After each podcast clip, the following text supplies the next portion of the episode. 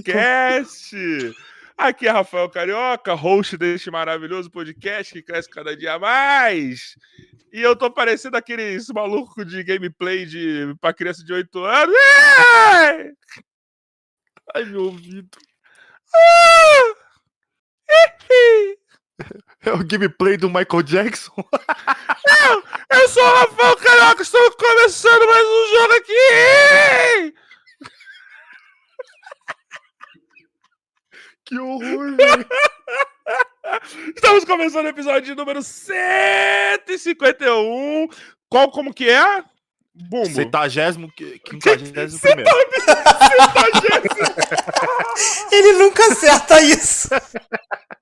Centésimo, é, quinquagésimo primeiro. Caralho, palmas. E hoje é um episódio muito especial. Estamos fazendo aqui do remoto. É, você que não é inscrito, se inscreve no nosso canal. Estamos precisando da sua inscrição. Estamos ganhando um gank de inscrição novamente. Muito obrigado a todos que estão vindo e ficando. Vão conferir depois. Depois desse podcast, vai conferir que, quem veio aqui. Que, mano, é só nome de peso, é só nome pica. Veio Fu, veio Pirula, veio Maneirando, veio um monte de gente, mano. Foda Foda, foda, foda. Certo, Bumbão? Certíssimo. Oi, gente, como é que vocês estão? Mais uma quinta-feira de muita alegria, principalmente que o meu Palmeiras ganhou. De uma loucura que eu não sei esse gol do, do, do que aconteceu do Danilo até agora, mas tudo bem. Mas, mano, eu quero saber de reacts. Hoje o react. Deixa eu só dar um recadinho para quem já tá no chat. Pessoal, a gente não está vendo o chat. Quem está vendo e respondendo é o nosso diretor Emerson Joy. Dá um oi, Emerson Joy. Oi. É isso aí. E você que quer participar da conversa junto com a gente, manda um super chat, manda um beats ou manda um pix, ok? Com a pergunta que a gente vai lendo aqui, ok? Só que vai ler sempre nos espacinhos que tiver, tá bom? Não fica achando que vai mandar e vai ler na hora, tá? E para com essa porra de ficar mandando, manda salve. Manda salve, não! Tá? Manda um superchat com manda salve que a gente vai. É, Bumbo, vai. e o react de hoje é com o Moreno. Peraí, peraí, o react de hoje, ele vai fazer um é, react agora aqui? É. Não, peraí, vai, manda aí. Começa a cantar alguma coisa que eu dou a minha opinião. Só solta, vai. Eu cresci agora, tenho que encarar com muita fé. Seria bastante.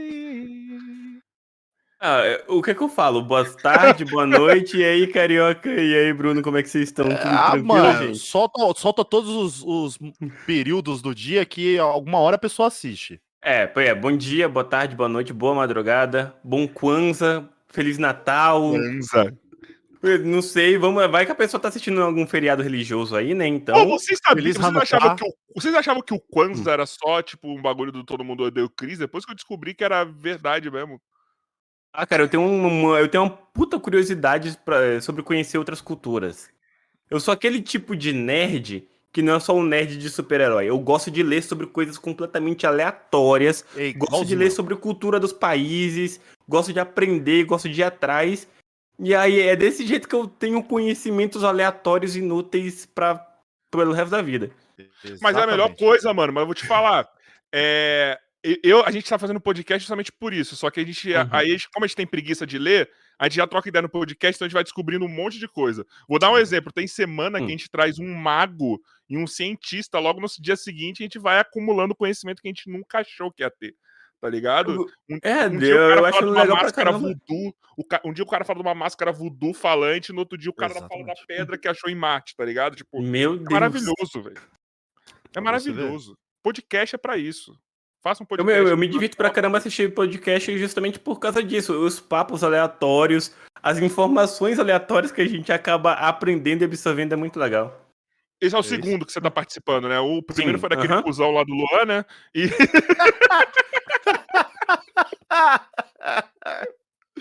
É, o amor entre os podcasts é maravilhoso. Eu amo, Luan, ele sabe disso, é, nosso parceiro, nosso amigo. Só o Monark que não gosta dele. Ele... Legal que o Luan ele fala de um jeito meio sereno, calmo, tranquilo. Porra nenhuma! É um brasileiro que esqueceu como que fala aqui no Brasil. Ele acha que ele tá naquele meio termo entre português brasileiro e português de Portugal, cara. Meio dopado, né? Meio Um pouquinho, um pouquinho, um pouquinho. Mas eu gosto dele também, eu gosto dele. Vão lá depois, tá? Segue lá os nossos amigos do Jogando Papo Fora depois, tá? Depois vai lá, porque, mano, vale a pena, nossos parceiros estão fazendo um puta trabalho, tá? Mas o Monark não gosta deles, depois você descobre por quê. Eu fiquei de perguntar pra eles o porquê eu esqueci. Eu tenho que mandar mensagem pro Luan. É que o Monark deu uma mijada nele ao vivo, só isso. É, que pouca aconteceu. coisa, pouca coisa. Joga, se você, se você jogar na internet, você acha o corte. Oh, Tem um vídeo do Gustavo Lázaro, do. do qual é o Rox lá? Qual é o nome dele? Putz, é... O Joy. Você sabe. Faço ideia. É, o- vários youtubers de direita aí, tipo, que não gostam do Monark, reagiram ao vídeo. E, mano, deu uma, deu uma repercussão, mano. Porque foi uma mijada com, com classe do, mi- do Ah, Monark. Foi uma mijada maravilhosa, mano. Sério. Mas, ó, Moreno, como que você tá, irmão? Tá tudo tranquilo, meu parceiro? É tudo suave, cara. Tô no- na minha rotina de dia a dia mesmo, porque dentro dessa pandemia, a partir do momento que eu percebi que o negócio ia durar bastante, falei, velho, eu não vou mais poder sair de casa por um bom tempo pra ver os amigos, pra ir num cinema, pra caminhar. Eu caminhava todo dia. Eu moro do lado do segundo maior parque aqui do Distrito Federal, que é gigantesco. Eu caminhava 3, 4 quilômetros quase todo dia. Assumo, aceitei que eu vou ficar preso em casa por mais alguns meses ainda. Então eu tô completamente enfiado no trabalho, tá ligado? Eu tenho dois canais no YouTube. Um o terceiro canal é basicamente cortes da live. Eu tenho minha live na Twitch e eu, tipo, basicamente faço tudo sozinho. Eu acordo, como, sento no computador, vou direto até cansar, durmo e vou nesse ciclo infinito. Mas agora, na pandemia, a gente tem 24 horas pra trabalhar, né? De É. casa. Ah, mas até porque né, não é só por não ter outras coisas pra fazer, é até mesmo pra ocupar a cabeça. Porque eu sou uma pessoa que, tipo, eu moro longe da minha mãe, por exemplo, que eu se eu for até citar, o vídeo onde eu viralizei chorando era um vídeo sobre o Dia das Mães, que eu Uhum. tava sem ver minha mãe há quatro meses, sabe? Coisa, mano. Aí tem a preocupação de ver minha mãe longe, que ela já é idosa, aí eu não posso estar perto dela pra ficar cuidando. Eu, eu tenho os meus amigos que moram longe, que têm suas comorbidades, têm os seus problemas de saúde, eu sou muito próximo dos meus amigos, me preocupo muito com eles. Se eu simplesmente deixar o, o tempo rolar, ficar duas horinhas sem fazer nada, minha mente já se enche de preocupação. Eu tive crise de ansiedade semana passada, então eu foco o máximo possível pra não deixar os pensamentos ruins ou preocupação aleatória tomar conta da Mas cabeça. eu acho que quem Hum. tá saindo bem nessa pandemia é quem realmente se encheu de trabalho ou de coisa pra fazer, né? Uhum. Porque, por exemplo, a gente mesmo aqui se reinventou, mano. A gente não era dessa área aqui de comunicação nem nada.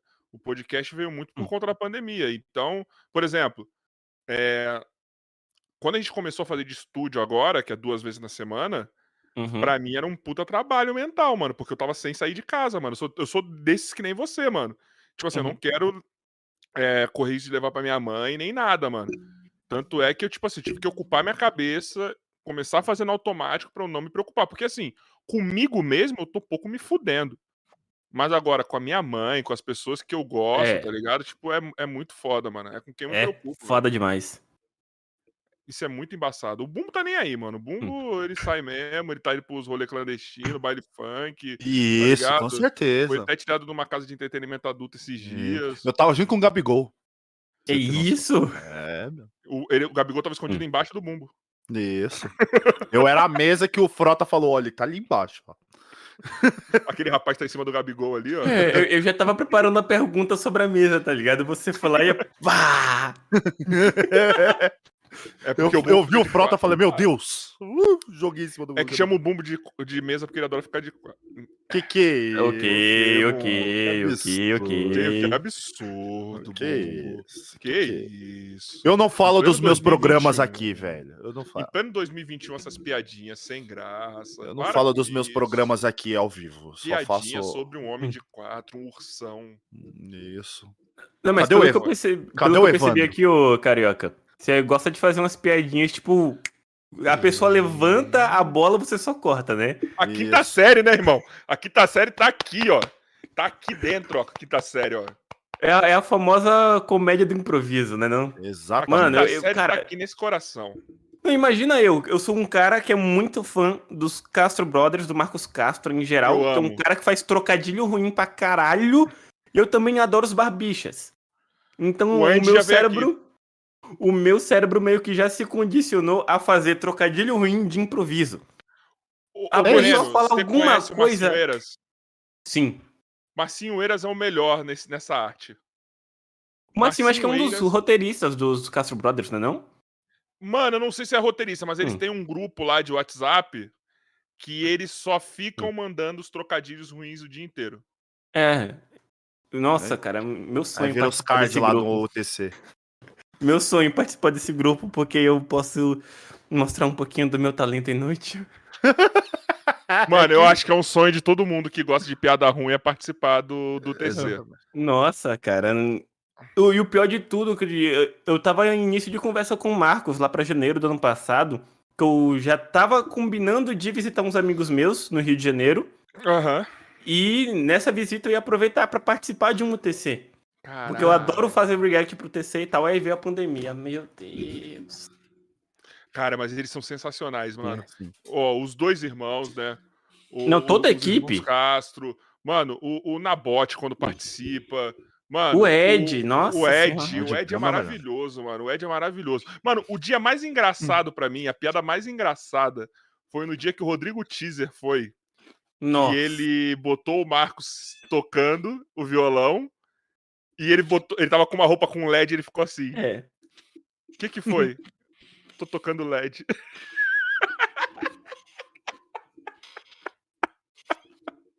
pra mim foi genial. Dedinho de Cheetos também do Gigante Léo é maravilhoso.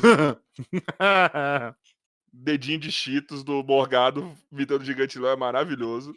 Cara, saudades do TC, mano. Meu Deus do céu, acaba logo a pandemia. Eu preciso É, de mais mano. UTC na minha vida. Eu também, cara. Eu, passo, eu, eu vi em looping, mano. É, eu, o primeiro vídeo que eu vi do Marcos era 2011, cara. Eu morava no interiorzinho da Bahia ainda. Cara, cidadezinha de 14 mil habitantes. Minha internet, pra vocês terem ideia, não batia nem um mega. Era Não, 600k. Você não eu conseguia tinha que baixar a música. É, o- cara, o, o primeiro álbum que eu baixei, na época do For Shared ainda, foi o Bring New Eyes, o terceiro álbum do Paramore. Era 120, eu lembro disso até hoje. 120 mega de arquivo, demorou 2 horas e 52 minutos. Você é louco, mano. Hoje 120 mega pra mim eu baixo em 3, 4 segundos. E pensar que eu assisti o show dela com essas músicas. Meu pai do céu. Maravilhoso. Cara, saudades. Mano, eu lembro quando eu era. Quando eu tinha internet de escada, mano, que eu tinha o. Mano, nem lembro, não era o Li- LimeWare, não, era o. Cara, eu nem lembro os. que- Hã? O. Ares. O Ares, Isso. o Ares. O Ares, mano, pra baixar música, mano. Então você baixava usava o uma música, Frontware. demorava tipo metade da noite pra baixar uma música, tá ligado? Uhum. De 2 megas, mano. Eu era o rato de Ares e For Shared. Tudo que eu quis, queria ouvir, tudo que eu tinha vontade de baixar, Sim. ou eu ia no Ares ou eu ia no For Shared. E quando você baixava um clipe, na verdade era um pornozão que os caras colocou o nome do clipe, mano. É, eu nunca tive essa experiência. Eu tive, algumas vezes.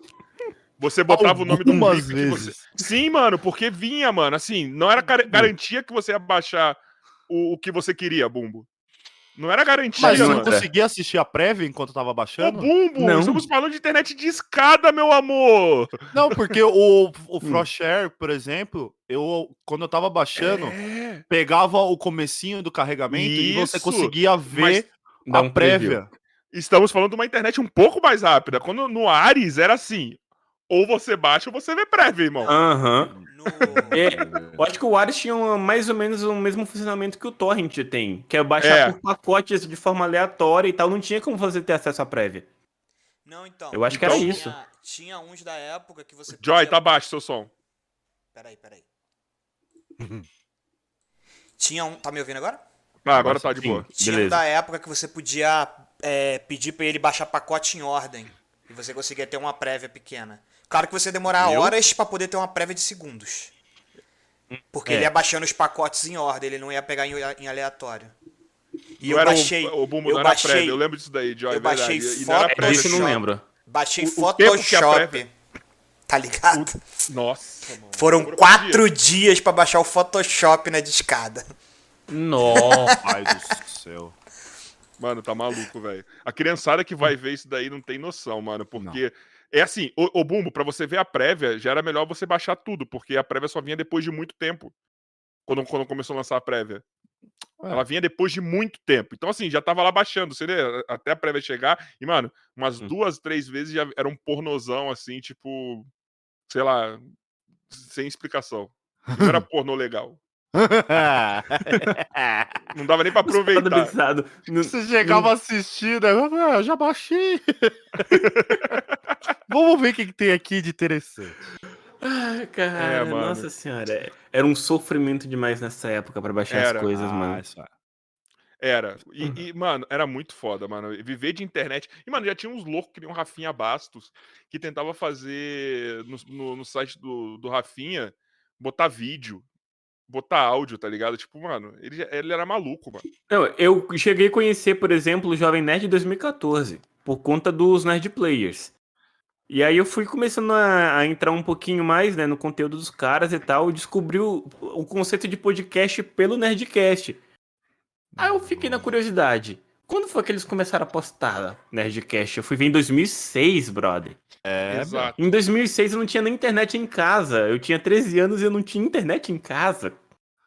Os caras já estavam velho. lançando podcast no Brasil. Eu fico assim, caralho, velho. Ô, Bumbo, E a- você tá e com o- a alma do Faustão, mano. Você meteu. É, meu eita, eita, velho. Eita, não, mas velho. sabe, sabe o que, que eu lembrei? Que você falou do Jovem Nerd, mas também foi mais ou menos nesse período também. Porque quando eu, eu comecei a assistir o Nerd Player, aí tinha o Nerdcast, coisa e tal, e misturou o Nerdcast com o podcast deles, é... Como é que... Nerd Office com o Nerdcast, e mostravam, mano, eles novinho, cara, tipo, começando, e aí foi um Uhum. dos vídeos que eles estavam em Aparecida do Norte. Eles estavam fazendo uma viagem lá em Aparecida do Norte. Pra mim veio primeiro o, o Nerdcast. Pra mim, o Assim- primeiro foi o Nerd Player. Não, pra mim É. já existia o conteúdo dele, já existia o, o- o site, já existia é, tudo, mas eu, eu consumi primeiro, muito por conta do meu irmão mais novo, o Nerdcast.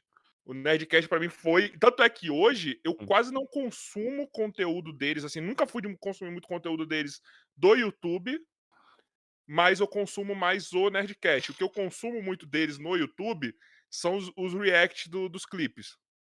É, não, dos de, trailers. de trailer e coisa É, do tipo, é, que é perfeito, é muito legal. Eu Gaveta, né? assisto, atualmente eu vejo as gameplays só, tipo, de, do, de jogos que me interessam, mas eu sou como você também, Carioca, é Nerdcast, Nerdcast, Nerdcast. E, e- e era o Nerdcast que você assistia no site, né? É, nossa senhora, tinha, tinha que assistir, no SideCloud ou se não no site. É, se não me engano, era o quê, 64 kbps? O... Por aí, mano. Era por aí. Por aí. Por aí. Por aí, mano. Caraca, Por aí. eu tô muito velho, meu Deus do céu. Aí. Tamo velho, viado. Tanto é que quando surgiu o aplicativo deles, é tipo, foi um. Oh! Meu Agora tem Deus. aplicativo do Jovem Nerd, dá pra ouvir o Nerdcast lá. Verdade. Ah, É. não, e aí eles falam do assunto, citam alguma imagem, aí o Bota aplicativo bota automaticamente pra você ver. É, nossa senhora, é um negócio que eu nunca imaginei na minha vida Qual é consumir, mano. do Spotify, do Deezer, do caralho a 4 botar uns, uns negócios desse pra gente também. Se a gente quiser Pois- colocar uma imagem, alguma coisa, mano. Falta isso daí, né? Ah, não, isso aí muito provavelmente a galera deve começar a implementar nesses sites grandes daqui a um, o quê? Dois, três anos. Porque é sempre um criador de conteúdo visionário que pensa numa parada, in- investe em programação, investe em equipe para desenvolver a ferramenta. E aí, quando a ferramenta fica popular, depois de dois, três anos, aí as grandes empresas começam a utilizar, cara. Certeza que daqui a dois, três anos, no máximo, o Spotify tá usando alguma coisa do tipo.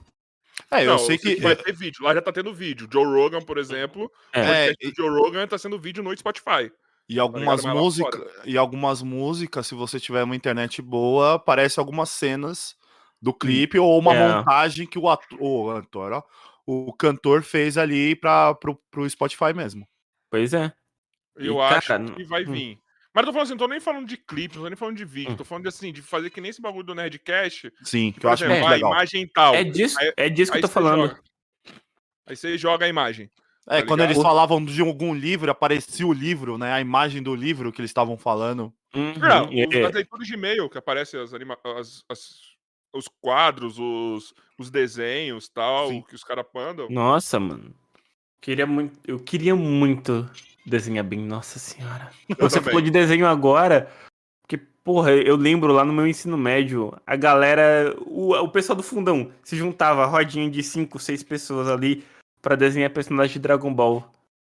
Aí eu ficava Mas- quietinho no meu canto, tá ligado? Tentando imitar, tentando aprender. Eu ia Sabe pra, que que eu pra fazia? Hum, Sabe o que eu fazia? Eu pegava aqueles papel vegetal e Hum. aí desenhava o contorno do desenho, qualquer do Dragon Ball. Aí depois, ó, olha a malandragem, pra eu fingir que eu Hum. desenhava. Aí eu pegava esse papel vegetal, aí eu, eu botava com um lápis ou caneta bem apertadão assim em cima de uma folha em branco, pra ficar Aham. só o, o- a linha assim, sem estar desenhada, tá ligado? Aí depois eu ia com o lápis e botava. Nossa. Você fazia com agulha, serve?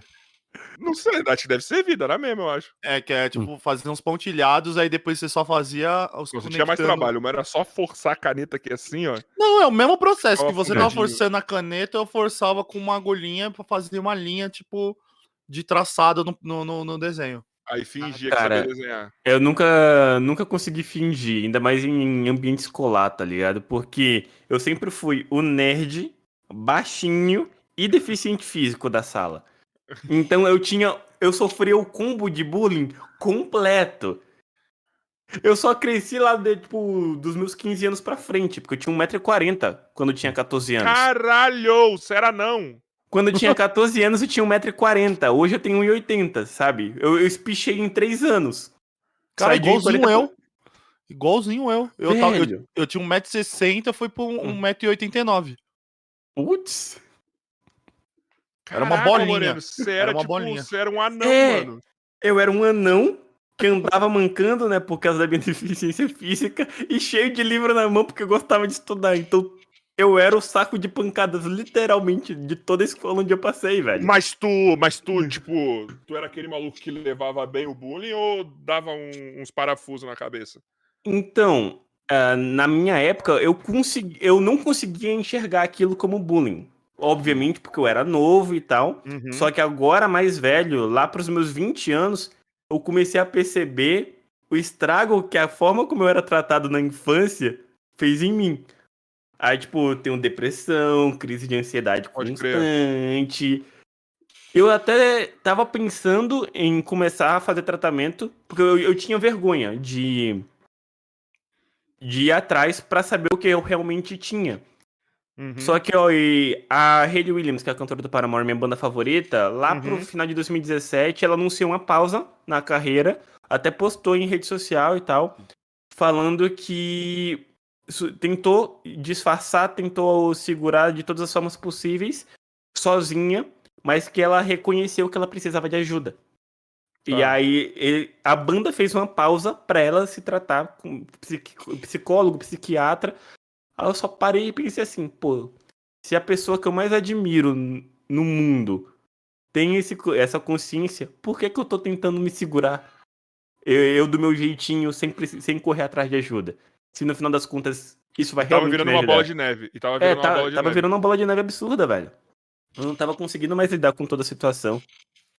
E eu, eu, tô um eu tô um pouco estável, mas eu, eu sei que quando acabar a pandemia, eu vou atrás, sabe? Eu fico um pouquinho desconfortável de tentar fazer tratamento psicológico à distância, porque, né, tipo, eu moro com os meus tios aqui ainda, Hum. e eu posso estar, tipo, num momento de desabafo pra caramba, por acaso eu falar muito alto, alguém de fora ouvir, coisa que eu não quero compartilhar com eles ainda. Hum. Então, se eu tô estável, eu, eu vou me manter assim tranquilo. Quando acabar a pandemia, daqui uns meses eu tomo minha vacina. E aí eu vou. É, se Vou você começar tá a me conseguindo. É, é, e, e até bom por um lado assim, porque é, quando você tá tendo plena consciência do seu estado, tá ligado? É. Quando você tem plena consciência do seu estado, é porque você tá se monitorando. Ou você tá se controlando pra você não, não sair da linha. Isso também é uma Uhum. ajuda, entendeu? Tipo, você, você tá ele- elevando seu próprio limite sem uma ajuda profissional. Mas lógico, mano. Se tu achar em algum momento aí, tu vê que o bagulho não tá indo, mano, mesmo, É, vai ter que ir, entendeu? eu, eu, tô, eu, eu converso o tempo todo com a minha tia, sabe? Com a minha tia, eu sou bem aberto. Eu chamo ela de segunda mãe, porque eu me Legal. mudei pra cá em 2012 e a gente criou uma ligação instantânea, sabe? Às vezes eu viro pra minha mãe e falo: Mãe, eu te amo pra caramba, eu te agradeço muito por toda a criação que você me deu, mas se não fosse a minha tia, eu não seria a pessoa que eu sou hoje. Porque a minha mãe, ela tem meio que um. Por, por mais que ela seja um amor de pessoa, ela toda mãe tem, de, tem os seus defeitos, né? Uhum. Aí minha mãe ela acaba mimando demais, tanto eu quanto os meus irmãos. E aí, por conta desse mimo, meio que se criou uma concorrência, uma competição entre nós três. Hum, E aí o ambiente em casa não era muito legal, porque era um querendo mostrar pro outro que era melhor, pra disputa. chamar mais atenção. é, E essa disputa, ainda mais porque eu tava na adolescência, juntando com o bullying que eu tomava na escola, que eu não tinha essa consciência que era o bullying, meio que me deixou um jovem revoltado, agressivo. Eu não tinha tanta facilidade pra firmar amizade. E aí depois que eu me mudei pra cá, eu acho que não foi nem por conta de eu ter me afastado da minha mãe, mas foi por conta de eu ter afastado dos meus irmãos Tá. me afastar um pouco dessa competição, aí ter esse diálogo mais com, com a minha tia. Ela percebia isso em mim, tentou me ajudar, tentou me aconselhar. E hoje eu, eu sou uma pessoa muito tranquila que eu nunca imaginei que eu seria. Mas você acha que é Hum. como se você, quando você foi pra aí, foi como se fosse um recomeço também? Sim, nossa! Ima- Imagina aí, eu morava na cidade de 14 mil habitantes, no cu da Bahia. Se alguém quiser procurar o nome da cidade é Angical. É, e eu me mudei diretamente para a capital do país. Foi um choque absurdo. E o pior de tudo, eu cheguei aqui no domingo para começar a faculdade na segunda. Eu não sabia nem me locomover pela, pelo. DF e eu já tinha faculdade no dia seguinte. Então, o primeiro mês inteiro, meus tios iam literalmente me levar e me buscar todo dia de carro até eu começar a me acostumar com, com a Trajeto. cidade e eu poder me locomover sozinho. Foi tipo um. Mas aí é difícil de. Mas aí é difícil de se encontrar, se localizar. Cara, nos primeiros meses é meio complicado, porque todas as regiões, principalmente de Brasília mesmo, é tudo sigla. É, E é tudo planão, né? Então, tipo, parece, É. deve parecer que você tá no mesmo lugar, em qualquer lugar que você vai, né? E como a cidade planejada, os prédios em si são basicamente espelhados de um lado e para o outro. Aí você olha para um bloco, você vê a estrutura dos prédios. Você olha para o bloco do teu lado, é a mesma estrutura. Aí você fica assim, caralho. ou num limbo. Ainda Pra bem que tem o? GPS, sabe? Porque se não fosse o GPS, eu tava na merda. Eu já não tenho um senso de direção bom, então, puta que pariu. Imagina Ah, os então 15 deve ser anos foda mesmo, porque, tipo assim, é tudo planão. Tipo, aí É. a- Brasília é assim, não é? Tipo, é Isso, plano, né? é. Então, tipo É um- assim, é um avião. deve parecer tudo, tudo no mesmo lugar, tá ligado? Tipo, E- deve ser muito E louco. é tudo espelhado. Eu- A base das construções, né? O que tem na, na Asa Sul, tem na Asa Norte de forma espelhada. Porque a, a cidade de Brasília foi, foi construída inspirada no um- desenho de um avião. É um avião. Por isso que a gente fala, tipo, asa norte e asa sul. Porque uma asa do avião tá apontada pro norte e outra pro sul, simples. Cara, pra ver Hum. como minha vida de atleta me levava pra vários lugares e eu não conheço nenhum. Porque, tipo Hum. assim, era ônibus. Eu já fui pra Brasília jogar. Era Uhum. ônibus. Acabou. É, o Desceu, ônibus acabou, volta pro ônibus. e Acabou. volta pra casa e. Acabou. Ai, Acabou. ai. Porra, É. velho. Eu, eu fico. Você tá, agora que você puxou o assunto, né? Falando de atleta aí. Mano, meu sonho era ser jogador de futebol, cara. E Só você, acho que todo mundo. Não, só que o mais legal de tudo, eu não queria ser atacante. Meu sonho era ser lateral esquerdo. Porque eu adorava o Roberto Carlos, velho. Porra, mano. Porra, escolheu bem, mano. Porra, mas aí, eu acho que é uma época que todo mundo cu- curtiu, mano. Queria ser lateral esquerdo por causa do Roberto Carlos, mano. Quem não vivenciou a, ép- a Copa do Mundo de 98, de 2002, gente, vocês perderam. Na verdade, lateral fase- esquerdo e direito, né? Porque o nosso. É, o Cafu, O Cafu também é embaçado. uh, eu, eu tô segurando pra não falar palavrão. Cafu, meu Deus. Você pode falar, caralho. Não, é você eu não quero falar. exagerar. Eu não quero Você exagerar. pode exagerar. Você quer que eu fale um combo aqui de palavrão pra você ficar tranquilo? Isso. Eu falo. Pô, Roberto Carlos e Cafu era uma dupla de lateral foda Era. pra caralho. Era mesmo. Nossa senhora. E hoje nós temos Danilo e Alexandre. É sacanagem, hein? Não, É. ah, aí é que tá, ó. O Alexandre não devia ser titular pela. Velho, eu, eu tenho Renan Lodge é bom. um eu tenho muita vontade de dar um soco na cara do Tite de vez em quando. E olha que eu sou corintiano, tá? Eu sou corintiano. Mas eu vejo umas decisões que ele toma pra seleção brasileira de escalação.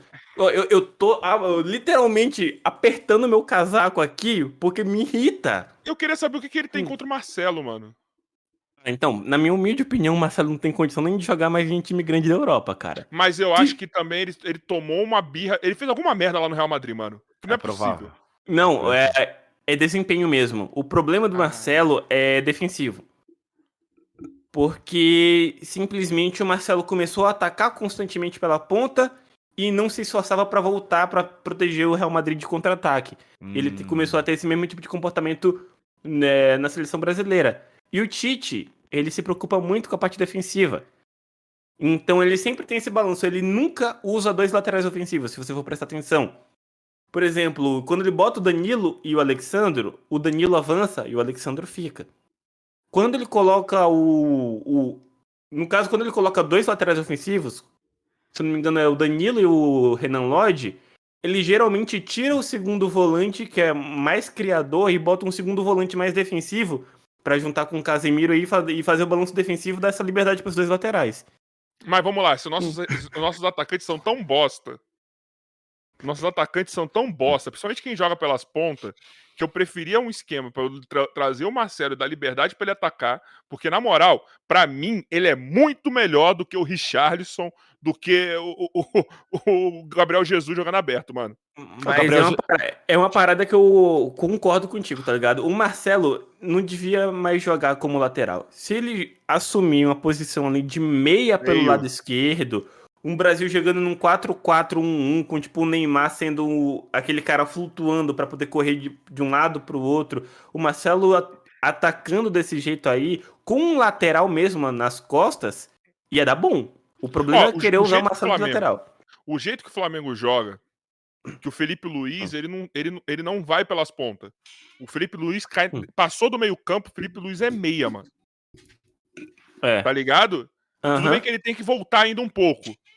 Mas, cara, eu imagino uma- o Marcelo numa dessa aí ia ser sensacional, cara. Pra Tá você ligado? ter ideia, como, ah, como muita gente concorda e acha que o ideal pro Marcelo seria ir pro meio, até a EA, que é a empresa bosta que faz o FIFA, criou uma carta especial do Marcelo pra jogar de meio campista. No evento especial que eles colocaram lá, uma cartinha especial do, nove- do Marcelo 90 de habilidade e tal, e a cartinha de meio campo, e o pessoal que usou essa carta adorou, disse que combina, o estilo de jogo do Marcelo combina com o meio Eu campo. acho que ele tá pra voltar pro Brasil pra jogar de meia. Porque se a bosta do Daniel Alves, que ele é um. Na boa, o Daniel Alves é um bosta jogando de meia. Sim. Tá ligado? Ele é um bosta jogando de meia. É um, um, melhor, um dos melhores laterais que eu já vi. Mas ele, de meia ele é um bosta. Se ele tá jogando, imagina o Marcelo. O Marcelo, ligado? se voltar pra jogar de meio campista aqui, vai ser tipo se- seleção do Brasileirão fácil. Fácil. Ô, Bumbo, deixa eu levantar uma questão aqui pro Joy, que eu acho Hum. que é muito pertinente. Ô, Joy, o que que você acha disso tudo que a gente tá falando? Blá, blá, blá, blá, blá, blá. Blá, blá, blá. Você quer, você quer dar alguma opinião tática sobre a seleção brasileira, Joy? Olha, tática, eu acho que se voltasse o Pelé, a gente jogava bem. É, é isso, é isso. Com certeza. O Pelé com 80 anos de idade. Esqueça o Ronaldo, esqueça a Não, rival. Pelé, é o Pelé, não o Edson. Não o Edson, o Pelé. O Pelé Não, envelhece. Pelé. O Pelé não é o envelhece. Ô, Carioca, eu só discordo de você em uma coisa, mano. O Ah. Marcelo, pra mim, é melhor que o Gabriel Jesus, mas que o Richarlison eu acho que não é, não. Ah, eu acho que é, mano. Na moral. Não, o Pombo, o Pombo ainda vai melhorar muito, mano. Tá ligado? Uhum. Mas ele, ele é muito altos e baixos assim ainda, tá ligado? É. Isso, isso aí eu concordo, ele não é tão constante, mas eu acho que atualmente, com bola nos pés, eu acho que o Richarlison joga melhor. E eu, ó, Ah, eu posso legal. fazer, eu posso fazer uma defesa pro Gabriel Jesus.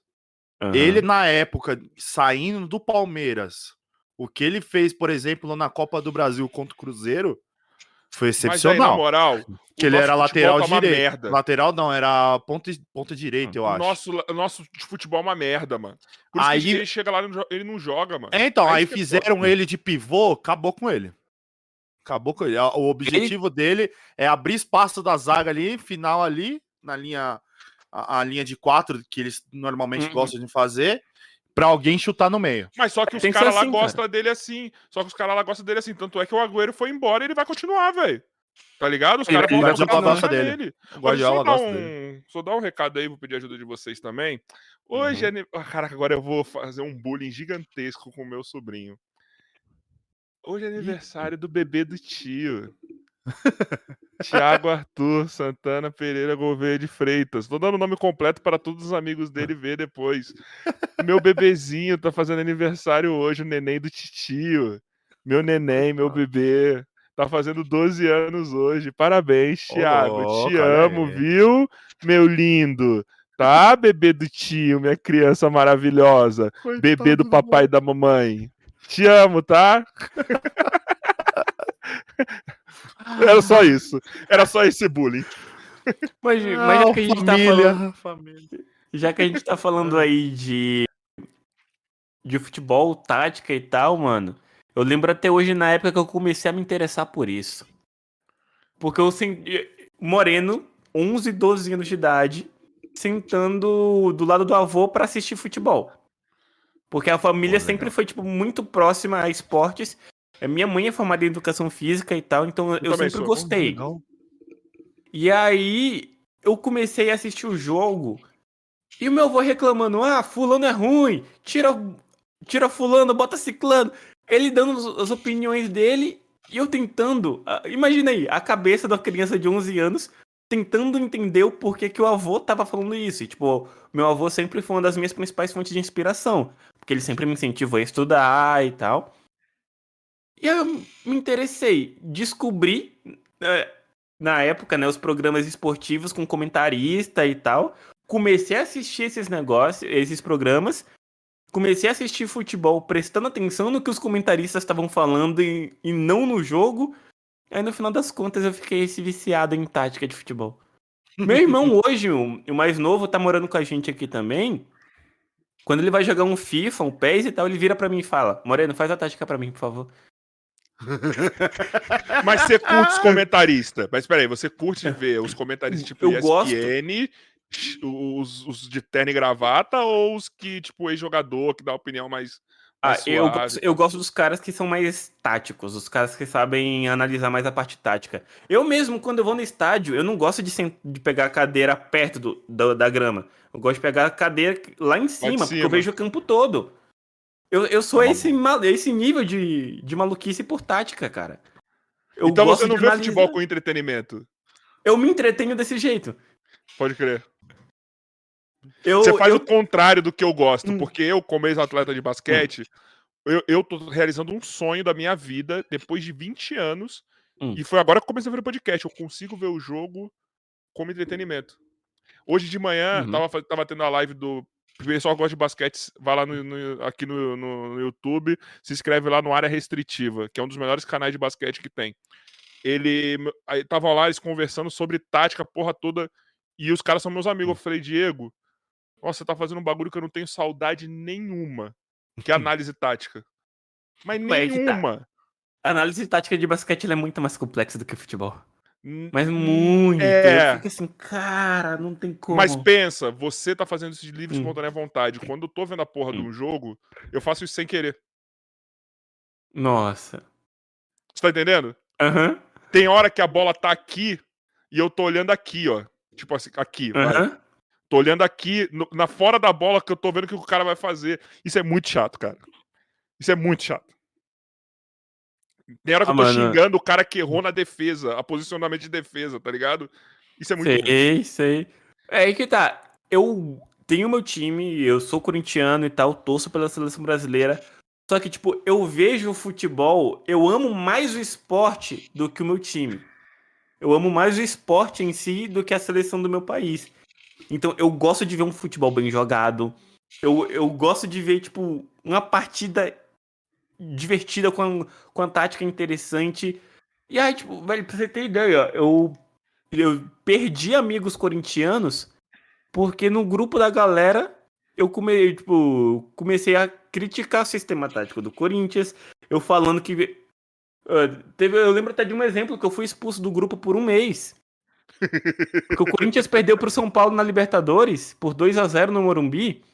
Eu falei, gente, vocês estão reclamando do quê? A gente perdeu porque mereceu. O time jogou mal por esse motivo, por esse, por esse, por esse motivo. São Paulo jogou melhor nesse ponto aqui, aqui, aqui. Os caras me expulsaram por um mês. Tem gente que não fala comigo até hoje. Porque, de, porque Por causa de deixa. uma análise o- bom do jogo. É, porque bota o time num pedestal e não aceita uma análise mais crítica, tá ligado? Eu sou corintiano, eu ainda amo o time. Mas eu não vou ficar simplesmente botando o Cássio no pedestal. Não vou botar o Fagner no pedestal. Se o cara tá mal, se o, se o técnico tá fazendo besteira, é a nossa obrigação como torcedor aceitar e reconhecer isso e, tipo, torcer pra uma melhora, sabe? Não é ficar, ah, perder um clássico, foda-se. Tem que xingar o São Paulo disso, daquilo, tem que falar que o palmeirense é porco, o Santista é idoso. Não, gente, pelo amor de Deus. Mas eu Tudo não acho que tá vida- errado. Mas vamos falar, vou falar pra você que eu não acho Hum. que tá errado, porque assim. Hum. Tem gente. Vamos lá. Ó, a provocação Hum. é saudável. É, a, A falta de respeito. Falta de respeito, Isso. não. Mas eu acho que a provocação, a zoada tal, tipo, é muito do Uhum. fute... E até próximo do limite, assim. Tá ligado? Uhum. É... E tem gente, cara, que se diverte assim, né, mano? Tem gente que não, que não quer ver o futebol pelo futebol. O cara quer um motivo pra zoar o amigo, tá ligado? Não, Sacou? não, é, tem, eu tenho muito disso. Se, por exemplo, tem uns amigos meus são paulinos, que são o Corinthians tá mal, eles vêm zoar. Eu não me incomodo de jeito nenhum, tá ligado? É- mas é porque é, cada um respeita o seu limite. Sim. Pra mim, o problema é quando a pessoa passa do limite e quer realmente ofender pra machucar Ofender é outra foda. pessoa. É aí que pra mim mora o- o problema, sabe? Por isso que eu acabei colocando o esporte, o, o meu gosto pelo futebol acima de qualquer outra coisa. Porque se eu for ficar entregue a essa paixão pelo Corinthians, entregue a essa paixão pela seleção brasileira, eu vou acabar sendo tóxico ou me envolvendo em alguma discussão tóxica desse jeito. Coisa que eu não quero pra minha vida. Que eu, eu quero Tu já ser- pensou em fazer conteúdo assim? Então, é, de vez em quando eu abro algumas lives na Twitch, fazendo rádio mesmo. Eu abro um jogo na televisão que eu tenho um terceiro monitor aqui em cima, que eu coloco o jogo aqui. E aí eu faço rádio comentando com o pessoal. Puta, que da hora, Legal. velho. Legal. Aí, até mesmo, o- a galera gosta muito que eu faço react do, do Fute Paródias, que é um canal que eu gosto Muito pra bom. caramba. Eu quero muito Quando trocar eles ideia com esses falam- caras. Quando eles fazem alguma paródia relacionada a algum jogo específico e tal que eu assisti, aí eu pego aqueles minutos finais do vídeo de onde, onde eu faço os comentários, eu falo assim, tipo, uns dois, três minutinhos do que eu enxerguei da parte tática, do que eu acho que cada time fez certo, que cada time fez errado. Por mais que não seja o meu foco principal, se eu sei um pouco sobre, se eu já pesquisei, se eu li muito, por que não dar a minha opinião sobre essas coisas? Eu não vejo problema. Aí, vou tentar fazer uma ponte Hum. aqui legal que eu acho que vocês combinam pra porra. O que eu Hum. te falei em off, o Julião lá do React Funk. Mano, o Julião, velho, ele faz o React. Ele tem um canal Hum. que ele faz React só de futebol. E ele aí em Brasília, ele trampa fazendo transmissão de uns jogos, velho. Tipo, no Hum. YouTube e tal. Vou botar vocês em contato, mano. Ah, eu... vocês fazem. Você tem muito gosto parecido, velho. Sério, Hum. mano. me Mano, vocês divirto pra dois- caralho com isso. vocês dois trampam com React. Vocês dois, mano, Hum. tipo. Cara, tão fazendo. São Gosta apaixonados por futebol. futebol. E ele tá fazendo uns trampos aí. Chamaram ele do nada. Ele começou a fazer esses trampos, comentando É. futebol aí em Brasília, cara. Que não tem muito foco aí. Mano, eu Uhum. vou colocar, velho. Vou colocar os dois pra trocar ideia, mano. Hum, passa o contato aí, pô. Mano, vou, vou falar com ele hoje. Eu vou passar, vou Hum. botar vocês dois em contato, velho. E os dois estão em Brasília ainda, velho. É, pra facilitar mais ainda a vida e tal. Então. É o celeiro do React brasileiro aí, ó. Não, o, o Kel e a Laura são daqui também do DF, Sim. pô. Aí, o engraçado, pouca gente sabe disso. Eu conheço os dois desde antes do meu canal ser criado. O meu canal foi o primeiro. Eu criei o canal em abril de 2015, o Kel criou em dezembro de 2015. A gente se conhece desde 2013. Eles Caralho. começaram. Ele, é, ele começou, se eu não me engano, porque ele tava tendo alguns problemas pessoais, tava com insônia, literalmente, né? À toa que virou até um meme do canal deles no início. Ele passava muitas noites sem conseguir dormir. Aí ele virou pra mim, pô, Moreno, uma das minhas principais companhias durante essas minhas madrugadas de insônia, eu assisti os seus reacts, eu vou começar a gravar também. Maravilhoso. E aí a gente meio que foi crescendo junto. É que nem a amiga nossa, a Sakura, É, mano. Que ela faz. Ela streama lá no, na Twitch. Ela tem esse problema também. E ela abre live de madrugada, cara. Ela fica fazendo madrugada até, tipo, de manhã, de manhã, de manhã mesmo. É, a partir das ligado? 11 vai até 5, 6 horas da manhã. Trocando ideia, jogando, vendo as, as coisas, mano. Depois vai lá, gente. Sakura Underline Ikari. Tudo com K, tá? Tudo que era Aham. tudo com som de voltando. C é com K. Tá? Vai lá que, mano, ela, ela é foda, mano. Ela é muito foda. E caralho, e aí, mano, esse Brasília é um puta celeiro, né? Tem aquele cuzão também do Guizão, né? Do Maneirão. É, o, o Guizão é daqui também. Guizão gente- e o Neto estão aqui no sábado, viu, gente? Só pra vocês saberem, porque ele me forçou a fazer um podcast com eles no final de semana Ah. agora, tá? Aí, tipo. É muito estranho eu, eu ver o pessoal chamando ele de Guizão, mano. Eu conheci ele pelo, por Guilherme, tá ligado? E ele foi uma das, pessoas, uma das primeiras pessoas que, tipo. me Entrou em contato comigo na época que eu tava crescendo. Eu tava lá com, tipo, uns 10, 15 mil inscritos. Eu- Aí ele veio um conversando comigo e tal. Na época, ele tava tentando organizar um grupinho de youtubers que estavam na, na curva ascendente, né? Pra galera Olha o que, eu recebo no WhatsApp. Deus do céu. Véi, ô, deve ter uns dois. ô, você acredita que deve ter uns dois anos que eu não converso com ele? Mano, ele vai vir sério? aqui. Olha isso aqui. Como que dá pra ter uma amizade assim Não, não pessoa? tem como. Não tem, tem, mais. Tem mais. Aí ele me manda uma- um print do blusão cheio de salsicha na boca. como. Deus do céu. É dele, rapaz. Não dá, velho. Pra quê, cara? Não sei também, mano. Não sei também. É você no WhatsApp e ele e comigo no Instagram. Eu não tenho o que fazer. Não tem o que fazer. Maravilhoso. O, o pior é que eu tenho uma história com relação a ele, que eu não sei se ele vai ficar feliz de contar. Ah, não, assim. pode falar. Opa, Pode falar. Eu solta. banco você. Eu banco você Agora nessa. solta. É que basicamente ele me, ele me talaricou, tá ligado? Uma vez. Opa! Oh, opa! ok, ok, veja só em primeira mão. Mas ele não Ah, sabia. Não, calma, calma. É o seguinte. É, na época a gente, tipo, conversava todo santo dia, tá ligado? Aí eu, eu tava de, de papo com a guria daqui e tal. A gente tava marcando, tava vendo de se encontrar e tal. Só que eu sempre fui uma pessoa meio tímida e sempre fui inseguro pra dar em cima das gurias. Eu percebi que ela tava dando abertura pra mim, mas eu ainda naquela insegurança, ó, beleza, vamos com calma e tal. A gente tinha chegado a sair uma vez. E eu tava de marcar com ela de sair de novo. Só que não sei por que que eu fui contar pra ele dessa menina. Ele achou a mina gata pra caralho. Começou a dar em cima também.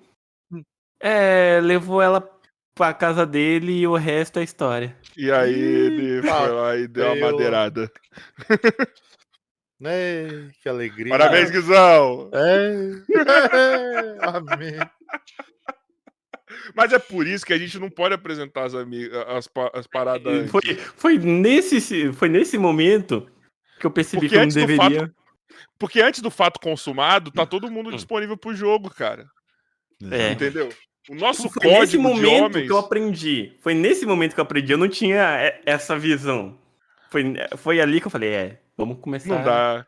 Não dá. Não, não dá, velho. Porque dá. o nosso código do homem, eu acho que só funciona quando Hum. a partir do momento que pega. Uhum. Certo? Mas, velho, é. Mas, tipo, a gente tinha chegado a ficar mais. Foi. Eu, ela tinha um compromisso à noite, eu também tinha minhas coisas pra fazer, não deu pra passar o resto do dia junto, sabe? A gente foi no, no shopping, passeamos, assistimos uns dois filmes e tal, aí cada um voltou pro seu canto. Mas também eu quero dar um recado, tá? Guizão, ele sabe que ele foi cuzão. Essa Hum. mina também vai tomar no seu cu também, ô caralho. Mina do caralho. Tá? Beleza? Cara, é que nem aquela eu- cuzona também da ex do Bumbo. arrombado. É, eu vou ficar quieto. Pô, Porra, velho, se eu for contar todo o meu histórico de mulher merda que já passou na minha vida, vocês não. Opa, bem-vindo ao grupo, amigo. Ô, Joyce, agora é o momento, eu acho que eu tenho que sair da live e você também deixa os dois conversando. O que, que você acha? Ótima ideia. Que eu acho que agora os dois vão ficar abraçados chorando. Ouvindo Paramore, Ignorance. Porra! Não, Ignorance não deu no Exception, chorando, tá É, ligado? Pelas nossa, não, meu que foram céu. embora. Pior que eu assisti esse show eu- eu- e foi acústico ela cantando essa música. Então cada verso, mano, refletia na- no ego. Não, Calma, calma. O único show do Paramore que eu fui foi com a minha primeira namorada. Nossa. A gente lá na, naquela zona mais próxima do, do palco, tipo, que dava pra ele enxergar a gente. É o Na hora que começou a tocar The Only Exception, eu me ajoelhei de frente pra ela, ela se ajoelhou de frente pra mim, a gente começou a chorar, fazendo juras eternas de amor, falando Já que tive ia uma parada dessa. sempre. E aí, um ano depois, o namoro acabou. Eu, eu tenho umas dessas também, mano. Eu tenho umas dessas também. Caralho, eu lembro uma, eu lembro uma da minha vida. Caralho, que bagulho escroto. Eu tinha, acho que, sei lá, uns 15, 16. Ah, essa Tinha uma mina que eu era apaixonado. E a gente foi pra casa dela. E a mina claramente queria transar. E eu claramente não tava entendendo. E ela colocou. Muito. Ela, eu entrei no quarto dela. Eu entrei no quarto dela. Excelente. E ela começou a. Ela colocou, acho que os- o, o CD do Jeito Moleque pra tocar. Porra, que, que Eu acho que era isso. bacana, hein? Eu acho que Porra. era isso, Jeito Moleque, mas tinha umas músicas de, de romântica boa.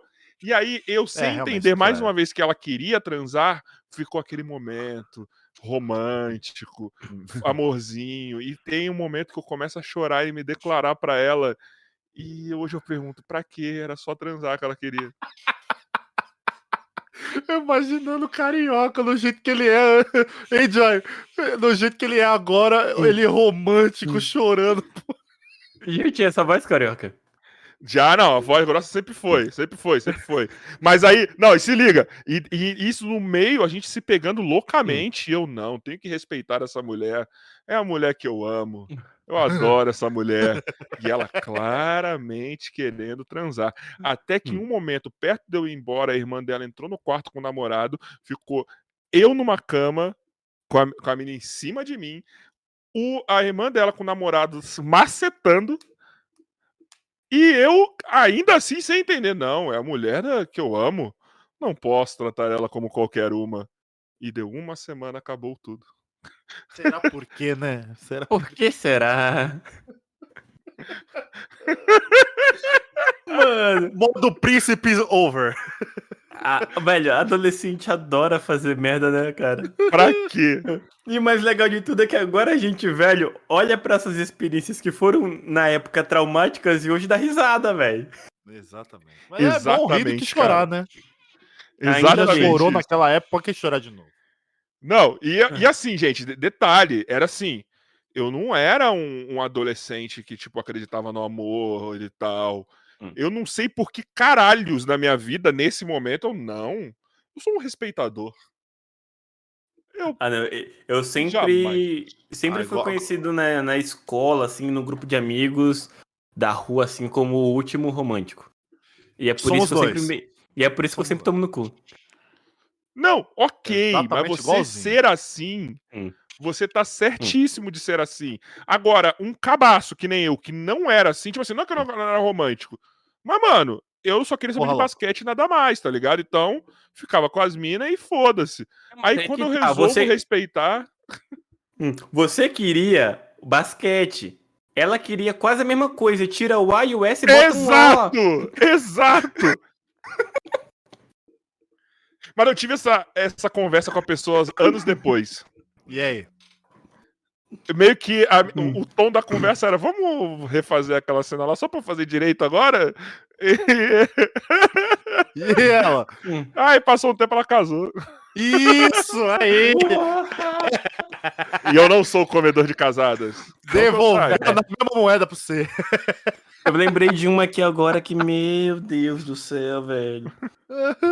Rola eu na faculdade, acho, acho que era matéria de cri- cri- criptografia. Eu tava fazendo engenharia de, teleco- de telecomunicações na época. Meu Deus do céu. É, eu sou nerd a esse ponto. E aí, beleza, eu não tinha perdido nenhuma matéria até a época. E obviamente, faculdade de exata sempre tem uns caras que estão repetindo pra caramba, né? Beleza, primeira aula de criptografia, comecei a prestar atenção no professor e tal. De repente a porta abre, com uns 20 minutos de, de aula começada, e entra uma deusa. Eu olhei pra aquela mulher e fiquei assim, caralho, que mulher linda. Ela é câmera tão lenta. linda. Em câmera lenta, o cabelo jogando assim. Tipo, na minha mente foi, essa mulher é tão linda que eu jamais vou ter coragem nem de dar oi pra ela. Aí, beleza, na semana seguinte, eu percebi que o meu melhor amigo da sala tava trocando ideia com, com ela. Aí eu falei, porra, Matheus, faz a ligação aí, cara. Eu acho essa menina tão bonita e tal.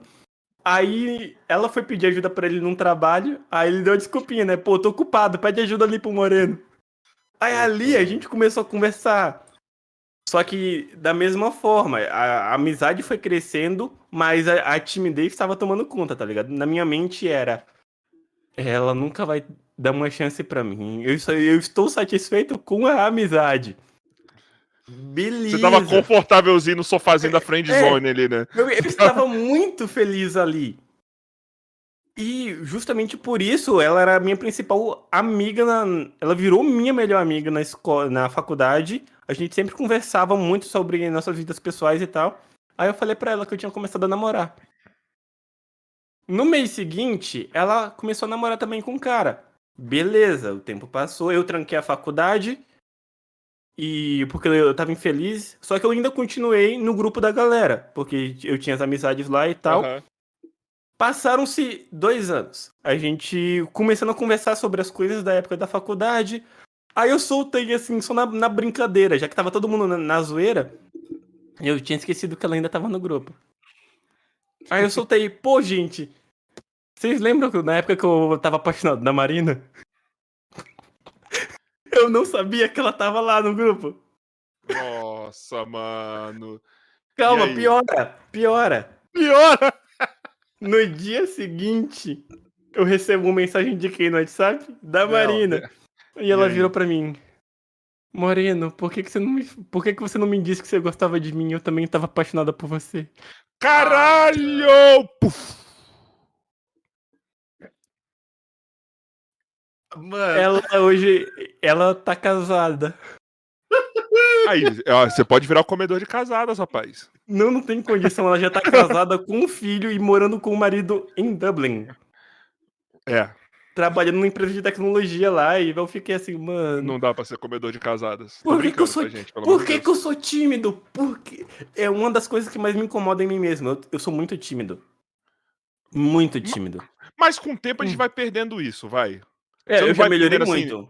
Comparado É. àquela época, eu já melhorei muito, mas mesmo assim eu ainda tenho. Eu acho que hoje em dia a gente consegue, assim, mesmo. Às vezes, Hum. eu não tenho essa timidez, eu não posso falar que eu tenho, eu não, eu não vou Hum. fingir pra vocês, meu público.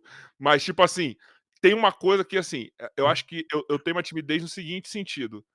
Sempre na hora de puxar a conversa, porque eu fico sempre achando que eu tô no momento errado. Então, na hora que eu vejo. O que, que a experiência traz? Quando você acha o momento certo. Tá ligado? É. Eu acho que a, a experiência, a gente ficando mais velho, a gente acha o momento certo e a hora que a gente dribla qualquer vergonha que a gente vai ter, né? É, mas é mais ou menos isso que eu fui prestando atenção em mim mesmo pra, tipo, contornar melhor essa timidez. Eu ainda sou meio tímido, mas eu já tô bem melhor do que nessa época, meu Deus. realmente. Cara, eu, eu era um desastre, parça. Eu era um desastre. realmente. Você era aquelas que as minas que tinha que pegar você, né? Senão fudeu. Eu até hoje prefiro. Eu? Se, se- ó, se você tá afim de mim, me fala, pelo amor de Deus, porque eu sou lerdo. Mas o Tinder não salva uma sua vida? Caralho, eu usei Tinder por dois anos na minha vida. Chuta quantos matches eu, eu tive. Cinco. Quatro. Ui, cheguei perto. Eu posso falar, E- mano. E dos quatro, só uma com, é, que quis ter papo comigo. Só que eu, no dia seguinte decidi que eu não ia continuar falando com ela, porque, de acordo com ela, eu dei match. Eu, eu dei like em você porque você é muito parecido com meu ex. Nossa, mano, mas. ah, ô, mas, mano, mas vamos lá. que- Se a sua intenção era só dar um, um match, Hum. é, tipo, o Bumbo Ah, entende. cara, Quando ele entende, ele, ele explode. Não dá. Se você dá um dá. match, eu acho que vai, tá ligado? Você tem um, você tem um bom. Agora, se você tá procurando Hum. outras coisas, ok. Não, Mas, mas assim, é que. Mas não fica ofendido com isso, sabe por quê? Ah, Eu tava. Ó, vamos lá. Eu acho que todo mundo passa por isso. É, é tipo, mano, é muito difícil o homem receber o match, a não ser que você seja tipo o Rodrigo Wilbert. Por quê? A mina, ela sempre. o- o- mano, eu acho que é 100% ou quase 100% de certeza que a mina vai receber o match do cara que ela quer. Então a mina, ela escolhe, escolhe, escolhe, escolhe. Não é que nem nós, Uhum. você que tá aí, eu sei que você faz isso. Você sai dando like e depois as minas que derem match, você vai ver se você de- desfaz ou não. Tá Você ligado? tá olhando no meu olho, tá? Você Eu tá olhando no meu isso, tá ligado? E a proporção é muito baixa. A gente demora muito mais pra receber, mano. Tá ligado? A gente, a gente demora, mano. Ó, o que que eu vi que deu certo? Pra Hum. mim. Vamos lá agora, conselhos pra você que produz conteúdo na internet. É, realmente eu sou fora da linha. É. Caralho, então você tá o comedor. Fala aí, vai. Não, não, eu sou fora da linha de tipo, mano, não, dou, não dava. Ah, não, Tem tá. para- ok, ok, ok, ok. Quando eu descobri o analisava Tinder, quando eu descobri o Tinder, meus amigos falaram, faz assim, depois você faz. Então eu passei um, tipo, sei lá, um mês fazendo assim. Eu usei pouco esses aplicativos, tá ligado? Eu usei agora o Bumble, mas eu já larguei. Eu uso um mês e largo, porque eu não tenho paciência. Pra mim, eu tô roubando no jogo fazendo isso aí. É. Então, tipo, Roubando. é, mano, porque é com... Caralho. O pessoal não sou No machista, jogo da tá? sedução, você geralmente vai pra show, vai pra balada, vai pra barzinho pra conhecer as meninas. Ele, se ele tá roubando, significa que ele tá usando de É um aplicativo. cardápio. É, entendeu? Ele tá usando cheat pra conhecer as mulheres. E não Mas tá- Caralho, em obrigado, modo Moreno. pandemia, mas em modo Obrigado. pandemia, isso não, não, seria um esquece pandemia. Esquece. Não, também é. Também é, porque você tem um jeito mais difícil aí. Você tem que conhecer a mina, saber conhecer a mina em redes sociais, sem ser aplicativo de relacionamento, descobrir se a mina não tá passando Covid ou outros vírus por aí, tá ligado? Tipo assim, É. mano, é um bagulho foda, mano. Mas É, então o que, que eu ia falar? Que eu esqueci, calma. Que a gente. O que, que eu ia falar, mano? Ah, usei parou porque- de. que eu do parei cheat. porque é, é muito. Eu, eu sinto que eu tô roubando no jogo, tá ligado? E, tipo, é muito chato, mano. Sabe o que que é muito chato nesse aplicativo? Que se a pessoa deu um match com você, ela já quer seu corpo. Não tem essa. E aí você tem que, Uhum. enfim. Tem gente. que- A maioria das minhas. Você tem que fingir que não. Ah, mano, peraí. Já partimos de um ponto que eu te quero, você me quer. Vamos conversar, ok, beleza. Mas não dá pra fingir que não tá rolando nada. Aham. Tá entendendo? Não dá, mano. E outra coisa, você que produz conteúdo, agora eu lembrei o que eu ia falar. Utilizem suas fotos e prints do seu conteúdo no seu perfil dos aplicativos de relacionamento. Isso aumenta consideravelmente, Bumbo. Eu coloquei as fotinhas Ah. lá do evento, aquelas fotinhas com microfone, coloquei Hum. que eu sou host do nosso podcast, Hum. fotinho. ah, Coloca o meu Instagram, tá com muita foto nossa do podcast, então bota o nosso Instagram, o meu Tá Instagram lá no, no Eu tô, no- eu, tô, eu tô nas suas fotos lá?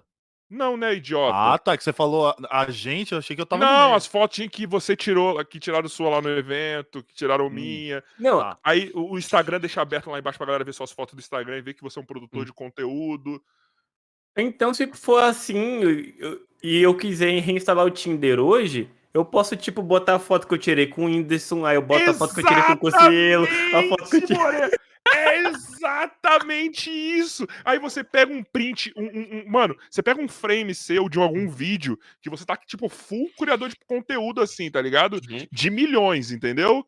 E aí, tipo, mano, é isso, velho. Maluco, você vai ver o quanto que vai aumentar. Você vai ver o quanto que você vai aumentar, irmão.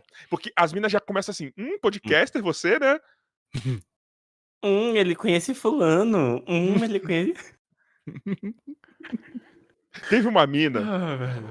puta, eu não posso falar aqui porque eu não sei se ela tá vendo ou não. Ah, que nível chegamos. Isso, olha aí. Não. Isso aqui virou Eu não uma falar. conversa sobre relacionamentos, cara. Exatamente. Mas Eu rumo no- nenhum chega nisso. Eu tô me divertindo, relaxa. Pode... Ah, e só deixa eu falar uma coisa aqui, ó. O Joy mandou um print aqui, ó. O Pedro Augusto falou: esse carioca é um brocha. Não, não é um brocha porque eu não fiz o sexo pra ser brocha naquela história, tá? Da mina Hum. lá. Eu não fiz, cara. Eu não fiz. Mas você pode não ser, fiz. po- pode ter sido brocha pra mina que tava com você. Ah, eu acho que ela sentiu que não tava brocha, mas pode ser também. Não, você Eu fui, broxou não, ela. eu fui um bosta ali. Brocha eu não sei, eu fui um ela. bosta, eu fui. Você broxou ela de ter alguma coisa. Um bosta eu fui. Conselhos de relacionamento com Rafael Carioca. E Quem é nerd sedutor perto de mim? Não, quem é Penélope, é, a Penélope Charmosa. É, Penélope ela Charmosa, você ia falar. Penélope Nova. o- E ela foi minha companheira de faculdade, ela. Olha aí. De educação física. Você acredita que quando o Nerd Sedutor tava começando lá nos primeiros vídeos, 5, 6 mil inscritos, eu gravei react pra alguns vídeos dele? E aí? Não, Caralho. ele falou assim, ó, então, Moreno, você grava react e eu te dou uns conselhos. Olha aí. Então, Funcionou os conselhos? Deu certo pra eu conquistar minha última namorada, só que ela foi uma pessoa muito bosta na minha vida, eu terminei, tipo, três meses depois. Maravilhoso. Mas funcionou. Olha aí. Ah, o que então, importa vocês é que quiserem... o, ah, o produto dele funciona. Eu queria Funciona, fazer uma rinha de traição pra ver quem se fudeu mais, o Bumbo ou o Moreno, velho. Ah, não. No off então, a gente vê isso. Olha, pela forma como os meus relacionamentos terminaram, o máximo de traição que rolou comigo foi a talaricagem do Guizão. Ah, então eu ganhei. No meu, no meu caso, são mulheres FDP mesmo, tá ligado? Que, tipo, não valorizavam o relacionamento, não valorizaram meus sentimentos e coisas do tipo. Agora, o mais perto de traição foi essa talaricagem aí só. Mas sabe qual é, mano, que eu acho? Eu vou te dar uma. eu Vou te dar Hum. uma- um, um- um papo que é Hum. foda. As minas que não sabem lidar com, com, com sentimento de homem é aquelas minas que são ensinadas errada do mesmo jeito do, do que os caras machistas, tá ligado? Uhum. Tem mina que é criada pra ter aquele homem provedor, o macho, o cara que vai Realmente. xingar, falar alto, tá ligado? Tipo, e as minas quando pegam uns caras que tá disposto a, mano, a fazer. Tipo, a ser o príncipe da, da Disney mesmo. Tem mina que não sabe, mano, que, tipo, quer, fica esperando outra coisa. É muito ridículo isso. E depois sofre e não sabe por quê. É. Não, meu, meu primeiro namoro acabou por conta disso, mais ou menos. Que a. Ela começou a dar muito ouvido pros parentes dela. Porque, segundo os parentes dela, eu era um vagabundo por eu estar só fazendo faculdade de engenharia de telecomunicações e Só? estar sendo, apo... estar sendo sustentado pela minha família. Eu estava sendo um vagabundo porque eu não queria trabalhar enquanto eu fazia faculdade. Seria tio canal? Gin- Sim, não, pera, não, o canal não. Eu terminei Ah, com tá, ela em sim. 2014 e comecei o canal em 2015. Não, se não ia falar pra você abrir o canal, você tinha que ter aberto o painel da AdSense pra eles. Velho, na, na você moralzinha, dólar, seus velhos do caralho. Aí bro, joga o AdSense assim, ó. eu nem sei como é que essa guria tá hoje, tá ligado? Espero que ela esteja bem e tal. Porque eu acho que o, o problema não foi nem ela, foi mais a família dela, que era uma merda. Que acabou conseguindo influenciar ela, tá ligado? Ela não era uma pessoa ruim. A família dela que era insuportável, meu Deus. E a sua ex, Bumbo? Sem palavras. Sem palavras. Ô, Joy, você acha que o Bumbo ainda sente alguma coisa pela ex? Você não vai responder, Bumbo, tô falando com o Joy. Não falei nada.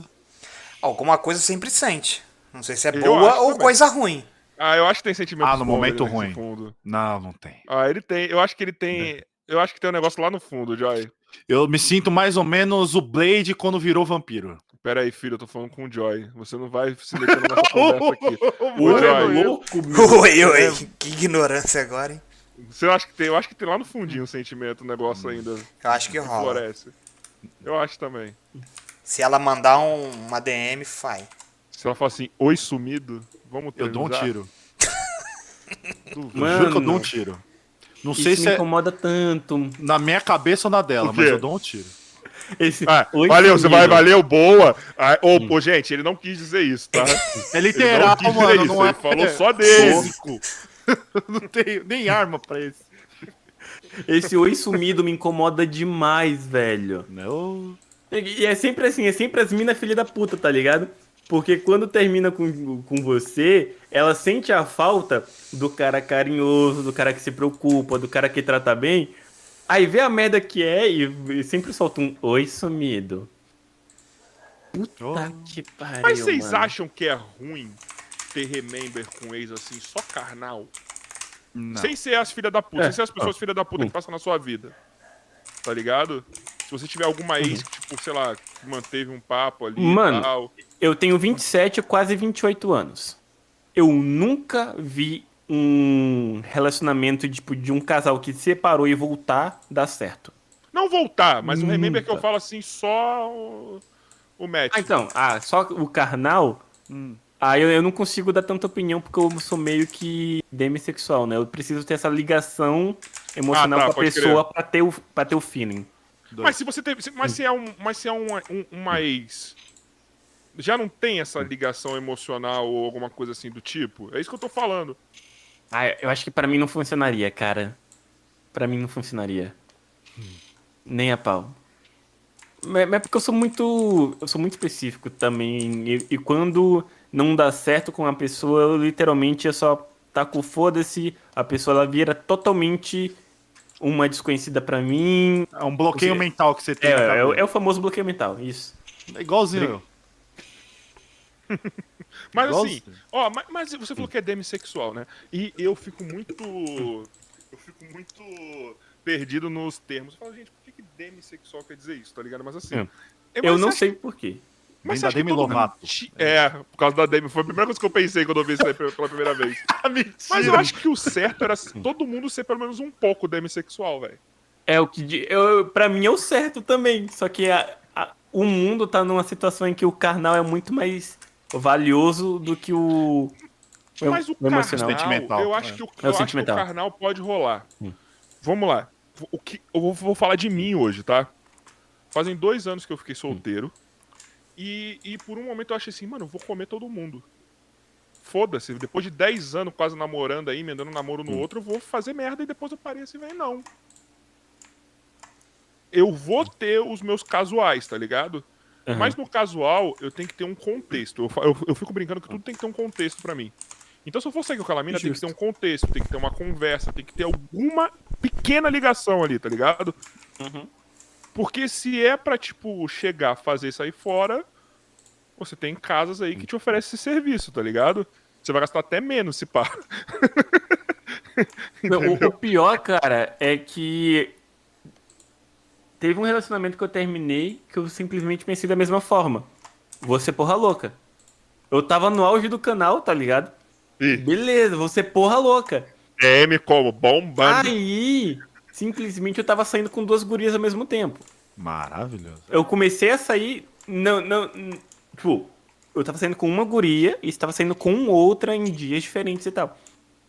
Eu não aguentei fazer isso por duas semanas. Foi aí que eu percebi que eu preciso ter essa conexão é, emocional com a pessoa. Eu, eu, eu comecei a me sentir culpado por estar com duas meninas, tipo, na, na mesma época, tá ligado? Tá? Por mais que seja casual, eu tinha na minha mente, isso aqui é casual, não tem compromisso nenhum com ninguém, não tô traindo ninguém. As duas sabem que é algo casual, mas eu comecei a me sentir culpado por isso. Eu falei, então, peraí, eu não vou conseguir ser porra louca. Uma merda da minha vida. Uma merda. mas também eu, tem. eu mas me aceitei desse jeito. Mas tudo tem esse lado bom e seu lado ruim, mano. Quando você é porra louca também, você gera muita coisa ruim, mano. Tá ligado? É. Se eu tivesse pensado mais que nem você que- na minha vida, eu tinha feito. Não tinha feito metade das merdas que eu fiz, tá ligado? Que Ah, mas eu já fiz muita merda, cara. Eu já fiz muita merda. Eu ia ter feito merda, só que eu ia ter feito metade delas. Uhum. Você entendeu? Você entendeu? Pessoal, vocês estão gostando do papo aí, mano? Vocês querem participar do papo Hum. com a gente? Manda um superchat aí, manda um pix, tá ligado? Ou manda um beats, quem tá na Twitch. Mano, porque a gente não tá vendo o chat, tá? Só pra vocês saberem. Quem tá no Uhum. chat aí é o nosso diretor Emerson Joy, ok? Só pra dar um recadinho aí, que o Joy tá mandando os negócios aqui, o chat deve estar como? Daquele jeito. O Bumbo agora tá vendo também que não era pra ver. Mas Tô enfim, não. é isso. Uhum. É, eu tô literalmente, pra vocês terem ideia, só com o meu monitor principal ligado, na minha câmera, na câmera de vocês, e os outros dois monitores desligados. Tá Que é vendo? pra... Bumbo? Foca. Então desliga essa porra aí. Uma coisa. Agora você tirou o sync do seu Eu áudio. tô vendo Parabéns. só o WhatsApp, cara. Eu tirei? Agora voltou. Oxi. Eu acho maravilhoso. Cara, a gente tá falando mais de relacionamento hoje do que com Nerd Sedutor, mano. Não- Interessante isso. Muito interessante. Não, mas aí quando tem dois fudidos na mesma chamada, o papo sempre vai pra esse lado. Não, tem três, parceiro. A pandemia acabou com a minha vida. Não, mas então, ah, tem, um- eu- passou só uma hora de, de conversa, pô. Tem muito tempo aí que dá pra falar muita merda também de outras Acabou, eu coisas. tô, eu, tô, eu tô desde dezembro, mano. Pera aí, pera, não, calma, calma. Você tá desde dezembro sem o quê? Sem chinelar. Ai, cara, esse pessoal que chora por estar só desde Eu dezembro. tô, eu tô só jogando milho pras galinhas. É, tá preparado, ô, ô, carioca? Mas o seu é por opção. Você vai falar. Mas o seu é por opção, certeza. Não, a pandemia que tá ferrando. Ah, não, o meu também é por opção. O meu também é por opção. É, mas é abril de 2019. Cara, eu tinha me jogado pela janela fácil. Nossa. Eu ia ser o novo Lázaro. que que é isso? Se eu tivesse desde Não, 2019. Porque, tipo, 2019 eu meio que me fechei pra me encontrar, porque foi o pior ano da minha depressão, tá ligado? Foi o pior, tipo, da minha vida. Eu me ah, fechei tá. Tá. pra, pra relacionamento. Eu preferi me cuidar primeiro pra depois ir atrás de outras pessoas. Porque tem aquele Ah, ditado, né? Você não, vai você não vai conseguir amar alguém completamente sem você se amar primeiro. Eu preferi me cuidar primeiro. E aí veio 2020 e a pandemia entrou. E o carioca caiu. Mas ele volta. Eita. Ele volta, ele volta. É normal, já é de praxe. Uhum. Aí, ó. Falando. né? Carioca? O Discord me ejeta, não sei porquê. É. Ah, tá. É, o que foi que você perdeu do que eu falei? Que você tava se, Ah. pra se cuidar e tal. É, Faria- eu me cuidei, eu tirei 2019 pra me cuidar, e aí 2020 veio a pandemia. Aí, só quero falar uma Hum. coisa. Aí, Joy, vai tomar no seu cu, mano. Ele já mandou aqui pra mim. Hum. O título, ótimo título de corte. Eu ia ser o, o próximo Lázaro. Vai tomar no seu cu. Você não vai, eu não vou soltar subir essa, não. Essa pica eu não vou pegar agora, não. Se fosse mais pra frente, tudo bem. Eu não vou pegar essa pica pra mim, não. Velho, Pesadíssimo.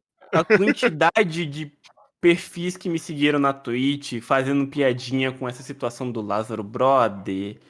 Eu não deixava Mano. a pessoa, eu não deixava a pessoa nem dar oi no chat, tá ligado? É, Eu- via a notificação de follow, eu pegava o nick, eu já dava instaban no meu chat. Eu não sei como é que sabe que eu acho que isso ajudou um pouco a, a capturar esse cara. Eu vou te falar por quê. Diz- diz- disseram que ele acompanhava os memes, os negócios. Aham. Então eu acho que esse cara, o ego, o ego desse cara inflar foi aonde ele Hum. teve o descuido, mano. Mas é- aí é que tá, mano. O, a maioria dos, dos psicopatas tem esse problema eh, de ego É. mesmo.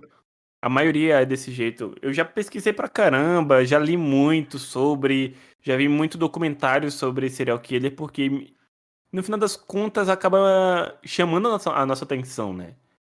É, Sim. é bem fácil ficar com curiosidade com relação a isso. Uma das minhas séries favoritas, por exemplo, é o Dexter, cara. Eu É. adoro Dexter.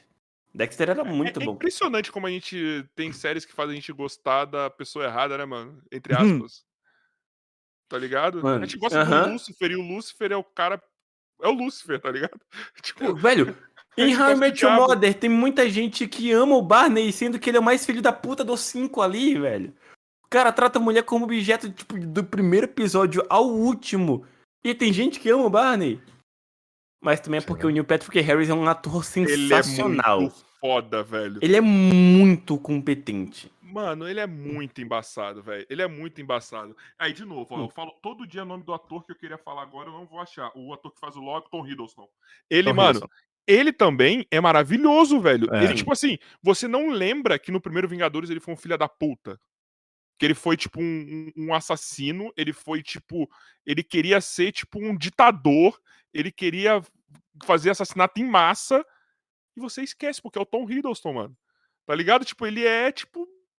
É, E a, e a forma como eles estão desenvolvendo. O problema é que eu não quero falar pra dar spoiler pra galera aqui da live, né? Ah, e na moral, você que não quer spoiler, não é aqui o lugar. A gente vai falar abertamente. Ah, É, você tira o fone. Vambora, Joy. Não, eu, não- eu não vou deixar. Eu não vou dar spoiler, tipo, é, direto do que aconteceu no último episódio. Já Eu tô falando aqui, ó. não Já sei. tava claro, já tava claro desde os trailers que esse Loki da série seria o Loki alternativo lá de 2012. 2012, é. É, 2012. E a forma como eles estão desenvolvendo a o pensamento, os, os sentimentos desse Loki de 2012 pra no final das contas ser algo semelhante ao Loki que morreu lá em Vingadores, tá incrível. Eu, é, isso me fez discordar do meu Deus Érico, Borgo. Hum. Porque eu vi o Érico Borgo e, na verdade, o Hum. pessoal. E depois o pessoal do Omelete também, o pessoal do Omelete que eu falo. O. Caralho! É, esse é, nome é foda também pra mim, eu tô tentando lembrar. Enfim, era a trindade Hum. do Omelete, né? Tudo bem que o, o Érico Borgo saiu, mas eu, eu discordo de tudo porque, assim, a galera, ai, mano, a galera tá, tra- tá tratando esse Loki. A, a Disney já botou esse Loki como o Loki que morreu no, no, no, no Endgame. Só que, mano, o- por que, que o Loki do Endgame ele morreu como um anti-herói, no mínimo, assim? Eu acho que já morreu como herói. Porque ele se descobriu um cara carente, um cara que precisava de atenção. E quando ele teve, começou a ter atenção do, do Thor, tá ligado? Da galera. Quando o Thor começou, tipo assim, mano, você é mal, mas o seu irmão eu te amo, eu tô te dando atenção. Quando ele começou a ter atenção, foi a hora que ele teve a redenção dele, ele fala, não, eu não posso ser mal. E essa série acelerou isso, porque quando ele começa a trocar ideia com o Mobius, tá ligado? Quando ele começa a trocar ideia com a, com a Sylvie, Quando Ele ele, vê, quando ele vê o, o- o possível futuro dele lá na projeção e tal, ele se- começa a entender tudo. Só aceleraram.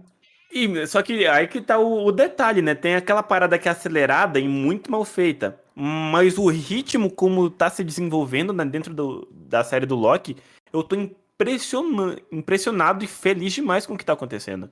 Eu também. Eu também, cara. Eu Hum. acho que tá sendo muito bem feito. Eu acho. E também o ator, né, irmão? É, o Tom falar. Hiddleston é muito competente. Não, o cara. Tom Hiddleston, a mina que. Eu esqueci o nome da atriz também que tá fazendo a, a versão feminina do Loki, a Sylvie. A Tá Sylvie. ligado? Ela é muito boa atriz. Mano, o Owen Wilson não precisa nem falar, né, mano? Tipo, é outro cara também sensacional, mano. que tá Eu nunca imaginei que eu ia ver o Owen Wilson num papel sério tão bem feito. Não é? Porque pra mim ele sempre foi comédia. Eu, eu nunca tinha visto um papel, tipo, mais de drama, assim, mais sério dele, que tinha me agradado. Mas o Mobius tá. Mas os papéis, de- mas a comédia romântica dele, Hum. alguns, alguns personagens dele, vocês viam que tinha, quando tinha carga É. dramática, ele segurava, tá ligado? Uhum. Ele é um cara que segura. O Owen Wilson é um puta ator. E, mano, na moral, aquele núcleo ali do Mobius, da Sylvie e do Loki, mano. o- o- E a quando- B. Eu acho que é a B-15, eu acho. A guarda lá. Não, mas é, é, é. mas Só que ela, ela entra de vez em quando no núcleo, né? Uhum. Mas quando o, o Tom Hiddleston, ele, ele, ele, ele contracena com o Wilson e com a mina que faz a Sylvie, A Sofia Ele de não- Martino. Sofia de Martino, essa Obrigado, mina é obrigado pelo sensacional. nome. Ela, mano, ele, ele não cai, mano. Não cai o, a, a interação, mano. É muito mu- foda, cara. É uma parada que eu admiro demais na Marvel, cara. Eles têm os seus erros? Tem. Tem. Mas a cada dia que passa são menos erros e a gente só se prende mais, a gente fica mais maluco. Ô, ô peraí, ô Bruno. Você botou a almofada do Homem-Aranha ali porque eu tô com a camisa do Homem-Aranha, é isso mesmo? Eu sou fã do Homem-Aranha. Do Miranha. Eu sou, é o meu favorito. Ele, o personagem e herói favorito é o Homem-Aranha. O de vilão é o Venom e o Thanos. Venom não é mais vilão. Não, fala sim, mais. é que. é- é- Não é, Tá, é tá naquele impasse. Não, Não é mais. Nos quadrinhos, pra mim, ele era um. Não é vilão. mais vilão no quadrinho. Não é. Não, mas quando eu lia, caralho. É, o Venom é um anti-herói atualmente. Não, mas É. quando ele enfrentava o, o Homem-Aranha Sim, nos sim. quadrinhos antigos, ele era como dado como vilão, mas. Melhor filme curto. da Marvel da década, pra mim, foi o Aranha Verso. Realmente. Você acredita que o Aranha Verso eu não assisti até hoje? Porra, pelo amor de Deus, Moreno. Assiste. Veja, mano. Foi por causa dele que saiu o Mo- Miles Morales É. do, do- da Sony. É, eu- eu- é porque eu sou esquecido. Veja, tem, duas mano. coisas- tem dois é filmes que eu preciso ver. Que eu preciso ver urgente, que é o Snyder Cut que a gente tava falando em off, né? Preciso ver Snyder Cut e o Aranha Verso. Não sei por que, que eu não vi ainda o- até hoje. É, Mano, Aranha vacilo, Verso é uma obra-prima, cara. Porque, assim, é uma obra-prima de animação, tá ligado? Tipo, pra, ó, pra vocês terem uma noção, não sei se você já viu Demon Slayer. Pra mim, Sim, tipo assim. nossa, que o- coisa maravilhosa. O Aranha Verso, a animação do Aranha Verso, ele tá acima do Demon Slayer. Entendeu? tá acima. É, eu, eu- eu acima do tive que mutar o microfone porque os cachorros começaram a latir. Aqui em casa são Relaxa, oito. aqui, tam- aqui também tem. Relaxa. E, mano, a animação tá Uhum. acima do Demon Slayer, mano. Só, só pra você ter uma noção. Uhum. Do Aranha Verso. É um bagulho é sensacional. Não me fala de Demon Slayer, não, que eu, eu lembro do, dos, de One Piece, dos animes que eu amo, assim, de paixão. Eu comecei a Nossa. ver One Piece, cara, esse ano, você acredita? Eu falhei. Não, é que totalmente falhei. normal, totalmente normal. Eu vi eu- 130 só. Não, Um, um pequeno detalhe, é, Eu tô no quarto ainda. Netflix, eu sei que vocês jamais vão me patrocinar, jamais, principalmente depois do dia em que vocês me mandaram um e-mail querendo fazer parceria para divulgação da série do The Witcher, mas o e-mail foi para minha caixa de spam, eu não sei porquê, desculpa Netflix. Nossa. Sabe, sabe aquela aquele evento que teve de pré-lançamento da série do The Witcher com o Jovem Ah. Nerd e o Selbit Damiani? Era pra eu estar lá, só que o e-mail que a Netflix me mandou caiu na minha caixa de spam e eu não vi. Viu Depois de Mano. quanto tempo? Três dias. Ah. Mas continuando, continuando.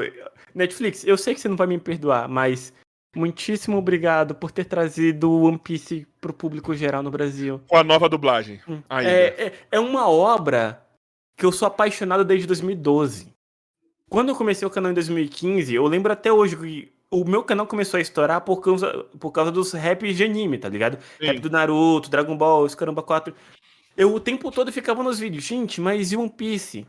Por que o pessoal não faz rap sobre os personagens de One Piece? Por que, que o pessoal não dá tanta atenção pro One Piece aqui no Brasil? Isso é um negócio tão foda. E aí eu fiquei nessa agonia por muito tempo. Aí veio a Netflix trazendo o One Piece pro, pro Brasil com a dublagem. Eu, só quero agradecer porque muita gente começou a assistir por causa disso e tá apaixonado. Eu, Pô, É uma obra incrível, velho. mano, na moral, pra mim, assim, já, já me pega no seguinte: quando a Úrsula Bezerra está dublando o Luffy. Não, não é a Úrsula É a Bezerra. Úrsula, não? Não, é a, a É a, Carol. a irmã do, Não, é a irmã do, do Não, Wendel, não, é? Não, uh -uh. Então parece muito a voz, velho. nem. É a, a dubladora do Luffy é a mesma do. Irmão, tá parecendo muito a irmã do Wendel. Não, na verdade, ela, a irmã do Ender, dubla um personagem que aparece lá. Você E- dá pra ver que a voz é igualzinha do Naruto que ela faz pro personagem, mas é outra. É a menina que foi no Ah. Flow. Não é a menina que Isso, foi é no Flow? a Carol Valença, é a Carol Valença. É a Carol Valença, mas gente, Carol tá Valença. muito igual. Caralho, perdão, mano. Mas tá muito parecido. Valença. E, e por incrível que vocês chegaram a jogar o The Last of Us 2? Sim. Não, é, cara, eu comecei a jogar e não Hum. acabei. Em português ou em inglês que você jogou, Ah, Bruno? sempre em português. Não, é a dubladora da, da Abby. A mesma dubladora que faz a voz grave da Abby, encorpada, é a dubladora do Luffy. Caralho, que da hora. mano. Deixa eu, ver, Gente, deixa eu ver se eu consigo encontrar aqui o que, que a Úrsula Bezerra faz no One Piece, mano. o- Eu vou ver aqui também. Nossa, que da hora, não sabia não. É porque eu joguei legendado. É porque eu, eu, eu joguei o primeiro legendado. Aí ah, eu queria continuar com a saga ouvindo legendado. O que, que ela tá fazendo aqui? eu, eu sou Vocês louco, acharam? cara. Mas eu vou Eu não novo. achar, não. Não consegui achar, não. Ah lá, mano. Ah, Mas peraí. Não, aqui tem um bagulho que tá falando também que ela dublou o Luffy, mano. Mas será que ela. du- Ah, Deve ser o antigo, não? Deve ser o antigo. A Não, antiga não é, dublagem? não é. Não, não, não, eu li errado, perdão. Uma Quem que é? pequena. Até uma pequena curiosidade sobre essa dublagem nova do One Piece, né? O diretor, o Glauco Marques, que também é dublador do Zoro, ele é Sim. apaixonado pela série há muitos anos. E, nossa, como eu fico feliz de ter um diretor de dublagem que ama a obra, responsável por cuidar da adaptação, de tudo, velho. Eu só queria literalmente virar pro Glauco e falar, mano, eu te amo, muito obrigado por estar cuidando dessa obra que é tão importante pra mim, velho. Cara, mas posso falar, eu me culpei. Depois que eu comecei a ver, assim, vamos lá, vamos contextualizar o seguinte. Os primeiros 20 episódios é duro de ver. Não, calma.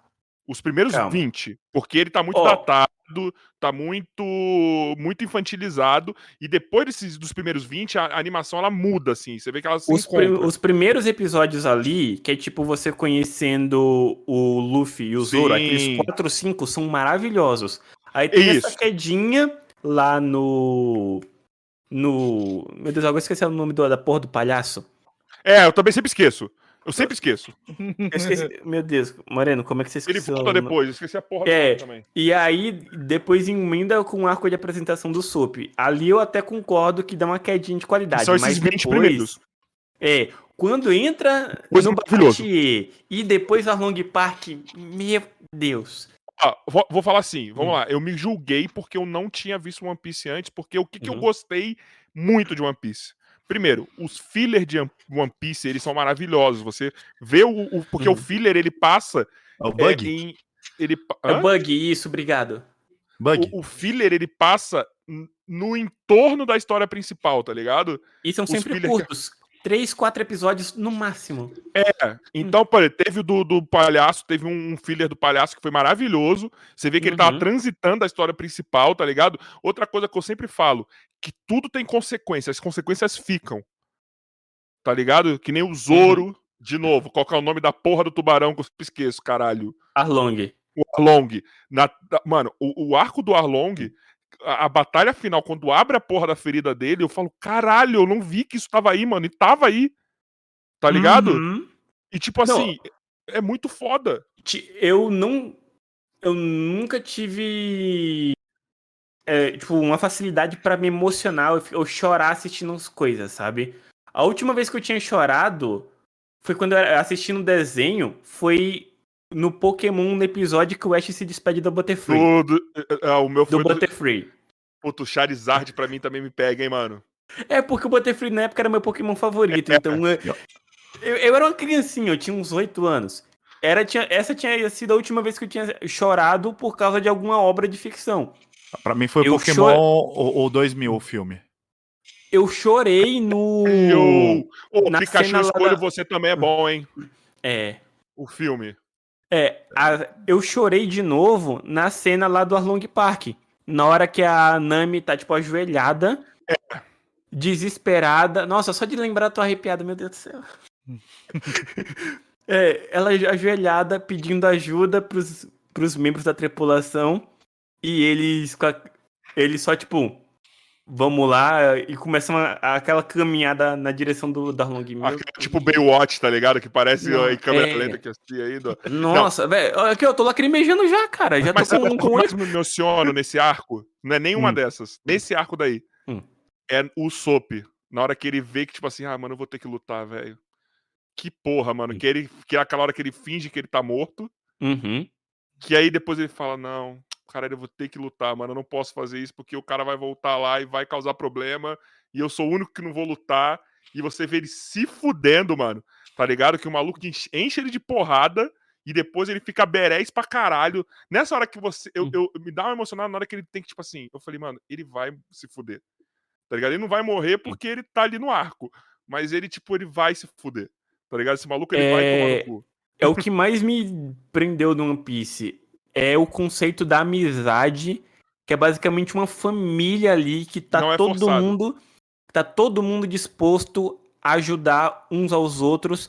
É, é uma conexão que eu acho que todo mundo devia sonhar em ter com seus amigos. É.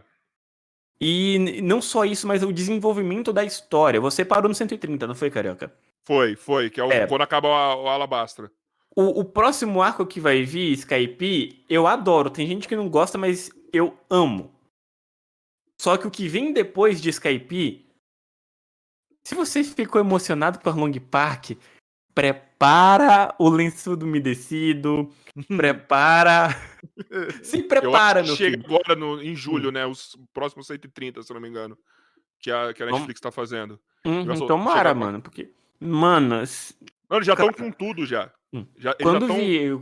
Quando você chegar em Water 7 Ennis Lobby, o negócio chega num patamar de manipulação psicológica contigo que você vai sofrer. O Bumbo já tá na frente do One Piece, não tá, Bumbo? Com certeza. Também? Você sabe do Joy que eu tá tô falando, comigo, não né, sabe, Joy? Bumbo? Eu estou no quarto episódio. Pra você Tô, vejo Netflix. Ah, é verdade. Ah.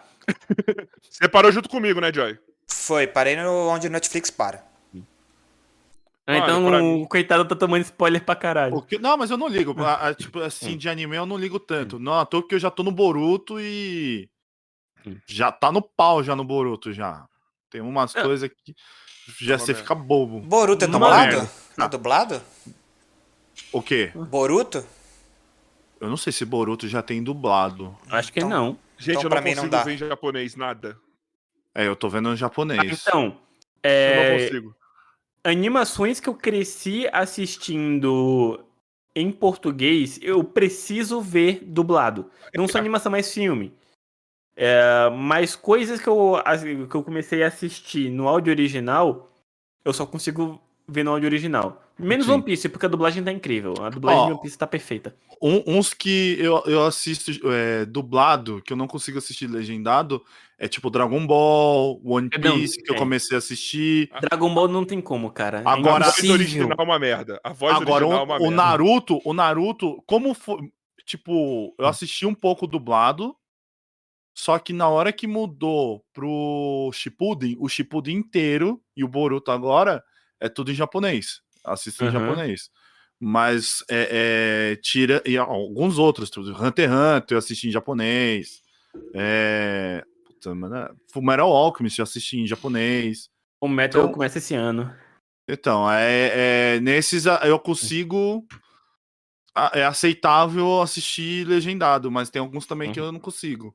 O, o, o, o One Piece vai ser um deles que eu vou ser dublado. Que eu comecei a Você viu, o dublado. Moreno, você viu o, o live action do Samurai X na Netflix? A não, Samurai cara. X é, é- é- é japonês também que eu assisti. É, o, o Samurai X eu não, eu não. Na época, eu nunca fui tipo de assistir, tá ligado? É, Eu acho que ele passava. Network. O, o Samurai X ele passava. Eu era na manchete ou no SBT, não é? Samurai X foi manchete. Foi manchete. Não tinha manchete onde eu morava. Puta, Eu nunca mano. assisti. Yu- Eu nunca assisti Yu Yu Hakusho. Eu, como eu falei, eu morava na cidadezinha que mal tinha não tinha- televisão. Não tinha Rede. TV?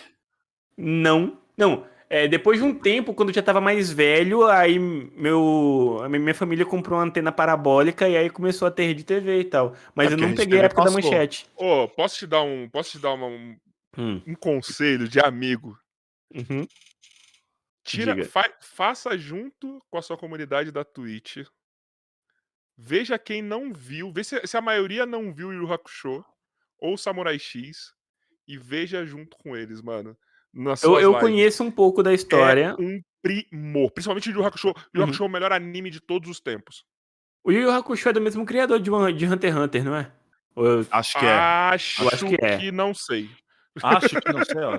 Deixa eu ver aqui. Eu acho que é ainda um outro fator aleatório que eu sei. Esse, o criador de Yu Yu Hakusho e Hunter x Hunter é casado com uma criadora de Sailor Moon. Que por Meu sinal está Deus. tendo o anime novo lá na, na Netflix. É ele mesmo. E eu adorava mesmo. Sailor Moon. Mano. Mas aí, para pra ver depois de velho. É. Não dá. Eu fui parar pra ver agora o anime Hum. novo, que eles fizeram do mesmo jeito praticamente. É muito parado, não dá. Não dá. Não dá. Eu, eu fico curioso pra saber como é que seria a Sakura. Card Captors, agora mais velho. Isso eu acho que ia ser maravilhoso, porque a Sakura já era muito Hum. foda. A Sakura, ela tinha, tipo, uma parada meio estratégica, tá ligado? Tipo, era um jogo psicológico, estratégico. Ela era tinha que saber usar espírito. a carta certa, do espírito certo pra combater o bicho É um lá. específico. RPGzão maravilhoso, mano. Acho que é o melhor Hum. anime que fez um RPG de todos os tempos, mano, assim, tá ligado? O pessoal fala bastante do tal do Tateno Yusha, né? Que é o herói do escudo. Porque é Isso bem baseado. É bem baseado em RPG mesmo. Pelo que eu vi, até, até mesmo o próprio personagem tem uma HUD de RPG, que ele vai upando de nível. Ele, ele pega, tipo. Ele tem como se fosse uma pulseira, eu acho.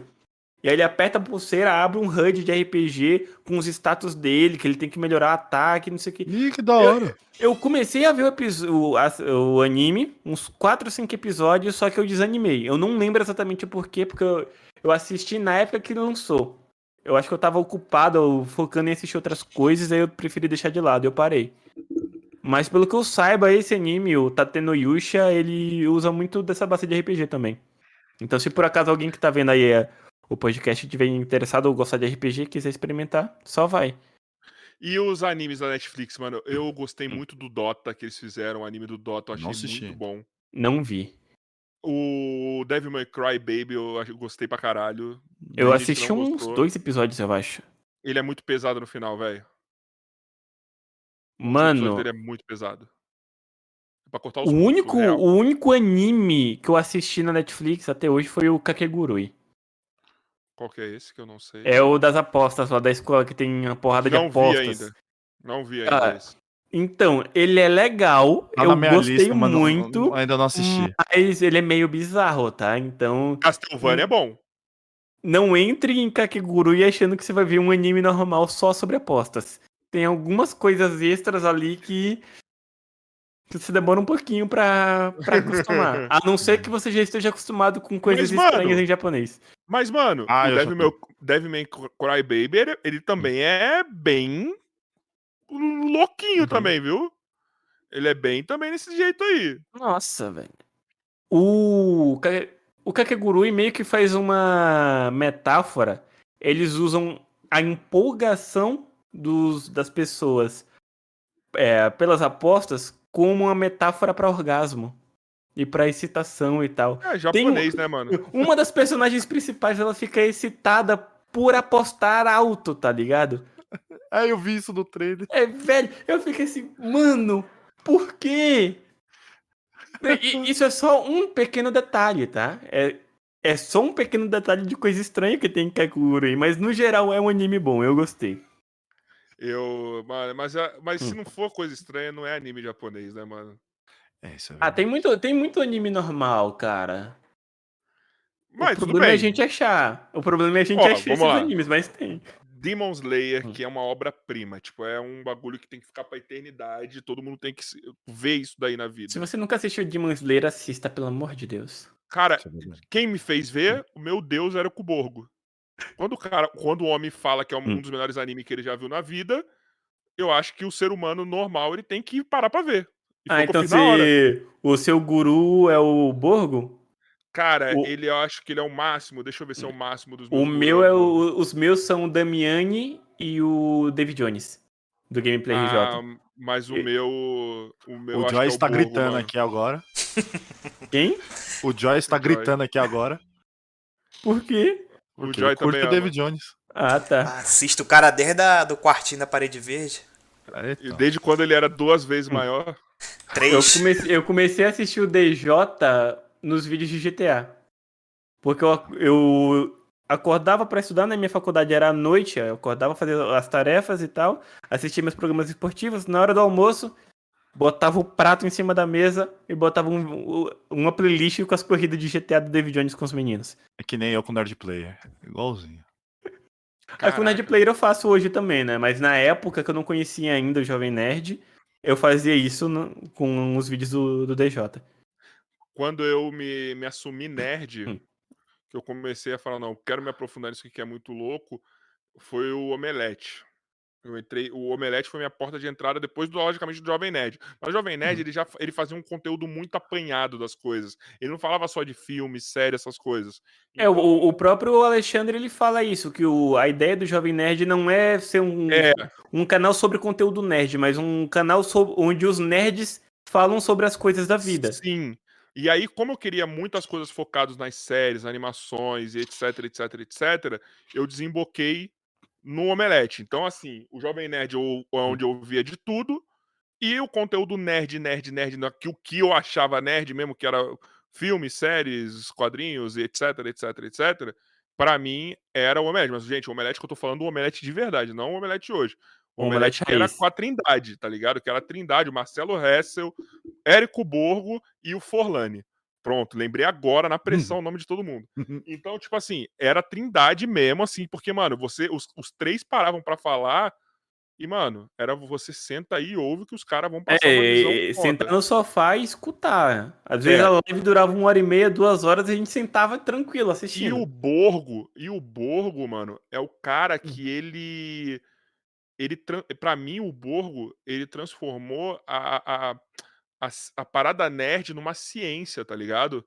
O, o- quando você para, por exemplo, hoje, hoje daqui a pouco tem a live dele na Ruro, que ele tá sozinho. Pra mim, a live dele é um primor, mano, porque é, é ciência, cara. Ele te explica a métrica da parada, a fórmula da parada, tá ligado? O que fez o roteirista chegar ali, o porquê que o Loki ele tem que fazer tal coisa, tá ligado? Porque se não for desse jeito, tá errada a matemática, tá ligado? Ele te dá um- Uhum. uma parada tão didática, mano, que não tem como. Então, quando um cara desse que ele estuda mesmo, que você vê que ele, ele tira a arte, da arte uma ciência, você fala, irmão, quando esse cara fala alguma coisa, no mínimo, mesmo que você não goste, você tem que parar pra Hum. ver. E É uma análise respeitar o que ele tá falando. É, mano. O Borgo é muito competente, cara. Ah, é o que eu tava falando, a gente tava falando, né, dos gurus e tal. É, dessa uma- minha admiração pelo DJ. Eu lembro até hoje do dia que eu tomei um susto.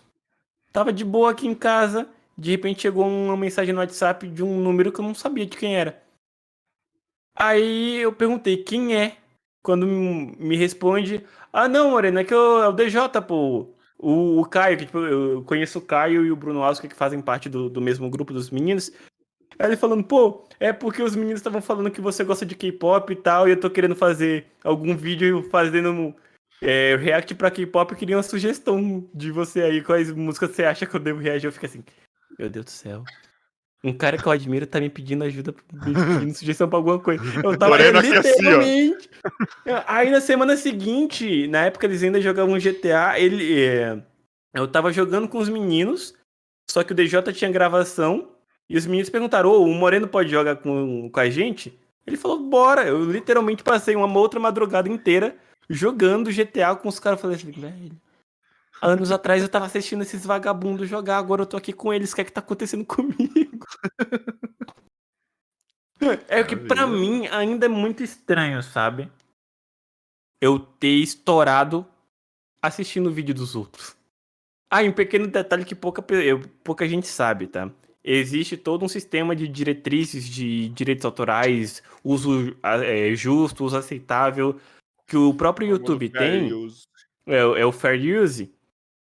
E, mano, se você acha que quem faz React apenas tá ganhando dinheiro com o vídeo dos outros, ou coisas do tipo, você não sabe da missão terço, tá? Ah, o Julião É. aqui tava falando pra gente, o Julião do React também tava falando pra gente que tem gente que paga ele pra fazer React, É, mano. tem isso, tem Tá gente que ligado?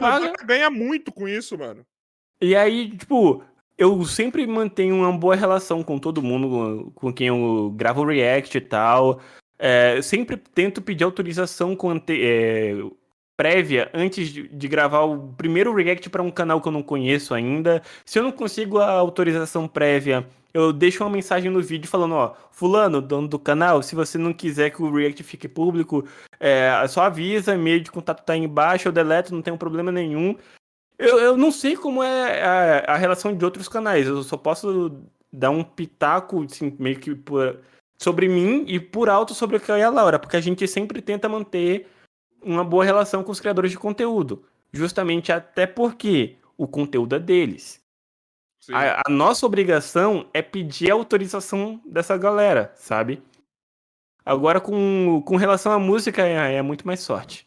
Mas com relação a React mesmo, de, de criadores de conteúdo brasileiros e tal, é, eu sempre tento manter a melhor relação possível com, com o pessoal. Aí, deixa eu só falar uma coisa. Guilherme. Guilherme Albuquerque de Paula, você mandou um pix aqui, mas não mandou nada, irmão. Salve. Manda aí alguma coisa no pix, cara. Salve. Mas se você quiser dar de graça seu dinheiro, fica à vontade. É, também. mano. Se não fala aí no chat que o Joy passa pra nós aqui, viu? É isso. É nóis. Mano, mas aí, eu vou falar. Eu acho que, que nem eu tava falando do, do, do Julião lá também, que de novo você tem que conhecer Uhum. ele. É, você, ele fala isso assim. Vocês têm. É uma troca muito justa, Isso. velho. Tá ligado? A proporção que vocês dão, a disseminação que vocês dão do conteúdo, mano, da galera, é muito foda, mano. Sério. Velho, é muito tem- foda. Tem dois é, criadores de conteúdo em específico que os dois falam pra mim o tempo todo: Moreno, devo minha vida a você. Que são o MH Rap e o Drone Mask, tá ligado? O, primeiro vídeo que eu gravei de react pro, pro MH Rap, ele tinha 1.500 inscritos. Nossa. Hoje eu acho que o bicho tá com 2 milhões. Batendo tipo 60 a 70 milhões de views por mês, tá ligado? O Drone Mask, a, a própria comunidade de fãs dele que ele tinha no Facebook, na época que ele tinha acho que uns 5 ou 6 mil inscritos, se organizou pra pedir pra que eu gravasse react para as animações do Drone Mask. E hoje ele também já passou de mais de um milhão e tal. Os dois, eles conversam comigo do tipo, velho, muito obrigado, tá ligado? E eu, eu não fico falando isso pra querer me exibir nem nada, é porque eu realmente gosto do conceito de React. Eu comecei a Ok. gravar vídeo de React em 2015, mas eu comecei a assistir em 2013. Eu passei um bom tempo assistindo React como minha principal fonte de entretenimento. Tá ligado? Não era nem gameplay, live, vlog. Eu sempre me diverti com React. E saber que, tipo, porra, eu ajudei a vida de algumas pessoas a mudar pra melhor me faz feliz, tá ligado? Eu, eu não preciso, eu não sonho em, tipo, a ficar mega milionário ou ganhar dinheiro pra caralho com React. O pessoal fica até me perguntando, pô, Moreno, um milhão de inscritos aí, tá tranquilo, tá vivendo bem, qual é o próximo sonho? Meu próximo sonho, velho, é literalmente continuar fazendo o que eu gosto. Eu não. É só torcer pro YouTube não me dar strike. é só torcer pra não tomar nenhum processo de nenhum criador. E por isso eu sempre tento manter a melhor relação possível. Porque eu acho que, como você tava falando, Carioca, Mas é uma troca justa pros dois lados. Já tive. Não, tipo, de chegar ao ponto de ser processado, não, mas eu já fui ameaçado de processo. Só que eu não sei se eu Strike, posso nada. falar. Não, strike já tomei vários. Vários. Caralho! Uhum. Não, mas, Mas aí não é, é que, é- mas é que tá. Um strike ele dura seis meses na sua conta. ah, tá. É isso que eu ia perguntar. Eu falei, ué, Uhum. não é só três? O máximo que eu consegui, Entendi. que eu consegui ter na minha conta ao mesmo tempo foram dois strikes. Nossa, ficou na degola, mano. É, fiquei na degola por duas semanas sem poder postar nada. Ficou assim, né? Nossa. Demais, demais. Eu não sei nem se eu posso falar o nome da pessoa que me ameaçou de processo, mas é melhor não, pra não correr risco de dar treta. Ah, Mas é tá gente bom. grande, tá ligado?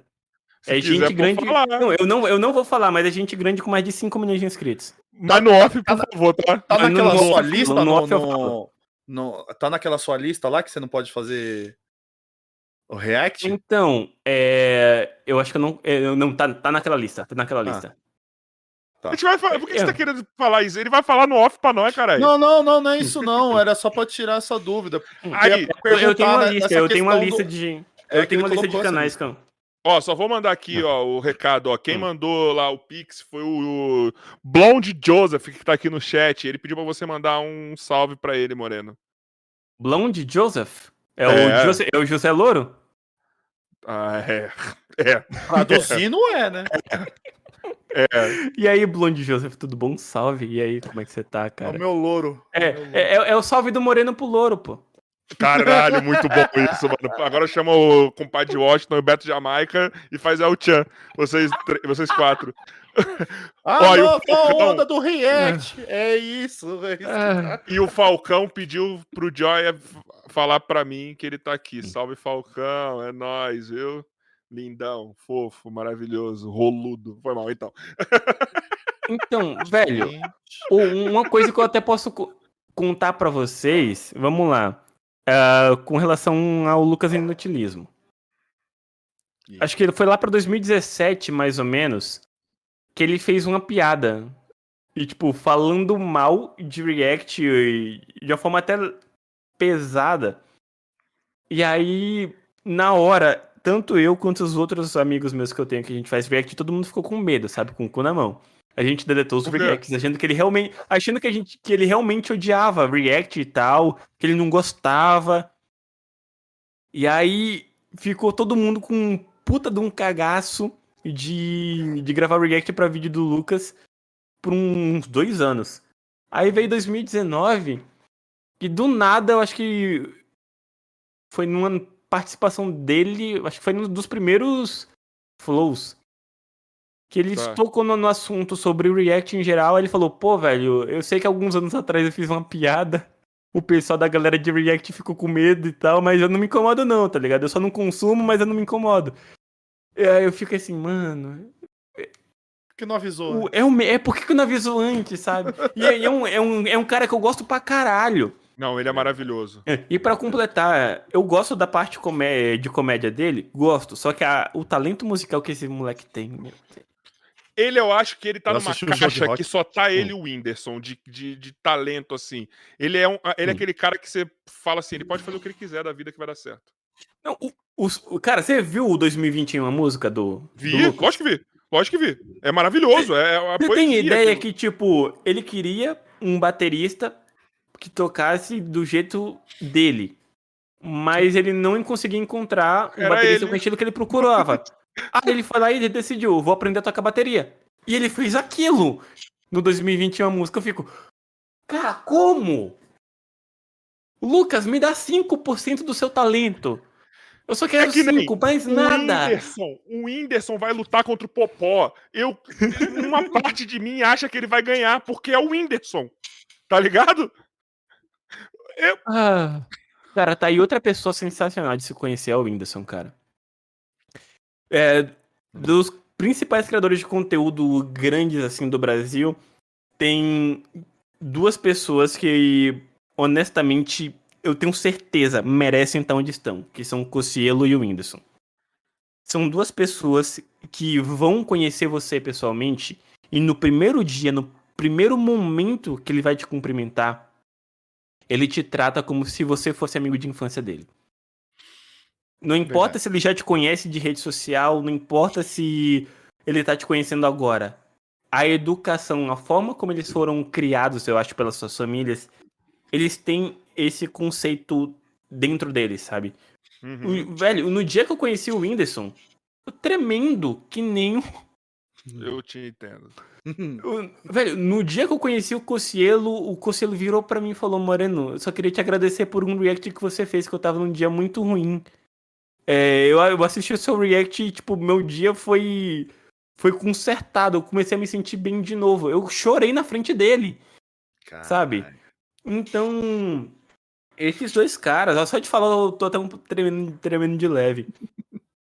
São, são duas pessoas que eu vejo assim, pô, tão gigantescos, merecem tudo que tem. Podem não ser perfeitos, podem ter os seus defeitos, mas a base central da personalidade deles dois são duas pessoas Eu incríveis. conheci velho. o Cocelo pessoalmente, não faz muito tempo. Uhum. E eu, a melhor coisa que aconteceu pra mim foi não me decepcionar com esse cara atrás das câmeras. Cara, é o que eu falei, o Bumbo tava lá fazendo as gravações do canal, do canal dele, então eu interagi mais do que o Bumbo.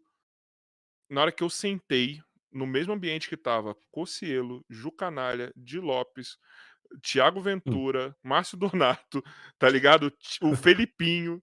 Tava, mano, uma, Hum. o Glauco, o Mago. Mano, tava uma galera muito foda. Eu ali sentado no mesmo lugar que eles e a gente interagindo, todo mundo, como se conhecesse há muito tempo. E o cara foi super simpático comigo, tá ligado? O Coceiro, mano, ele chegou Você sentiu a mesma comigo. coisa que eu senti. Mano, eu tenho 2 e 2 de altura, na hora que eu. Eu Hum. sou muito maior que o Coceiro, e o Coceiro é grande, velho. Aham. E, e ele falou assim, mano, você é o Eclipse, velho. Você tá tampando tudo na minha frente. Vou te chamar de Eclipse agora. Começou a zoar comigo com cinco minutos de conversa. E eu falei, maluco, que maluco, gente boa, mano. Graças a Deus. eu- E assim, todo mundo que tava ali, tá? Eu falei, graças a Deus que eu não me decepcionei com esse cara fora das câmeras, mano. Graças a Deus. É, é- é ligado? muito boa essa sensação, tá ligado? Meu Deus. Eu lembro até nessa época que eu conheci o Cossielo foi na Supercopa de Impedidos, a única que eu participei, que foi a primeira edição. A final eu acho que acabou às três da tarde. Só que a equipe do Desimpedidos falou, gente, a, a gente locou o, aqui o, o ginásio até o fim da noite. Então, se Da vocês hora. trouxerem. Eles avisaram até antes, sabe? Se vocês quiserem trazer câmera pra filmar vídeos pros seus próprios canais e tal, aproveitem. Simplesmente a final acabou às três da tarde. O Júlio Cossielo poderia ter ido embora logo depois? Poderia. Com certeza. Ele ficou até a hora de fechar o clube, porque ele queria participar da gravação de todo mundo que convidou ele.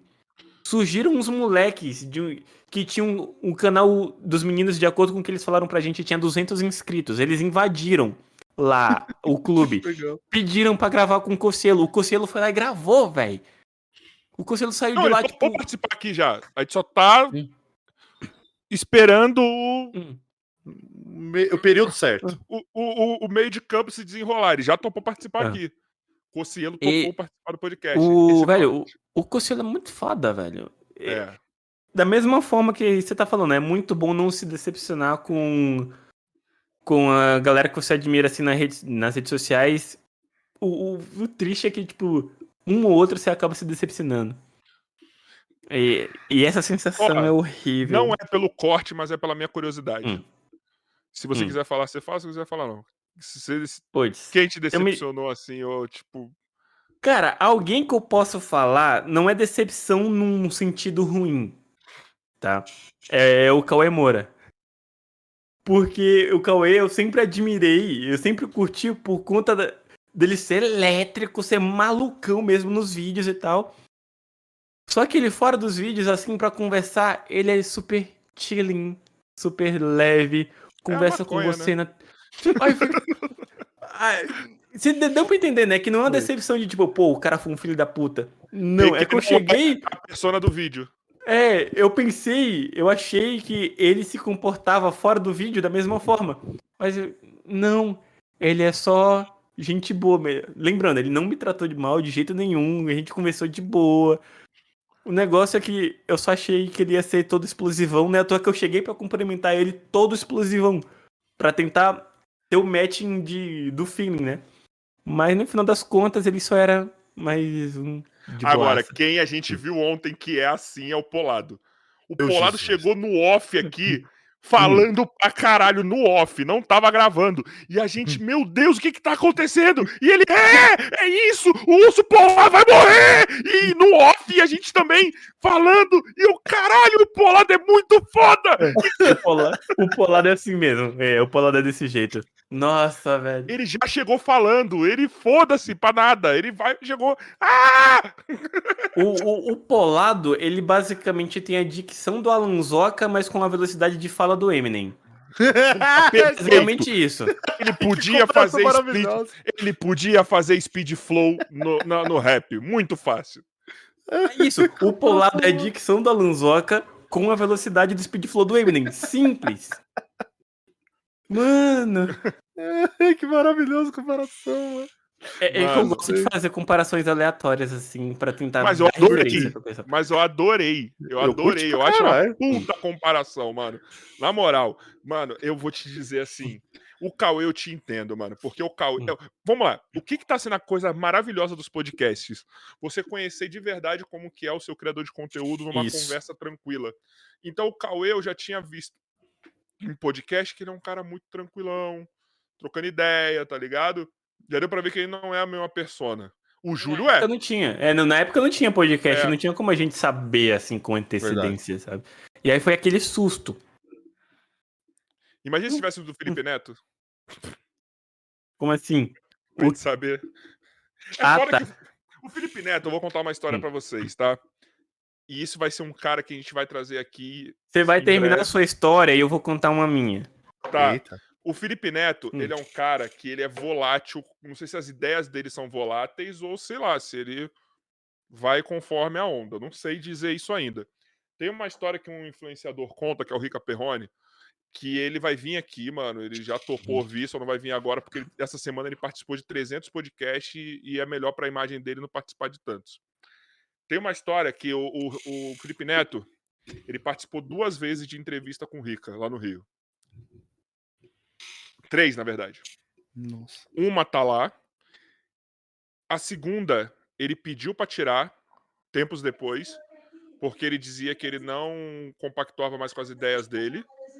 E a terceira, se você vê a primeira e a, e a terceira, você Hum. fala que não fala que são a mesma pessoa. Caraca.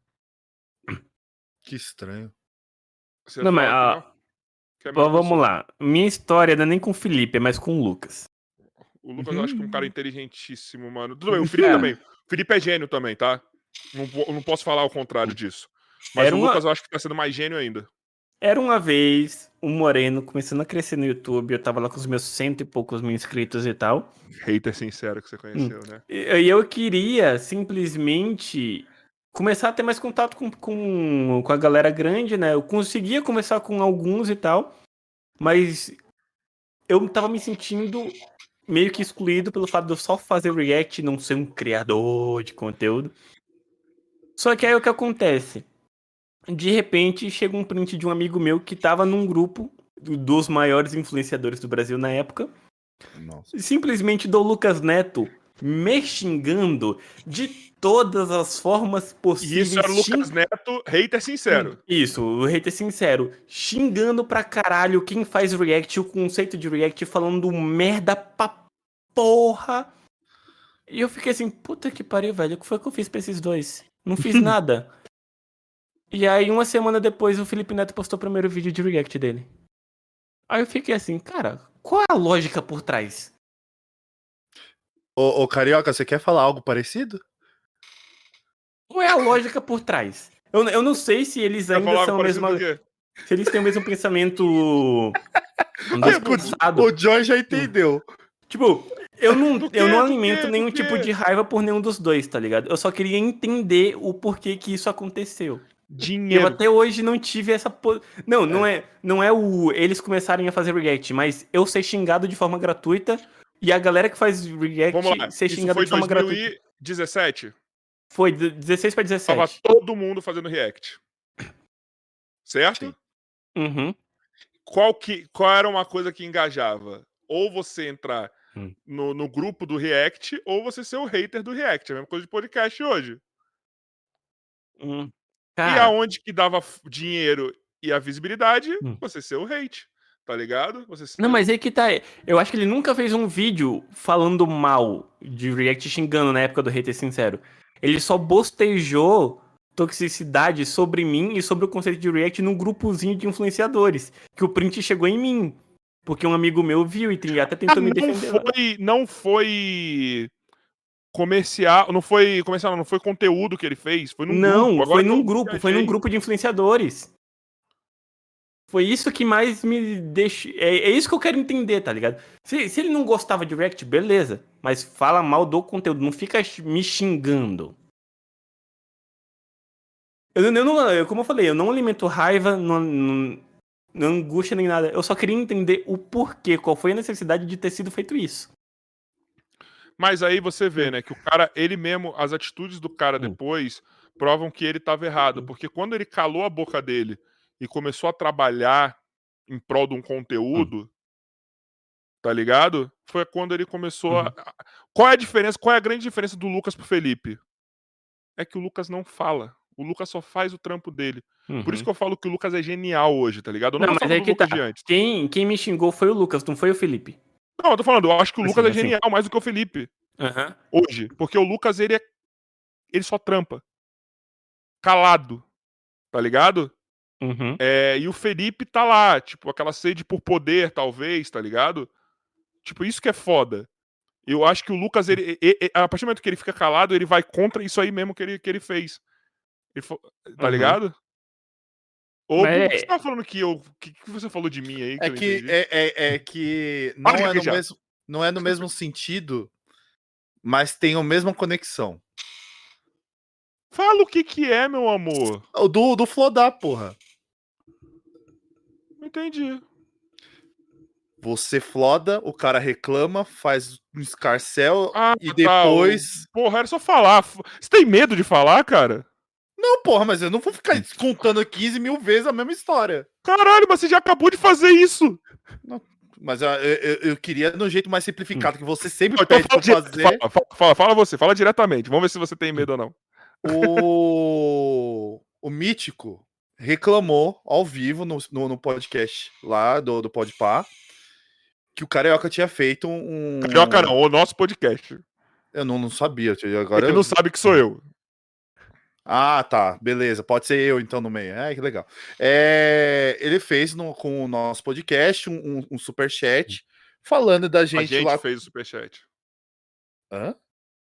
Ah, ah, é o seguinte, vamos saber contar. É. Eu mandei um superchat. Eu tô Tem um contando. corte aí, vocês procuram. Tem- é, eu mandei um superchat no dia do episódio 100 deles, que foi o mesmo dia que o nosso. Dando os parabéns e etc. E o Isso. Mítico deu uma fumada na gente ao vivo, sem motivo nenhum, porque a gente floda. Foda-se, eu sou menor e vou flodar, tá ligado? Foda-se. E um mês depois, tá eles pedindo pra flodar o Neymar. Ah, tá. Entendeu? É o mesmo Uhum. sentido do que você tava falando. É De- isso, entendeu? Metralhou no que você faz. E depois na foi lá e semana fez. seguinte faz igualzinho. Cara, é. é- É, É, é isso que eu falo, não, não tem conexão, não tem sentido. Mas, mas deu pra entender a, a ligação, deu pra. Então, deu pra não, não, eu tô falando, não tem Hum. sentido o que eles fizeram. Ah, sim, sim, sim. Isso aí eu concordo, tá ligado? Mas pior que conseguiram chamar atenção, né? De acordo com eles, o, o Neymar, a assessoria de imprensa do Neymar falou que ele tá disposto, só falta ter espaço na agenda. É, então, nesse mesmo É. dia ele falou que tá disposto também, só falta, sei lá, ter vontade, porque até hoje, nada aqui também. Mas eu tô tranquilo, assim, eu não tenho nada contra o Mítico. Entendeu? Nada Uhum. mesmo, mano, eu gosto dele, só que eu acho que ele pegou mal. Tanto que o Igão percebeu na hora que ele pegou mal. Ah, o. Cara, aí, o velho, eu lembro do Igão na Supercopa, bicho. Ele com o joelho estourado, tentando jogar, tá ali. Parecia uma Kombi. Não, Maravilhoso. Na primeira Supercopa ainda, ele tava mais. Ele, ele ainda não tava. hum, Como é que se diz? Ele não tinha Ah, voltado do tava sedentarismo. Ele, não, ele tava ele tava gordão. travado. Ele tava E o- gordão que nem agora. e eu o legal é que, tipo, eu tava no time dele, sabe? Eu tava com a camisa 9. Não sei porque os Impedidos me deu a camisa 9 do time do Igão, velho. E o Igão ficou, acho que com a 2 ou foi com a 4. Nossa. Aí eu fiquei assim. Eu virei pro Igão e falei, "Ô, Igão, olha. Eu sei que a ideia disso aqui é todo mundo jogar, todo mundo participar. Mas eu quero ganhar, tá? Então, se for necessário eu ficar só no banco e entrar um minuto a cada jogo, eu estarei satisfeitíssimo com isso, ok? E No aí? final das contas, a, Copa, a Supercopa inteira eu joguei 3 minutos, tomei um. Eu tomei um drible humilhante do Wendel Lira e voltei pro banco. Falando nisso, eu quero falar uma coisa, hein? O Wendel Lira, eu acho que eu vou conseguir trazer, hein? A Wendel é gente boa pra caralho, velho. Acho que eu vou conseguir trazer, hein? Graças ao Brian Riso. Vamos ver se vai mesmo. Eu quero muito conversar com esse cara. A história de vida desse cara é, é, é show de bola, mano. Não, esse provavelmente eu vou querer assistir, porque eu quero conhecer mais sobre ele, tá ligado? Ele é eu, não foda. sou, eu não sou próximo dele, eu só, só troquei ideia com ele um dia num evento de. no Campeonato Brasileiro de FIFA, que, eu, que foi realizado aqui no DF. Por isso que eu encontrei ele e tal. E eu, eu fiquei muito mais curioso pra conhecer mais sobre, né? Mas e aí, se, se ele realmente vier pro nosso podcast, eu vou estar aqui assistindo. Ah, caralho. Eu gosto, eu gosto disso, Bumbo, de. é, como posso dizer? Hum. Dos- de pessoas qualificadas vendo isso aqui. Exatamente. Eu não quero mais Hum. só você vendo isso aqui, entendeu? Eu quero pessoas qualificadas. Brincadeira, eu te amo. Tá Tá certo. lembrando, qualificação não tenho nenhuma, tá? Eu fiz a, faculdade lá, mas eu tranquei no oitavo semestre, então não. Ah, para, irmão. Para, irmão. Para, para, para. Pera aí, mano, se- deixa eu perguntar um bagulho. Hum. Fala aí, fala aí. Diga. Fala aí, Bumbo. Não, eu só ia falar, tipo, mano, você fez quantas faculdades e você concluiu alguma? Não, eu fiz só uma faculdade. Ah, tá. É que eu E, entendi- travei. tinha entendido que você tinha travado e foi pra outro e travou de novo. Não. Ah, tá. Eu quero, eu quero voltar a estudar, quero fazer matemática depois. Diga. Por que Né, comigo. ontem a gente estava conversando com o Polado aqui, eu acho que é até um bom assunto pra gente falar aqui agora. Uhum. É, Ele falou do Games Edu, uma parada que é assim. O Games Edu ele não mudou o conteúdo dele até hoje porque dá certo. Ele não encheu do conteúdo. Ele continua ali, tipo, é uma parada que dá um retorno pra ele. Por que que depois de anos você não mudou o conteúdo? Tudo bem, você tá fazendo outras coisas. OK? Mas Sim. o React tá lá. Sabe? Eu tentei. se mantém Eu tentei. Só que o pessoal não tava engajando tanto. E da mesma forma, eu não consigo, tipo, parar pra.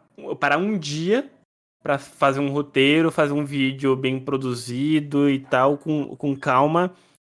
Porque eu sou levemente hiperativo, então eu, eu fico meio preso. Se eu ficar sentado pra pensar no que eu vou fazer, pra roteirizar um negócio, e aí sentar pra editar tudo. E aí pra completar, cara, é como eu falei pra você, eu não me incomodo de ser só mais um. Eu não quero, tipo, ficar mega milionário, eu não quero ter, tipo, 10, 15 milhões de inscritos. Eu quero viver de uma forma saudável, fazendo o que me diverte. Enquanto Ah. o React estiver me divertindo, eu vou continuar, sabe? Enquanto eu tiver E satisfeito. querendo ou não, você evoluiu a sua forma de fazer o react, né? Uhum. Porque hoje você faz ele praticamente ao vivo lá, tá ligado? Durante seu streaming, né? Lógico, não são todos assim, pelo que eu Sim. entendi. Mas é uma parada que já mudou. Você conseguiu mudar até a sua dinâmica de fazer a parada, né? É. É justamente isso, sabe? Quando eu comecei a fazer live, o pessoal começou, ah, Moreno, por que, que você não faz uns reacts de vez em quando, assim e tal? É, porque o meu foco era tentar transformar minha Twitch em focado em gameplay mesmo e tentar crescer nessa outra, nesse outro ramo que me interessa bastante, mas que eu não tive sorte ainda. Só que eu fiquei pensando, pô, mas se eu começar a fazer react ao vivo, vai começar a chamar a galera do YouTube pra começar a acompanhar pelos reacts e ele pode ficar interessado em continuar na live pra ver eu jogando, então interagindo com o pessoal de alguma outra forma diferente. Então não é que eu tô fazendo duas coisas separadas. No final das, das contas, a Twitch acaba tendo. A minha Twitch ainda tem, acaba tendo uma ligação com, com o YouTube ainda. E o seu Isso- YouTube, na verdade, é uma renda passiva que você vai tendo, né, mano? Aham. O, o meu objetivo de verdade é deixar o React Brasil, como é, você mesmo falou, uma renda passiva. Eu quero crescer na Twitch mesmo, sabe? É o meu foco. Por exemplo. Eu acho que um cara. um- desculpa te Diga. cortar, mas eu acho que um Aham. cara que falou que teve esses problemas de relacionamento, num geral, com amigos e tal também, eu acho que a Twitch, é- a Twitch ela, ela, ela, ela cura muito essas lacunas que todos vocês têm, assim, sabe? Tipo, tudo bem, eu acho que eu também, se eu estivesse Uhum. na Twitch, eu, Rafael, eu também teria, porque eu tenho muito problema de confiar nas pessoas, tá ligado? Eu tenho, Aham. por mais que eu tenha mais essa. é, eu- seja sem vergonha, vamos dizer assim, de falar, de, tipo, fazer as amizades, mas eu tenho problema- muito problema de manter. E pra mim também seria. Mas eu acho que a Twitch, ela, esse contato mais caloroso com o público, aquele público que quer atenção, do mesmo jeito que o criador também quer atenção, Exato. eu acho que ele vai fechando muita ferida ali, né? Isso, ó, honestamente, eu tô há seis anos no YouTube, três anos e meio na Twitch. A comunidade da Twitch, ela parece ser muito mais amigável e mais acolhedora do que YouTube. Não só público, tá? Criadores também. A galera que cria pra Twitch, parece que eles são muito mais abertos a tentar ajudar os outros, a compartilhar o seu público, a realmente criar laços de amizade, comunidade entre criadores. É algo que eu via muito no YouTube na época que eu comecei. Mas que, tipo, de 2017 pra 2018 pra cá, parece que é, virou cada um por si. A galera do YouTube, sabe?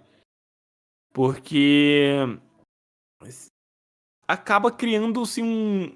Acaba criando um clima estranho não só com relação a certos criadores do YouTube com relação a mim, mas também o que o que eu observo de relação entre eles mesmos dentro dos seus próprios vídeos, de redes sociais e tal.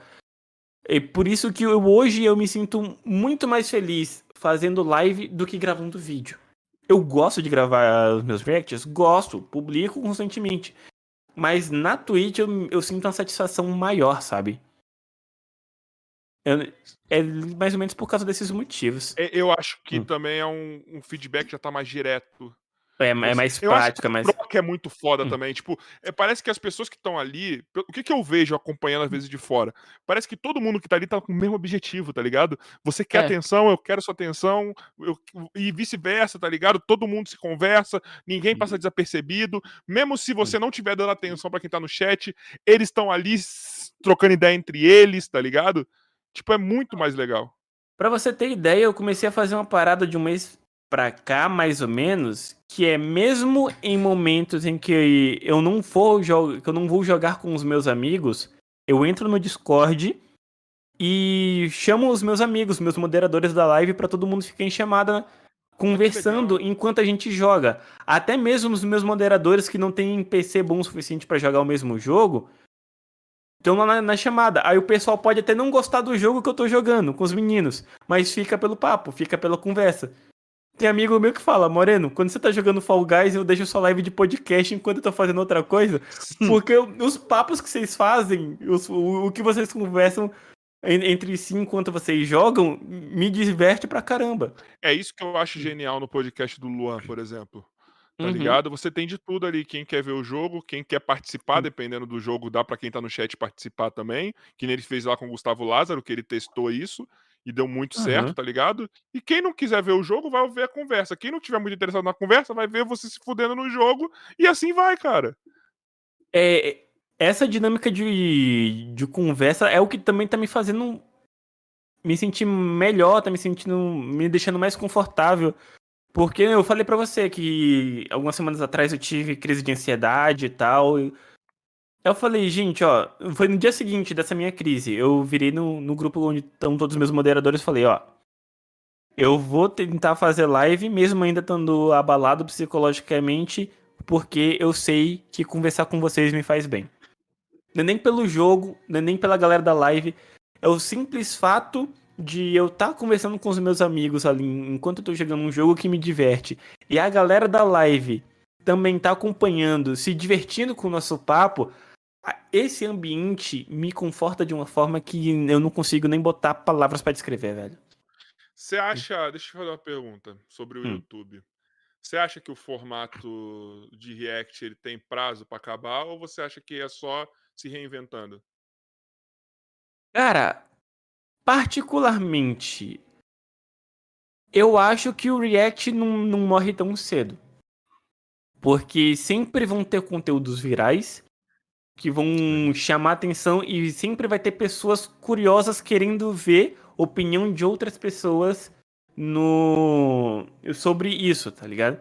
Um, um exemplo que eu posso dar, vocês já ouviram falar no cantor do Cazaquistão chamado Dimash Kodaibergen? É, lógico que não. Nome Então, legal. na minha humilde opinião, esse cara é o melhor cantor da história. É o melhor vocalista da história da música mundial. É, é- é nesse Hum. ponto que eu até ia perguntar por você na, Hum. na questão do, do- dos react dos K-pop. Mas peraí, você- Bumbo. Mas Ah, peraí, mas peraí, rapidão. Deixa eu perguntar por que, que esse cara é o maior cantor de todos os tempos. Peraí, rapidão.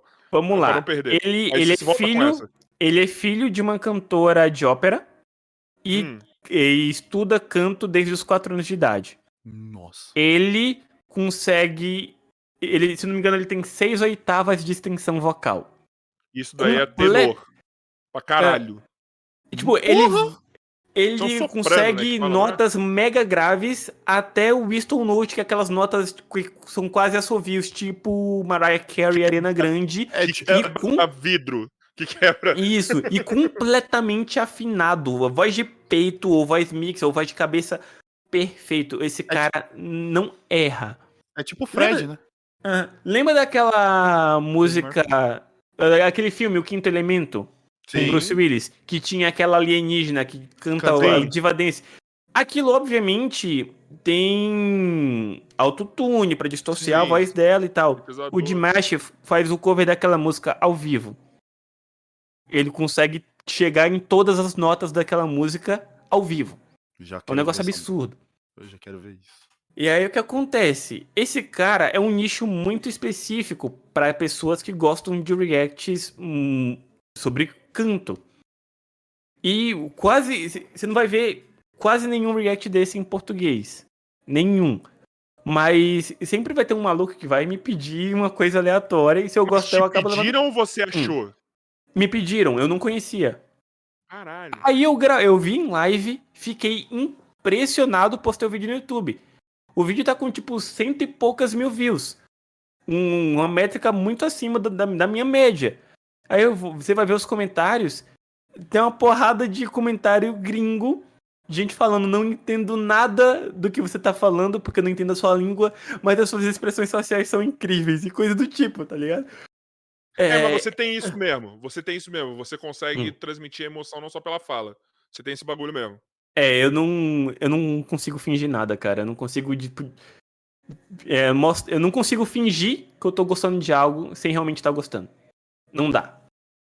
E é, é uma faca de dois legumes, né? Como diria o saudoso Dinho do Mamonas. Porque eu poderia estar muito bem farmando views com coisas virais que não me agradam. Fingir bem. Mas aqui, você reagir algo que você Hum. não se agra- não agrada, você Hum. demonstrar que é ruim, também não é legal? Ou não? É, o hate que vem é absurdo. É mesmo? E eu posso deixar isso claro aproveitando a pergunta que o Bruno ia fazer do K-pop. Eu sou apaixonado por K-pop, tá? E- Existem certos grupos que eu sou louco de paixão. Eu vou dar um exemplo pra vocês de um grupo chamado Twice. Eu conheci essas meninas, são nove garotas, em 2015, quando elas lançaram o primeiro single. Eu acho que eu E já vi eu acho que foi delas. Ano passado, elas lançaram uma música chamada Dance the Night Away. Rapidão, Moreno. Rapidão, Hum, Moreno. hum. Ô, Joy, Mano, Ah. você já ouviu falar em Shiban? só um minutinho, cara. Só um minutinho. O que, que você já tá aí se defendendo? Você vai falar que eu, que eu conheço tudo. Ô, ô Joy, você tá vendo? Quando o cara já sabe que ele tá errado. Mano, você já ouviu falar Ô, em Joy, Shiban na Play Cara, TV? O que, que você tá se defendendo se eu nem falei nada, cara?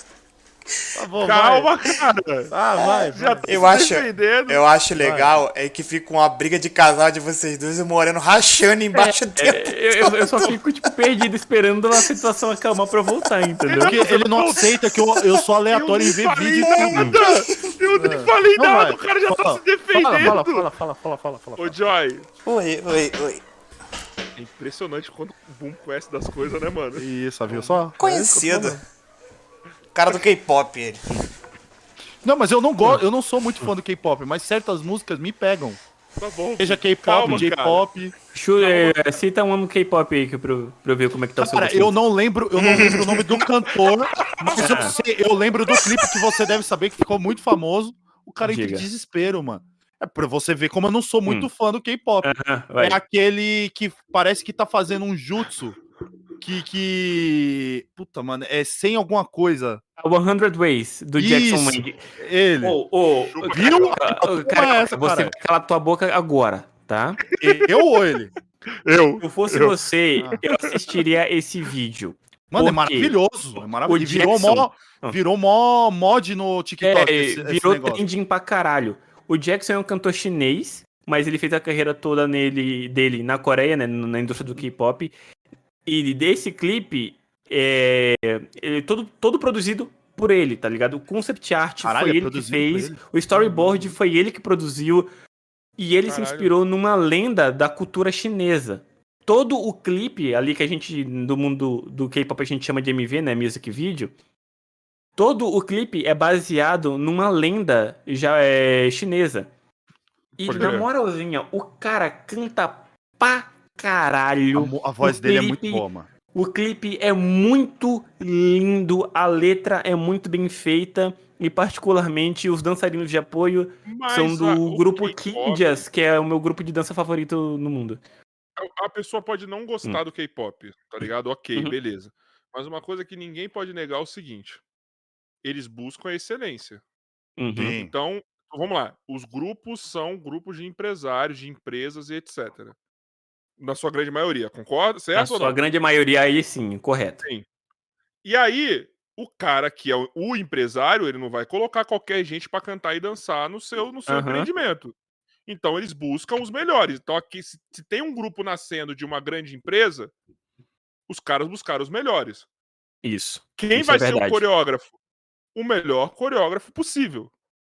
Tá ligado? Uhum. Quem vai ser o compositor das músicas? O melhor compositor possível. Então, Isso nos maluco, grupos, nos grupos de empresários. Exato, exato. E logicamente os que não são vão ter que buscar isso também. Porque a concorrência é, complicadíssima. A não ser ligado? que exi- existem poucos grupos que eu posso dar como, por exemplo, o BTS e um grupo chamado Stray Kids, Uhum. onde BTS eles conheço. produzem as próprias músicas. No caso do Stray Kids vai muito mais além. O Stray Kids, eles produzem a própria música, compõem a própria letra e fazem a própria coreografia. E esse Então. grupo específico, ele foi e o, mais engraçado, esse grupo foi montado num reality show transmitido todo dia na televisão coreana, onde é, é- é o seguinte: é, a gravadora escolheu o líder do grupo, que é o Ban Chan. O cara já estava treinando na, na gravadora há oito anos. Treinando Porra. canto, tá vendo? dança. É isso que eu tô falando. É busca excelência, mano. É, a- só que ele parecia não se encontrar em nenhum conceito que a gravadora montava. Só que a gravadora não queria desperdiçar o talento.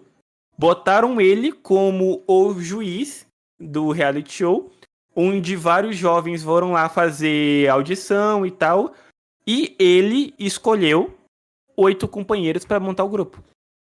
O cara, é, ele deu muita sorte. Ele teve a liberdade para montar o é competência. grupo. Competência, né? É, ele teve.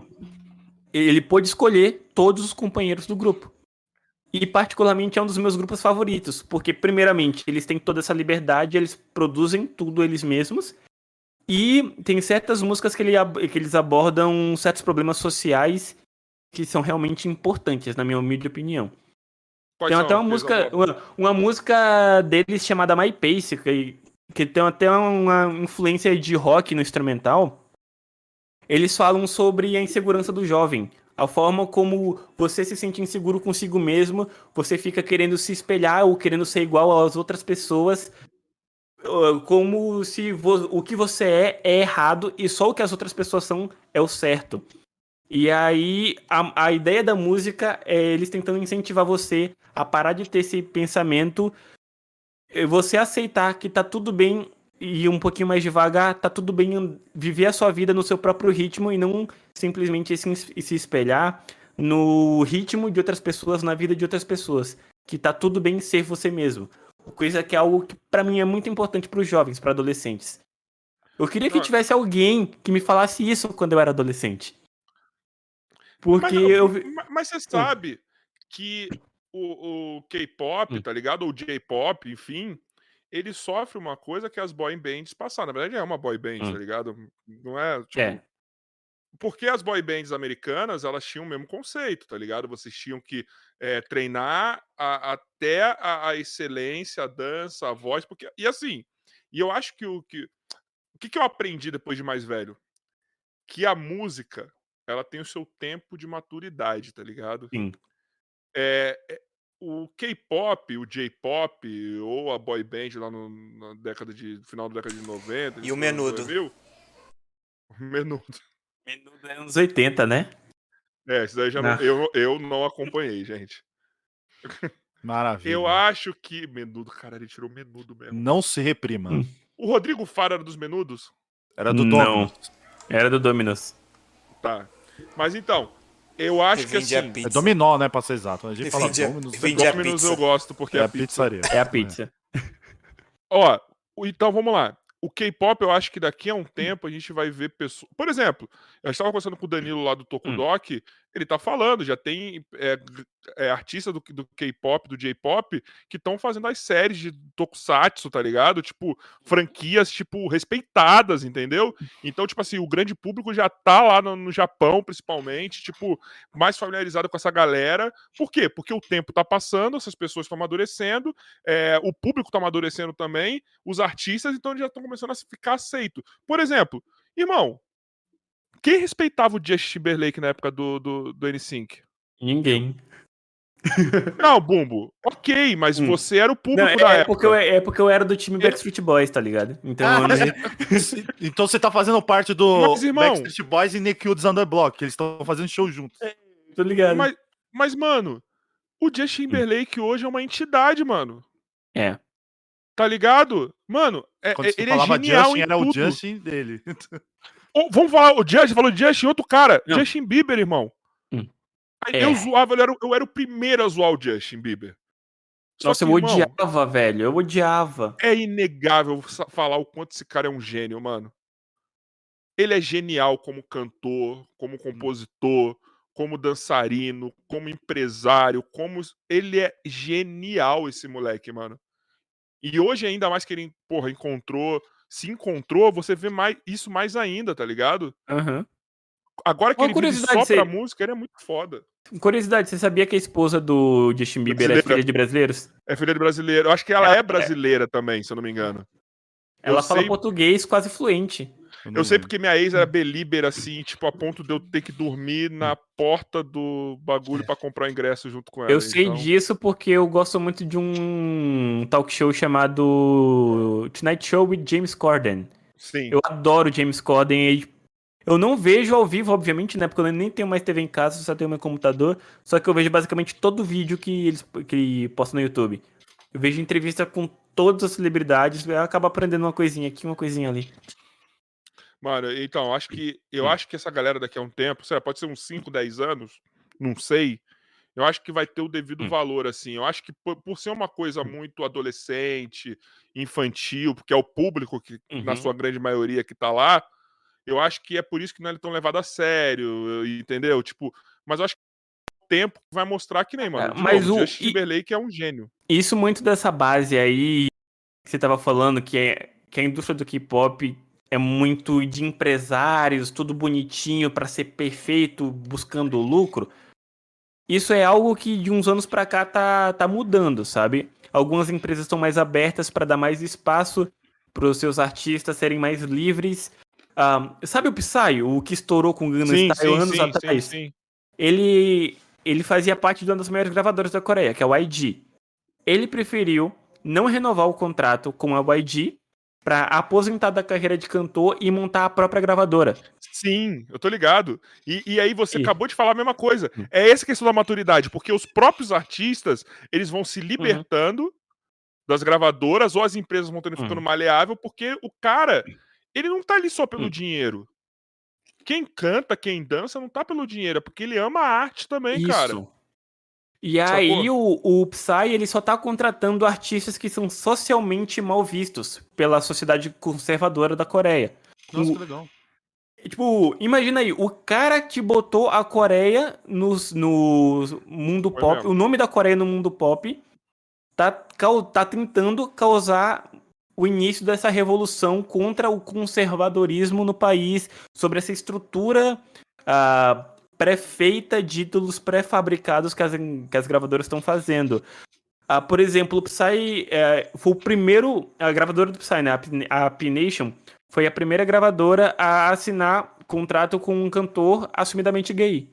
O cara ele foi dispensado de todas as audições em todas as gravadoras que ele tentou fazer. E lá, infelizmente, tem gay. essa porra, né, mano? Lá, É. infelizmente, é muito pior do que aqui, né? Cara, tem um, tem um fato pior. que me, me irrita pra caramba que aconteceu, acho que foi em 2018. A Hyuna é uma das cantoras que na época fazia mais sucesso na Coreia. Não só na Coreia, mas no resto do mundo, tipo, pra galera que consumia K-pop. Mega popular, estourando pra caramba também. Simplesmente é, uma revista de fofoca descobriu que ela tava namorando escondida um membro de um grupo da mesma gravadora. Só que aí vem o pior de tudo. As fãs coreanas do grupo ameaçaram a gravadora de boicote. Ameaçaram o cara de boicote.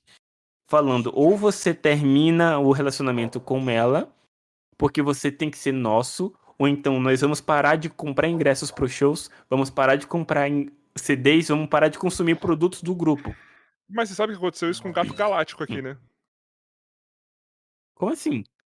Quando botar, bo- ele pôs a mina, que eu não sei se é a mina dele ou Hum. não, nos vídeos, as que tiveram crianças, aí eu acho que principalmente as meninas começaram a parar de ver, mano.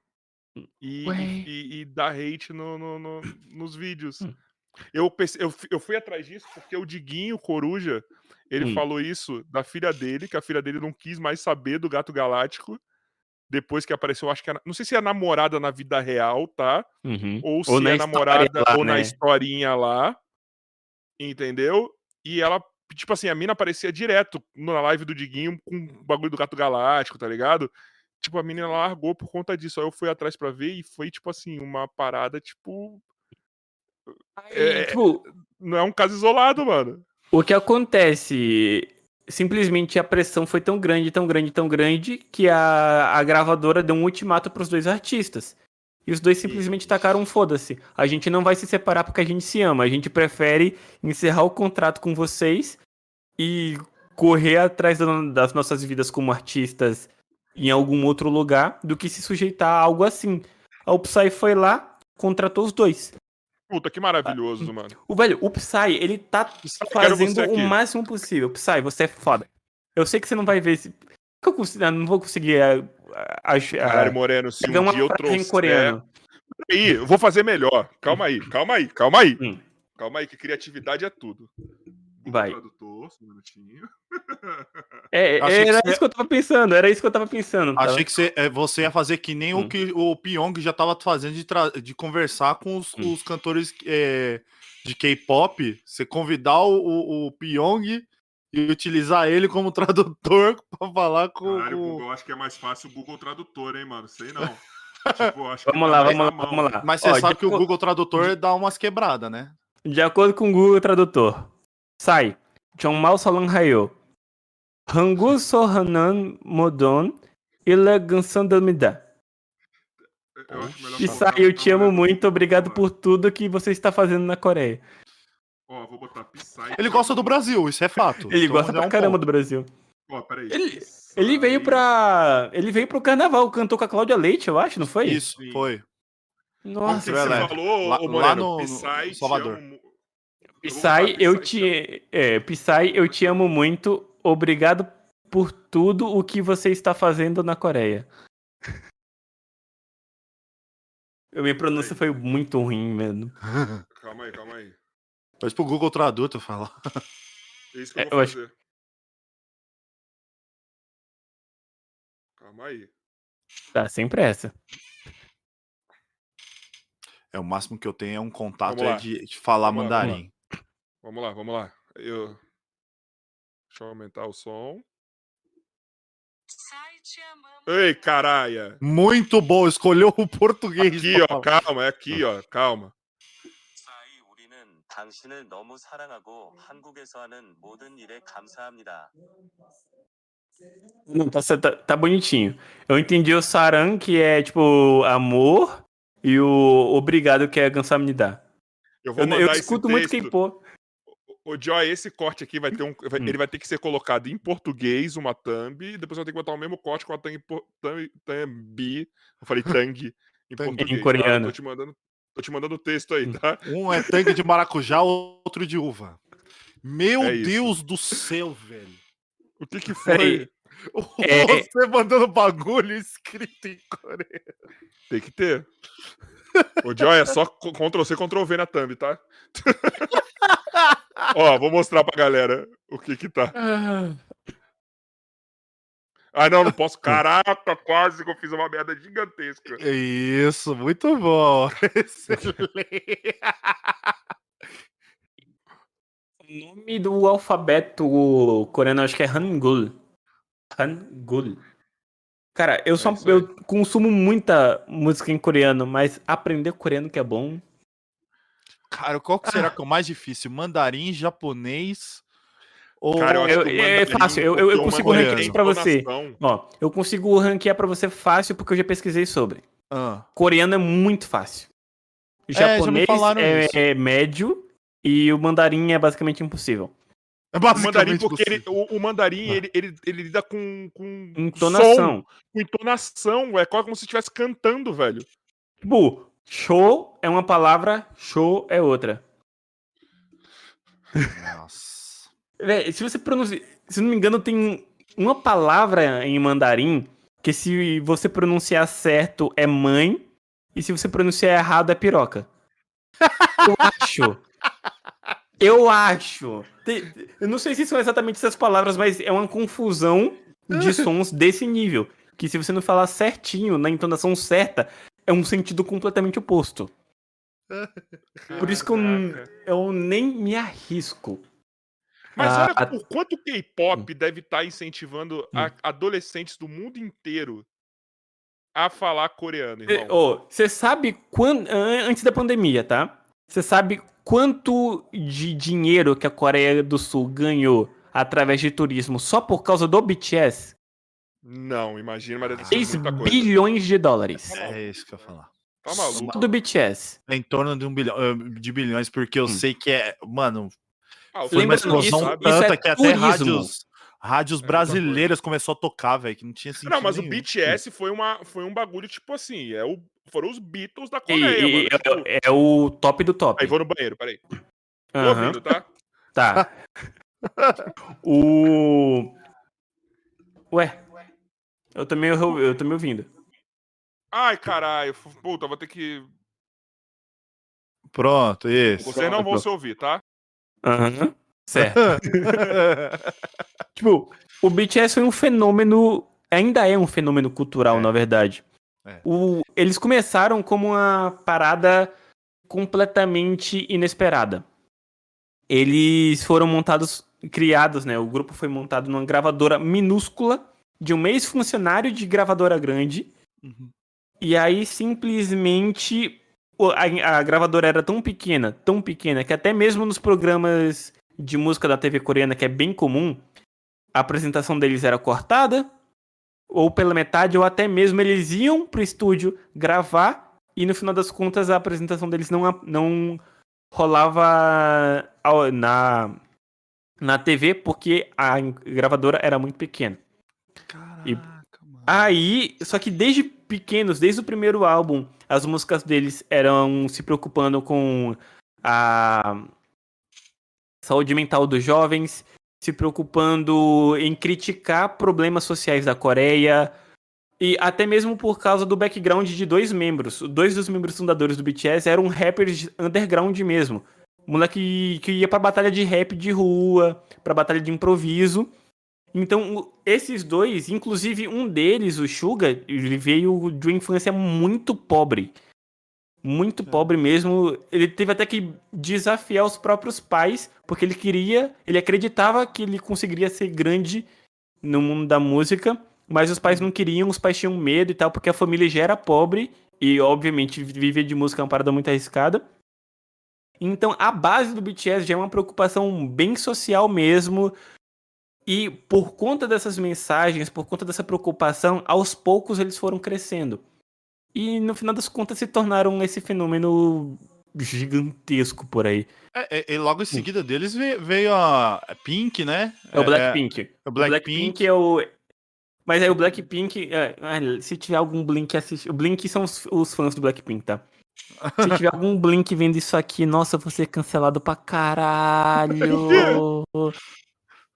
É, o BTS eles têm um pouco mais de liberdade, tem uma preocupação mais social e tal. As músicas do Blackpink são mais tipo música pop normal, sabe? São mais é, música sobre relacionamento, ou Ah. então só tipo música sobre festa, coisa do tipo e tal.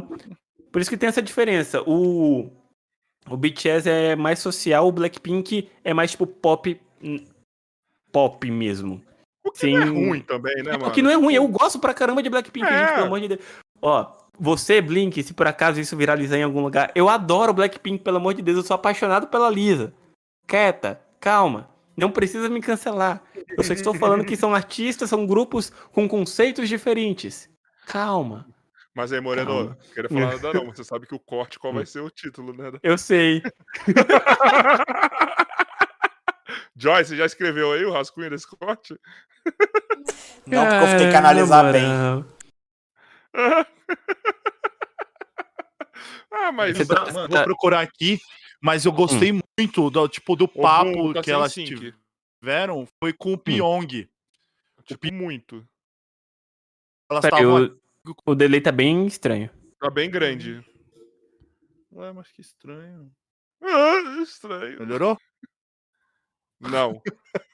Continua gigante. Pera aí. Pera aí. Ah! Calma. Tô. Tô trazendo de volta. Voltou, aqui. voltou, voltou. Ah, é, viu? Então, é, é, é Não voltou. fez um. Não voltou. N- não voltou, não voltou. Tira do, tira do, do computador e fala no celular. No seu do fone do, do, do bagulho aí. Mas tira do computador. Melhorou? Melhorou. É, não, que eu tava falando que o Pyong tava conversando com uma Grupo. girl band, né? É, é as meninas do. Oh My Girl. E, Agora você sabe até o vídeo aqui no YouTube. é, mano, eu achei, Ah. tipo, o papo delas, eu achei muito tipo, bonitinho, entendeu? Só que aí depois vieram um papo falando que, mano, não sei se foram elas ou se foi uma outra banda que sofria muito com a gravadora. Era mu- muito trabalho excessivo. Oh, 60, 70% dos grupos de K-pop eles são sobrecarregados pela própria gravadora. Ou sobrecarregados ou mal aproveitados, sabe? Porque várias gravadoras ainda lá na Coreia têm essa visão de se não tá dando dinheiro, não vamos investir de novo. Então tem grupo que fica um ano, um ano e meio sem lançar uma música porque a gravadora não quer, de jeito nenhum. Enquanto Que é tem grupo que né? tem. Enquanto tem grupo que lança mini álbum a cada 3, 4 meses porque sabe que vai vender pra caralho. É, é aí que eu fico pensando, tipo, mano, é o único momento de lazer delas, é aquele momento ali, tipo, conversando com o Pyong, vamos dizer assim. Que, mano, parecia que elas eram muito sérias, só que aí ele começou a fazer as mágicas, elas ficaram animadas, se É abriram. porque é que nem jogador de futebol aqui, né, Bumbo?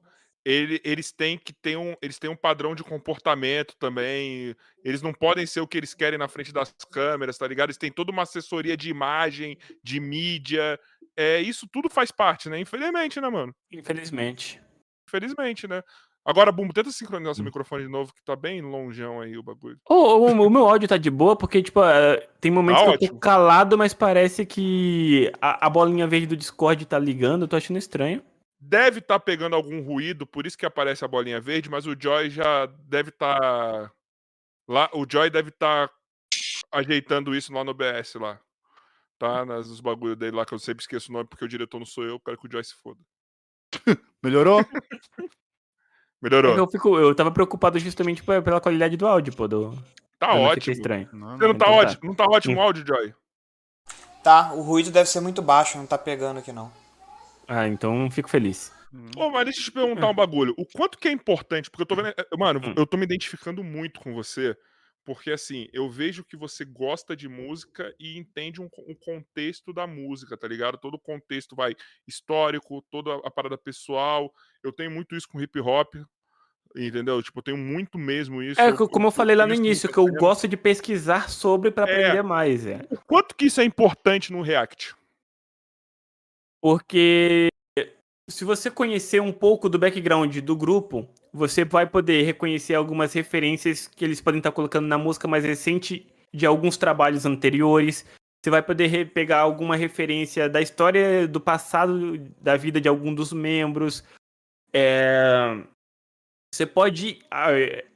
Até mesmo nos últimos dois anos, alguns grupos estão utilizando de algumas expressões que nem aqui no Brasil a gente tem o opa, irra, o epa. Aí, tipo, tem algumas expressões que são, tipo, culturais da Coreia, que eles estão utilizando dentro da letra da música, até mesmo pra. Isso acaba facilitando com que você tem, entenda melhor a mensagem que o cara quer passar e você mostra pra pessoa que tá assistindo o teu react que você não tá simplesmente só querendo se aproveitar da música pra farmar view, você realmente tá tentando e buscando algum tipo de conexão com o artista que você tá consumindo. Você tá falando uma coisa que eu falei pro Julião. De novo. Cara, eu vou. Eu vou mano, a primeira coisa que eu vou fazer você- vai ser passar o telefone do Julião pra você e o seu pro Julião. Eu vou. Eu falei pra ele isso Hum. porque é a mesma coisa. Vamos lá. Por que, que eu gosto, de novo, por que, que Hum. eu falo que eu gosto do Érico Borgo? Porque quando ele vai fazer um react de um trailer, ele te dá toda a informação sobre o que está acontecendo ali. Os easter eggs, as referências e etc. O que eu acho que você, e tanto você quanto o Julião também, são foda nisso. Vocês trazem informação além do entretenimento. Isso. Sacou? Vocês estudam o que tá acontecendo ali, vocês têm a referência do que tá acontecendo ali, sacou? Não é só o react de tipo, ó, meu Deus, meu Deus, legal! olha, que legal, meu Deus, olha, ah! Não, vocês Aí acaba o vídeo e só falou, ah, não, gente, valeu pra todo mundo que assistiu o vídeo aí, até a próxima. Aí, Velho, tem vídeos que eu, ah, que o- tem vídeos que eu faço react que o, re- o react dura 3 minutos, eu passo 10 conversando. É tipo isso. Porque eu, eu pesquiso, eu gosto de ler, eu gosto de ir atrás de informação, velho. Porque informação depois o cara, quando demais. pega, parar pra ver de novo, porque Hum. quando eu, faço isso, Uhum. é, vamos, ó, ó, vou contar o meu circuito, tá? Quando sai um trailer, eu vou ver o que o Thiago Romariz falou do trailer, aí eu vejo o trailer novamente e vejo as referências. Acontece isso com o Shang-Chi agora. Que, por sinal, esse filme vai ser maravilhoso. Já tô O, o segundo trailer do Shang-Chi eu não vi porque eu não quero saber demais. Eu também tenho essa teoria. Ah, Não, até porque no- os últimos, vamos lá, os últimos cinco filmes de super-herói que eu assisti, eu consegui, eu eu acertei a minha teoria sobre o que seria o filme baseado no que eu vi nos trailers. O que, qual é a sua teoria sobre Hum. Shang-Chi? Então, eu só assisti o primeiro trailer, então é pra não, Não, não, tá. ter teoria. Tá. Se eu assistir mais trailers, eu vou montar uma teoria do, do que vai ser do filme do, fim, do início ao Mas fim. eu gosto disso, eu já gosto disso, de montar a teoria e ver se tá certo ou não. Eu gosto de montar a teoria enquanto eu tô assistindo. Mas eu, eu já levo, eu já levo, por exemplo, a Marvel. A Marvel tem uma mania de é da querer trollar você. Por Uhum. exemplo, no Guerra Infinita, que mostra o Hulk correndo Hulk. no trailer E e não tem. não tem ele, tem o Hulk Buster que tá lá correndo, mas não tem nada a ver. Acho que não tem nem a cena que eles estão no meio do, da floresta. Não, correndo. tem, aquela cena correndo tem. Tem? Não, Tem, no meio só da que é- floresta. Não, não, não, não tem não, não. não tem a cena, mas tem aquela cena correndo a galera, Não, quem tá sim. dentro do bagulho é o, É. o Banner. Isso, não é o Hulk, é o Hulk Buster correndo. Mas então, aí voltando, aí, aí eu saio, Hum. vamos lá, Shang-Chi. Então, então eu vou guardar pra mim, mas aconteceu uns bagulhos Uhum. foda nesse início, nesse segundo trailer. É... Não, eu, eu vi que tem uma luta estranha. Eu, eu sei quem vai estar nessa luta porque eu não consegui escapar. Do Abominável. É, o Abominável e, é o e é tá? o Abominável. E Então, o Wong também. então, ainda não confirmou que é o Wong, mas assim, tudo leva a crer que é. Aham, pela foto que eu vi, é. É, Parece que é o Wong lá na, na, na- na- a silhueta do Wong e tal, mas não mostrou o rosto, né? Mas todo Aham. mundo tá achando, eu também acho que é. E deve ser em Madripoor aquilo. Foda-se. É... E assim, então eu acordei, fui lá ver o Thiago Romariz, peguei a informação, vi o trailer. O Omelete eu não vejo porque quem tá fazendo os reacts dos trailers geralmente não são a galera, mas quem fez desse foi o trio que eu gosto, que é o Afonso Solano, que tá lá agora, o Forlani e o Hessel. Então, beleza, vi o trailer. E aí termina com o meu mozão, né? Quando o mozão faz uma live de uma hora sobre o trailer, que é o Érico Borgo, ele fez uma live de uma hora sozinho, e ainda com prints, com frames e a porra toda. Porra. Ele vai fazer isso. Não vou. Ai, calma aí. já, já fez uma live agora sobre o episódio de Loki de, on- de ontem. Que já deve ter sido mais umas duas horas de live. E aí eu falo, caralho, todas as explicações. e isso transforma demais a experiência, mano. Você, quando faz isso que você faz num clipe, quando a pessoa vê de novo, ela tem uma puta experiência, velho. Velho, é, pra vocês terem ideia, um exemplo que eu posso dar é um grupo da mesma gravadora do, TA, do BTS, é um grupo chamado TXT. O primeira, na primeira música dos caras, eu vendo o clipe, eu falei, gente, eu conheço essa, essa base de dança aqui. Eu conheço esse estilo de coreografia. Eu aposto com vocês que foi alguém de um grupo chamado Poriotics que gravou, porque eu, eu sou apaixonado por dança. Minha mãe é, foi professora de dança por mais de 20 anos. Sabe? Ah, isso que eu te E- perguntar. Por isso que você sabe tanto de música, desses bagulho, né, mano? Minha mãe foi professora de dança por muito tempo, então o amor dela pela música e pela dança passou pra mim. Sabe? Por mais que eu não seja, por mais que eu não consiga dançar bem por conta da minha deficiência, que ela limita meus movimentos, eu gosto. Ó, muita gente assiste o X Factor, o The Voice, que você ia falar X-Vídeos. o Então, esses reality shows de canto. American Got Talent, que tem o Chinese É. Got Talent, Got Imagina alguém entra no X-Vídeos pra ver alguém dançando. Então, muita gente assiste reality show de canto. Ilusão. Eu amo assistir reality show de dança. Eu sou apaixonado por dois reality shows, um que era da MTV, é, o America's Best Dance Crew e Muito o World of Dance, que é transmitido pela NBC. Eu sou apaixonado por esses dois.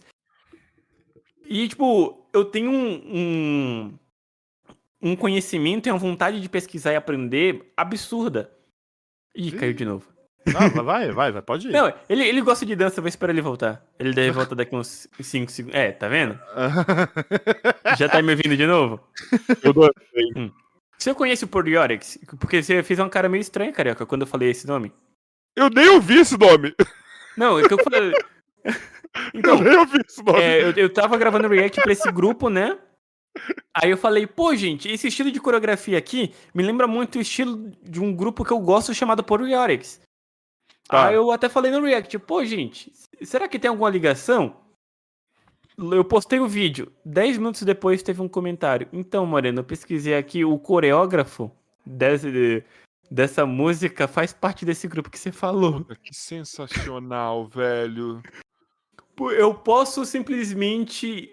Eu aprendo com a galera que me passa informações sobre os grupos E eu também posso passar um pouco de informação que eu aprendo da minha vida pra galera também, sabe? Tem, eu nunca estudei música também, só que eu já pesquisei, eu, como já falei um bilhão de vezes, eu gosto de pesquisar, eu gosto de aprender. Tem certas coisas que eu sei de teoria musical. Aí eu falo, gente, ó, isso aqui foi feito por causa disso. Essa transição foi feita por causa disso aqui. E aí, Pra você ter ideia, uma das coisas que eu tô- mais me divertindo agora é assistir um canal de react onde o cara, ele é um editor profissional de clipes e ele faz o reacts pra clipes de K-pop no ponto de vista de editor de vídeo e diretor, né? Pra na- analisar a forma como a, a equipe produziu o clipe como editor e tal. E eu tô aprendendo com ele. A forma como ele comenta, a forma como ele pega os detalhes, o cara é profissional. O cara deixa até no na descrição dos vídeos dele ah, todo o currículo de- dos clipes que ele editou e tal. E aí ele vai explicando tudo direitinho, tudo bem feito para um leigo que nem eu entender sobre a parte de edição, gravação de clipes e tal. E certas coisas que eu que ele fala lá, como ele é americano, fala inglês, tem gente aqui no Brasil que não Uhum. consegue consumir. Aí eu pego certas coisas que eu aprendo dele, eu falo pra galera que me acompanha e ainda falo, ó, gente, isso aqui eu não tô tirando informação do cu, não. Isso aqui eu aprendi por causa desse cara aqui. Eu, eu explico tudo bonitinho, até mesmo para o pessoal também conhecer outra, outros conteúdos. Eu Da acho mesma forma- também. Da mesma forma com dança, tem certas coisas, tem certos canais de react que eu assisto que são dançarinos profissionais, fazendo análise das coreografias de K-pop. Os caras vão lá, comentam certas coisas, eu aprendo com eles, junto com o conhecimento que eu tenho, que minha mãe me ensinou, que eu aprendi com esses reality shows também, e vou passando pro pessoal. Mano, isso daí é um zelo, é um cuidado com o seu público que, mano, é. É por isso que, assim, você tá aí o tempo que você tá, né? É, são seis anos e dois meses. Caraca, parecia dois relacionamento meses, né? agora. É, é, é. É o maior É. relacionamento. tá É o maior relacionamento da minha vida. É, tirando minha mãe, obviamente, né? Ô, Bumo, seu microfone foi embora? Meu computador reiniciou. Só isso. Tá, tenta Hum. falar mais alto aí ou perto do microfone do bagulho aí ou tá saindo no celular? Tá saindo no celular. Ah, então fudeu. É isso. É, é. Não, mas tenta até falar mais alto. aproximei só. o, o, o celular aqui pra isso. Enfim. Enquanto eu volto aqui. Ô, Moreno, na moral, mano, esse Diga. papo tá muito foda. É, não acabou, tá? Tem as perguntas Aham. do Bumbi e a minha. Aí. Eu só quero te falar, quando você estiver pro São Paulo, quando você tiver vacinado e estiver pro São Paulo, você vai falar assim, mano, tô em São Paulo, você avisa pra gente vir pro estúdio, tá, mano? É, sem problema. Estúdio, É, e, assim, é acabando a pandemia. Acabou chegar pandemia. cedo no estúdio pra gente ver One Fechado. Piece junto, tá ligado? Um, tipo, umas duas horas antes, a gente fazer um compiladão de episódios do One Piece, depois E aí conversa. eu já posso contar algumas curiosidades também que eu sei sobre o anime. Ah, isso Olha. aqui é referência a outra coisa. Eu amo. Tem que fazer dar- isso na live, caralho, da Twitch. Tira um dia pra ver um anime falando as referências, velho. Você vai Não, estourar não, mas aí que isso. tá. O problema, o problema disso aí é direitos autorais. Aí Mas você não tá- precisa. Você só fala pra galera sintonizar junto com você, mano. É, É, não- tem isso, tem isso. Que Mas dá eu pra tenho, fazer. eu tenho um Hum. tópico legal ainda pra fazer. Por exemplo, o, o Alto. Naruto. Caralho, eu vou gritar aqui daqui a pouco. O bem. Naruto, por exemplo, ele tem muita conexão com histórias antigas japonesas. A raposa Hum. é, é- é- Ah, a história do macaco, do É. homem macaco, que, é, que deu origem ao Então, Dragon Ball, mano. Bruno, se eu, se eu falar pra você que eu fui pesquisar sobre isso semana passada, você vai acreditar ou não? Eu tenho Acredito. uma amiga, eu tenho uma amiga que ela é filha de japoneses. Que O símbolo do Orochimaru é real, mano. E que, tipo, a avó dela, eu, eu fui perguntar pra ela, eu fiquei na dúvida, o porquê que, tipo, o Kishimoto, que é o mangaka, usa referências a vários deuses da mitologia japonesa pra nome de personagem, nome de poder e tal. Aí ela veio me falar que é porque o Kishimoto, ele é muito admirador do é, taoísmo, eu acho que é uma religião isso, tradicional é lá do, É. do Japão, e que ele queria conscientizar o- os fãs do Naruto a pesquisar mais sobre a religião que ele gosta. Não pra, tipo, converter as pessoas, mas sim pra aprender mais sobre a cultura do Ah, país mano. dele. Quantos símbolos não, não, não surgem na Guerra Ninja? Se você parar pra pesquisar tudo que surge ali de simbologia, etc., vai Hum. ser. Vai ser um bagulho ab- absurdo. Al- alguns exemplos do, de ataques do, do Sasuke, por exemplo. Amaterasu, Izanagi e Izanami são nomes de três deuses da mitologia japonesa. Sim. Isso eu sabia também. Então, o- o- a própria raposa de nove caudas faz parte da mitologia japonesa também. Então, eu gosto. Por mais que o Naruto, pra mim, seja bem limitado no quesito história, tem os seus problemas. Ixi! Eita porra! Isso na- que- Você foi macho agora, hein? Continua que você foi macho agora. Naruto, Vai. pra mim, é um anime nota 6,5. Eita porra! Porra, Você mano. foi macho agora. É disso que eu gosto, irmão. Você Não que seja macho. Eu gosto de Mas Naruto, se mas. fizem um Naruto Kai, que nem fizeram com o Dragon Hum. Ball, eu acho que o anime ia ser do caralho. Eu gosto de Naruto. O problema é que Naruto tem muito. Tem vários defeitos, sabe? É mau desenvolvimento de personagem, de o perso- personagem secundário, mau desenvolvimento de universo. O universo ele é muito limitado. É, Tem muito filler, o que desanima também a galera Não são ao filler continuar. conectados. Não são fillers conectados com a história principal. Tem o famoso filler do Itachi fritando um ovo perfeito.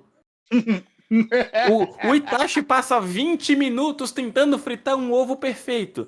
Sendo que o Itachi tinha morrido há tipo 3 anos antes. Na história principal. Aí o descaso com personagens femininas que me incomoda bastante porque eu sou filho de mãe solteira. Tem, tem, tem certos detalhes no Naruto que acabaram me Sabe desanimando. qual é a personagem feminina que eu acho que eles mais desperdiçaram puta potencial? Diga. A Hinata. Porra, nem me fala. Eu acho que de todas as personagens femininas, a Hinata foi a que mais tinha potencial pra ser pica. Nota simplesmente hoje é só uma. eh, quer dizer, no final do Naruto Shippuden, é só uma garota que tá apaixonada pelo Naruto. É só e aí a chega Boruto, é só a mulher do Naruto. Puta que pariu. Kishimoto, eu só não te processo porque eu não tenho dinheiro suficiente pra isso. Maluco, ela ia dar um pau no irmão se deixasse em algum momento, irmão. Sim. É- ele- E outra velho, coisa, Neji morrer também foi uma porra também. Que que ele... Caralho, que desperdício de personagem foda também. Aham, velho, tem muito personagem Gaara, mal, mal mano. utilizado no Naruto. Os próprios Jinjuriki, sabe? A gente só teve um pouquinho mais de atenção pro Naruto, pro Gara, pro Killer Bee e os outros seis. Não, e o Gara eles nerfaram também, né? Tem esse Pois é. O de seis, de seis caudas, o Alesma.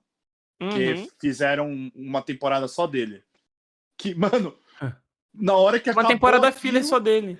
Mas é boa. Killer Bee é foda demais, mano. Que personagem maravilhoso, O mano. meu problema é que é, tem esses fatores, tá ligado? O universo é mal desenvolvido, os personagens secundários são pouco explorados. Não, ó, Vé- você, quer, ver- você quer ver um ponto que eu sempre falo?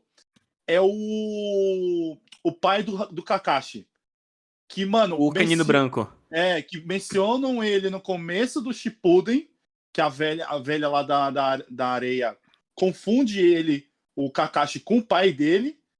Mano, aí você não entende porra nenhuma depois disso. Aí só quando ele- o Kakashi tá morrendo, que é- é- é, traz um pouco, mas só fala assim.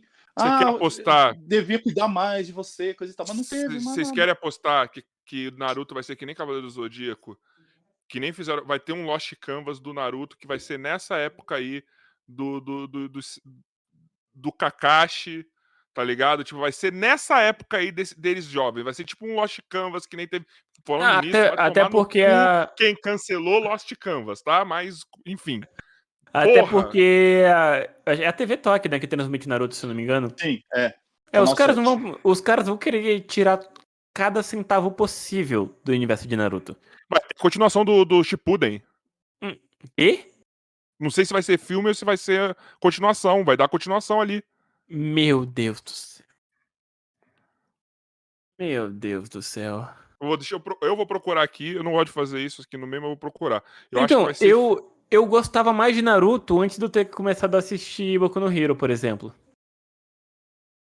Porque, cara, Boku no Hero tá começando a me deixar até em dúvida se One Piece é meu anime favorito. É Hum. esse o nível que eu tô. Porque é- o ritmo do Boku no Hero é no ritmo do Naruto. É rápido como Naruto. Só que a história é tão bem construída e os personagens são bem desenvolvidos da mesma forma que One Piece. Essa é verdade. Pelo que todo mundo, meus amigos, fala, realmente. Cara, eu não vou achar agora, mano, mas saiu alguma coisa agora. Não sei se vai ser um filme. Não sei Uhum. o que vai ser, mas estão dizendo que vai continuar. E assim, honestamente, eu gostaria muito de ver, mas bem desenvolvido, o que acontece com a vida do Naruto. Eu não duvido que ficou em paz, assim, 100%. A partir do momento do casamento até esse período de tempo, ou eles vão guardar pra algum momento, porque tem um puta período de tempo ali. É. É É um- 10 anos, eu acho. Não, Não, não, acho- pode acho que 3 até anos. mais, o né? Boruto não tem O 3 anos, Boruto, velho. o Boruto tem. O Boruto tem o quê? 12? 13 no início? É, mano, são 10 Por aí. anos aí no mínimo, velho. São Hum, 13 Deve anos ser, aí. deve ser uns 10, 11 16 anos. Nossa, Porque Tem o- muito tempo, velho. porque o Tem muito Naruto-. O Naruto é todo sem jeito. Ele não vai engravidar a Hinata, tipo, logo depois de casar, cara. Então, são tipo, 12. são 12 ah, não, anos. mas o Naruto porque, é safado. Porque, se eu não me engano, o Naruto, no final do, do Shippuden, ele tava com 18 e agora no, no Só um Boruto... minuto, gente. ele tá com Idade 30. Boruto. A gente já vai saber quanto tempo. me- se eu não me engano, falaram isso, que ele tava com Boruto 30, tem 13 anos. De 11 É. a 13 anos na primeira fase. Então, é isso. Então temos aí no mínimo 10 aí de, de tempo, mano. É coisa pra cacete. Deixa eu ver se eu acho aqui. Olhar aqui rapidão. Que eu lembro que falaram que ele tem mais ou menos 30 anos. No, Mano, no- só seguir, vamos, vamos Hokage. seguir por, por Dragon Ball. O Dragon Ball, quanto não se desenvolveu da história entre o Gohan criança até o Gohan adulto, irmão? Teve coisa pra cacete acontecendo. Tá ligado? Mas fizeram descaso agora no final, né? Mas agora o Gohan vai voltar a ser pica. Tá? Ah, eu não assisti. O- outro personagem pra mim que foi muito mal utilizado na história, o Gohan.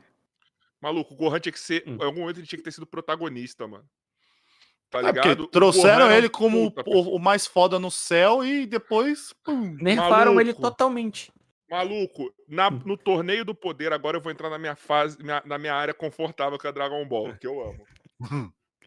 Eu não assisti, mas pode falar que eu não me importo com spoiler de. Torneio do poder, Eu também não. você tem vislumbre do Gohan pica e eu não tô falando na- no poder de luta. Eles transformaram o Gohan num puto estrategista, tá ligado? Só que assim, pra quem ama o Gohan que nem eu, ver ele como um mero estrategista e sem conseguir bater de frente com a galera é uma merda. Só que eles plantam uma coisa que é o seguinte: que o Gohan se sentiu incomodado de não estar no nível dos outros. Eles mostram isso no Torneio do Poder. Até um pouco antes. Que ele volta a treinar porque ele fala: Cara, eu não tô no nível do meu pai, não tô no nível do, do, do Vegeta, e se acontece alguma merda, eu não consigo ser a terceira opção aqui. Tá ligado? E eu. Provavelmente ele vai vir com toda. Prova- Então, Hum. parece que ele consegue atingir. Agora eu não sei, tá, gente? Isso aqui eu não lembro onde que eu vi, então pode ser também um falso cognato na minha cabeça. É, Dizem que ele vai atingir um novo nível né, do Gohan místico. E ele vai voltar pica. Tanto que fala que nas histórias que está se desenvolvendo agora no mangá, ele volta pica. Só que não no nível dos dois, mas ele volta aquele cara útil, pelo menos. Entendeu? Entendi. Ele- ele Já ajuda. pica, Ele já ajuda. Entendeu? E ele não pode, ele tem que ser no mínimo a terceira força ali, mano. No mínimo. É, que eu lembro até o céu, ele, ele tava equivalendo os poderes, né, do Goku e do Vegeta. Que é, tipo, o, o, o Goku aprendeu o Super Saiyajin 2, o Vegeta também. Aí no finalzinho ele começa, a, a- é- é no final mesmo, que ele derrota o céu, ele chega ao nível, é, o Super Saiyajin Ó, 2. Falaram aqui no chat, ó. O Didil falou aqui, ó. Não vai, o Gohan tá esquecido no mangá. Então vai tomar no cu, então? Akira. Vai tomar no cu, Akira Toriyama. Seu arrombado. Arrombado. Acontece. Akira, não, mentira, eu te amo, Akira. O Hum. torneio do poder que você volta é maravilhoso. Mano, honestamente, gente, eu- algum de vocês dois já assistiu Boku no Hero? Alguns episódios, mano. Não assisto. Eu.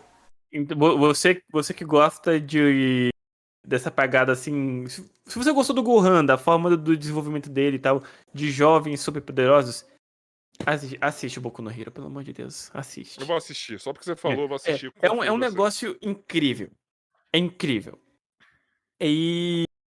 Hum, Cara, agora que eu lembrei, eu. Mas Boku no Hero Eu- tá dubladinho, bonitinho? O Boku no Hero tá dublado na Funimation, pelo que eu saiba. Tá, vou ter que procurar lá, tá. É tipo, tem um canal, velho, chamado Psicologia dos Animes. O cara é formado em psicologia e ele basicamente faz análise psicológica de personagens, explicando o porquê que ele agiu de, de certa forma aqui, o porquê que ele é desse jeito. Caralho. E eu me apaixonei, eu conheci esse canal no mês passado. Basicamente, lá quando o 7 Minutos publicou o Rap do Bakugou, que é um dos personagens do Boku no Hero. Ele não gosta dos sete minutos. Não, vai tomar no cu. Hum. Você vai, você põe palavra na minha boca, não. Ah, Eu você falo falou. que rap de anime não é rap, só isso que eu falo. Ah, então, pra mim, rap de anime é rap. Mas eu sou o velho, Tá. é um velho falando aqui. Você A tá nossa diferença de idade não é tão longa. Não, né? mas é o velho do rap Hum. falando, tá ligado? Eu, eu, eu não, eu, não vou, eu não Hum. reconheço, mas entendo a importância, entendeu? Aí o que acontece? Dentro desse react, eu apontei e falei, pô, eu- por mais que eu não goste desse personagem, ele é muito interessante pra história, ele é complexo e ele, para mim, ele realmente é complexo por conta de toda a forma como ele foi criado, os traumas que ele passou dentro das três temporadas do anime, né, que foi, é o que eu tinha assistido na época. Uhum. E aí você via os comentários, metade dos comentários do vídeo é Nossa, bem que eu desconfiava que o Moreno era idiota mesmo. Bakugou não tem nada de complexo ou arrombado. O Bakugou é só um moleque revoltado, estourado, que quer explodir as coisas. Aí fiquei assim, mano... Velho, eu, eu não fiquei com raiva, eu só fiquei com dó, sabe? Aí me mandaram como sugestão um vídeo desse cara do Psicologia dos Animes fazendo a análise psicológica do, desse personagem. A cada 30 segundos de vídeo, eu fazia esse, eh, esse gesto, tipo, é isso! E, tipo, com um sorrisão na cara, tá ligado? Porque eu fiquei feliz que eu enxerguei as características e as qualidades do, do personagem da mesma forma que um psicólogo formado enxergou. E, e ele enxergou a importância desse personagem para a história do anime da mesma forma que eu enxerguei. Aí eu só comecei a pensar. hum, Aí eu gravei o react para essa análise. Quando acabou o vídeo, eu virei assim pra câmera e falei: Tá vendo seu bando de arrombadinho?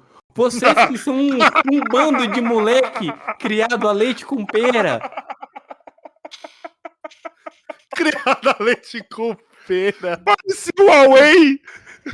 É, vocês que não têm um pingo de maturidade, vocês nunca passaram uma dificuldade na vida com tudo entregue na- de bandeja pra vocês. É é justamente porque vocês nunca passaram por uma dificuldade na vida que vocês não reconhecem a complexidade da desgraça desse personagem.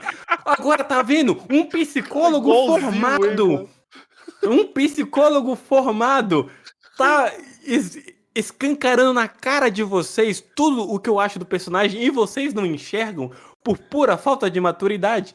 Vocês não acreditaram em mim? E agora, vocês vão contestar a desgraça de um psicólogo ou bando de arrombado? No cu e sorri pro caralho, seus bandos de bostinha. Seus Mano. leite com ovo maltino. Eu Ovo fiquei maltino. puto. Eu fiquei puto no react, tá ligado? E deixei, ó. Tá vendo? Isso é, é, é é porque o, o que mais me incomoda é que tem certa, uma certa parte da galera que assiste os meus vídeos, principalmente focado pro anime, são adolescentes. Então você tava tem xingando um monte de gente de vivência. 12 anos. É, só que, tipo, eu tava xingando de volta por eles terem me xingado. Sabe? É trocação de farpa. isso. Imagina os O- pais o- vendo assim. O, o Esse que eu cara fico. está xingando meu filho de 10 anos. O que eu fico agoniado é, é justamente isso, sabe? Os moleques que não têm vivência nenhuma de vida é, reclamando de, um- da análise ou, ou do que eu consigo enxergar de certos personagens Sendo que eu sou, tipo, eu tenho o dobro da idade que esses moleques têm. Eu tenho 27, quase 28 anos. Eu vivi muita merda, já passei por muita merda na vida. Então, eles assistem um anime só pela porrada, só pela ação, pela porradaria. Eu assisto anime, eu, eu fico num anime até o final se ele, me, Punch. Se ele me prende pela história. Eu quero história bem desenvolvida, quero personagem bem desenvolvido, Sim.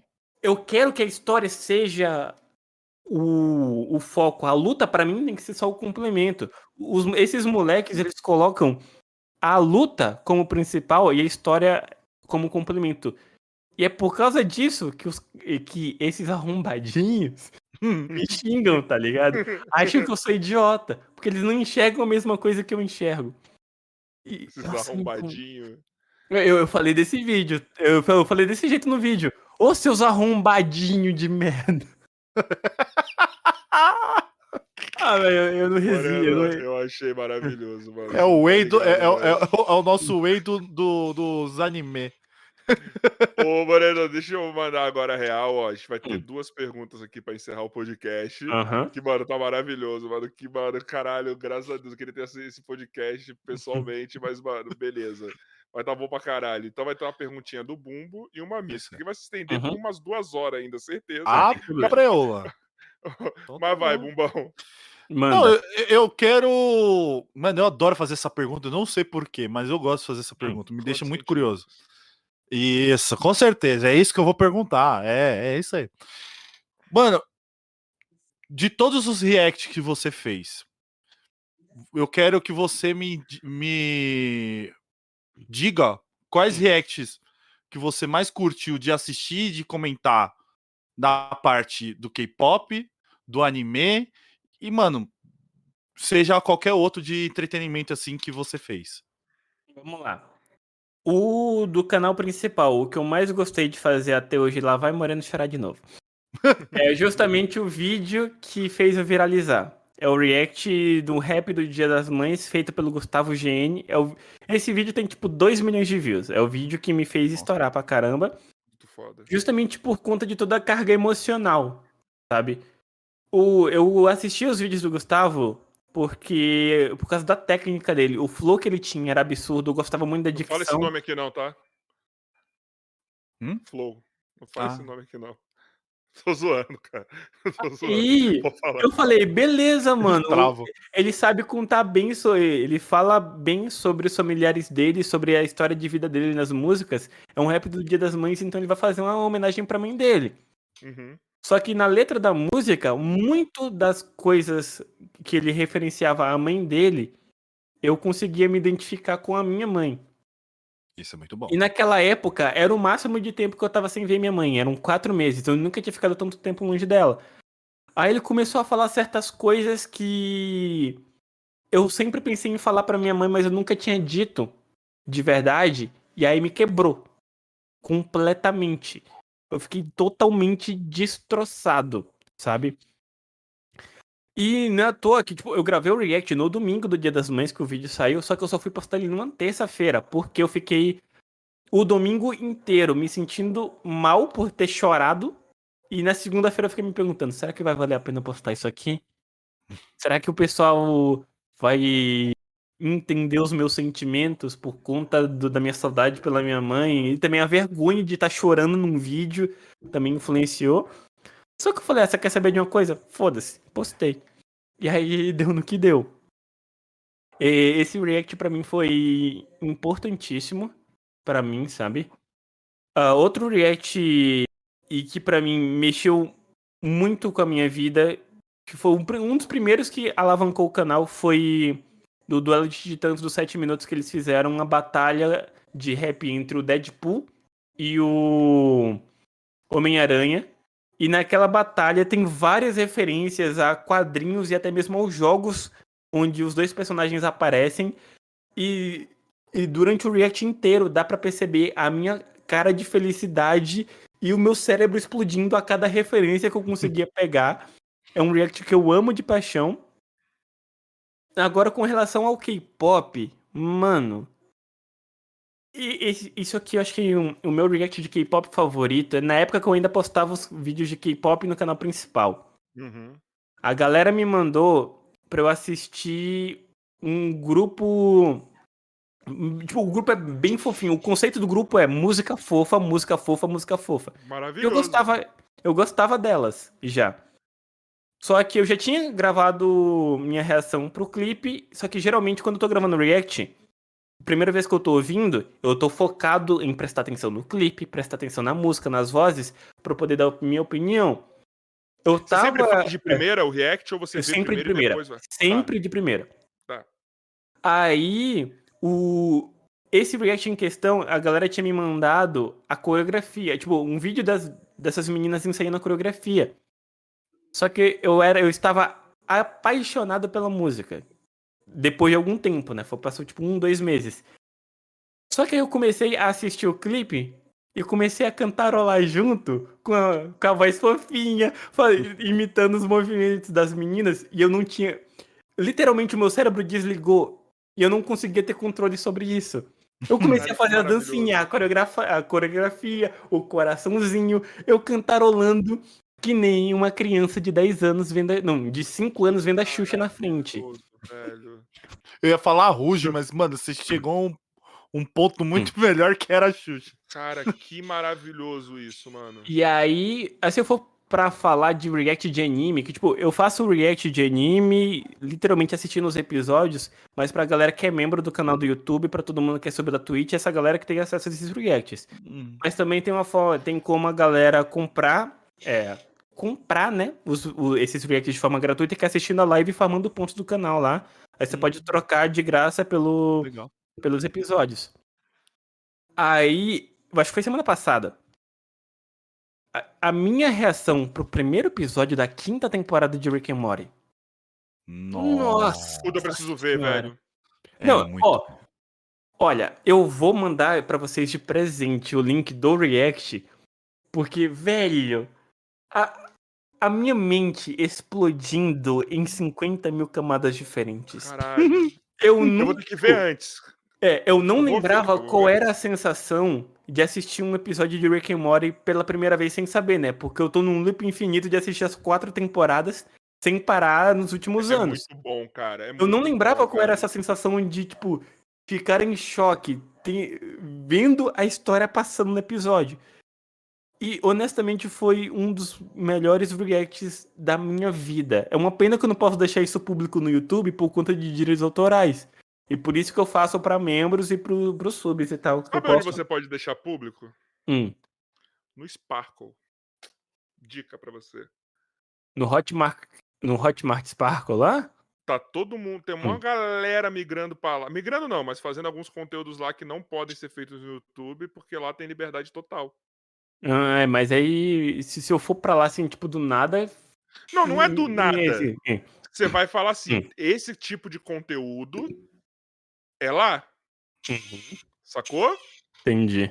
Esse conteúdo é lá. E, tem gente, e a galera tá monetizando lá, mano. Ah, eu posso pensar na possibilidade aí, é uma boa, uma boa ideia. Entendeu? Uhum. Por exemplo, é, as coisas que tem muito direito autoral, ou a galera que fala muito abertamente as coisas, muito palavrão tal, não sei o quê. Mano, foi tudo pra lá, velho. Tá? Tem coisas que o, que o Maurício Meireles, por exemplo, que é o cara que mais tá fazendo conteúdo lá, se eu não me engano. Mano, ele só fala lá. Ah, o, o Sacou? problema é, eu vou, vou, vou tentar entrar em contato com eles pra ver se, eu já, se eu consigo já, tipo, já Então. entrar com algum tipo de parceria, alguma coisa do tipo. É uma boa ideia. Entendeu? É uma boa ideia. Aí, ó. Aí, ó. Eu farmando. E depois, ó, Hotmart, Sparkle. Podemos ser o primeiro podcast na plataforma de vocês, hein? Mas é isso, cara. Essa é a minha reação pro. em outro- tem um outro episódio também que eu gravei React de Boku no Hero. Eu não vou entrar em detalhes. ah, até porque nenhum de vocês dois assistiu, eu não quero dar spoiler, porque esse anime não Tá, vale a eu pena. vou começar a ver. Spoiler. É, tem um episódio lá que acontece uma situação em que cinco dos. É, tipo, é, o, centro do anime é tipo como se fosse na escola, na melhor escola de super-heróis do Japão. E aí acontece uma parada em que cinco dos alunos fogem pra, ah, pra fazer alguma coisa lá. Tipo, Pra tentar faz... participar de uma missão e tentar resgatar alguém que tinha sido sequestrado e tal. Aí, quando a situação toda acaba e eles voltam pra escola, uma das meninas da, da turma deles, ela meio que chama eles pra um cantinho separado e começa a conversar, desabafar por conta de todas, a, todas as inseguranças que ela tinha, os medos de perder os amigos, porque quando ela era criança, pelo fato de ela ter uma mutação onde ela se parecia, onde a mutação, o superpoder dela tem relação a sapo, então o corpo dela tem algumas características de sapo, ela sempre teve dificuldade para criar amizades. Uhum. E aí é, essa insegurança, é, o desabafo dela de dessa insegurança dos meninos irem se arriscarem a vida, o medo de perder eles e tal, porque a galera ali da escola são literalmente os únicos amigos que ela teve na vida. Aí esse desabafo dela me fez pensar nas minhas amizades, é, nos, nos meus moderadores, em todo mundo que me ajudou nos meus piores momentos da vida a, a me acalmar e tal. Todo mundo que eu, que eu posso chamar de de Porto Seguro. E aí eu me emocionei. Chorei que nem um bebê, sabe? Agradecendo. Ah, já viu que chorar é seu forte, né, Moreno? Eu choro muito, velho. Eu choro é bom, muito. Talento. Isso é muito bom. Eu, eu, eu, me, eu me segurei por muito tempo, só que, tipo, de uns anos pra cá, nossa senhora, eu me tornei uma manteiga derretida. Mas isso é bom, sabia? É, alivia. Mas, mas aí que tá. Eu quase nunca choro de raiva. Eu choro de emoção mesmo, de estar. Tá... Mas é, é, esse mesmo. É, sentir, é. Nossa, cara. Ó, no dia que eu aprendi que isso é legal, eu me libertei, mano. Eu sei que ninguém nunca me viu chorando ainda, mas em algum momento vocês vão ver, e eu sou chorão mesmo. Meus atletas, eles sabem disso assim pra caralho. E tanto que eu vou, quando, quando a hora começa a chorar, já fala lá, começou a chorar de novo essa porra. Daí é mais ou menos isso, essa é a relação. eu, eu vou mandar pra vocês o, o link do, desse rig aqui do Rick Morty, porque, nossa, primeiramente, episódio incrível. Segundo. Eu vou ter que ver, a, vou pegar pra ver hoje. A minha. Não. a minha expressão facial a cada coisa que acontece no episódio, meu Deus. O primeiro episódio da quinta temporada de Rick and Morty é, pra mim, top 3 da história do desenho. Melhor que Pickle Rick, não? Melhor que Pickle Rick. Ah, não, não pode ser. Pra mim é. Caralho, que isso, mano. Pickle Rick é um negócio tipo, mano. O Pickle Rick ali pra mim tá, fica logo atrás.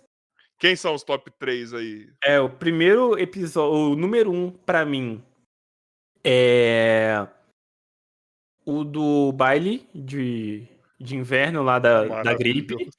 É maravilhoso. O segundo episódio é o do. Caramba! Que a, que a gente conhece o Senhor Bunda Cagada, que tem infec a infecção lá, os parasitas Ai, que entram na, na, memória. E o terceiro. o terceiro episódio, para mim, é esse, o primeiro da quinta temporada. Eu não vou entrar em detalhes. Maluco, do planeta é muito bom. Quem engravida o planeta também é, é bom caralho. Não, eu enjoei dele rápido. Por quê? Eu enjoei dele. Sei lá, cara. É, é porque é Gaia, né? O nome do planeta? É. é. Ele é insuportável, velho. Mas isso que é legal, cara. É, eu não. Tipo, sei lá, eu enjoei muito dessa personagem. Eu não aguento reassistir esse episódio o tempo todo. Eu, eu gosto do presidente. Nossa, o, o presidente é bom também. É Nossa, é que tipo, mano, tem um suspense ali, aí você descobre que no final é um dos, do, dos mortes que, que. A do. A que é do, é um vilão ali. A do Rick também é muito A da privada. Foda. A da privada é maravilhosa. A do... Também é muito foda. A do torneio de música. Tem uma dimensão lá. pra cagar, velho. Tem uma dimensão Porra, torneio pra cagar. de música. A do torneio de música é muito foda. Cara, torneio tem. De é. Tem tanto episódio bom. Só que, honestamente, esse primeiro do eu ainda não vi. temporada é top 3 fácil pra mim. Eu queria ter uma dimensão pra cagar, velho. Ia ser maravilhoso. Sério. Ah, não sei. Ah, imagina se tem uma dimensão sua só pra você cagar, Bumbo. É. É.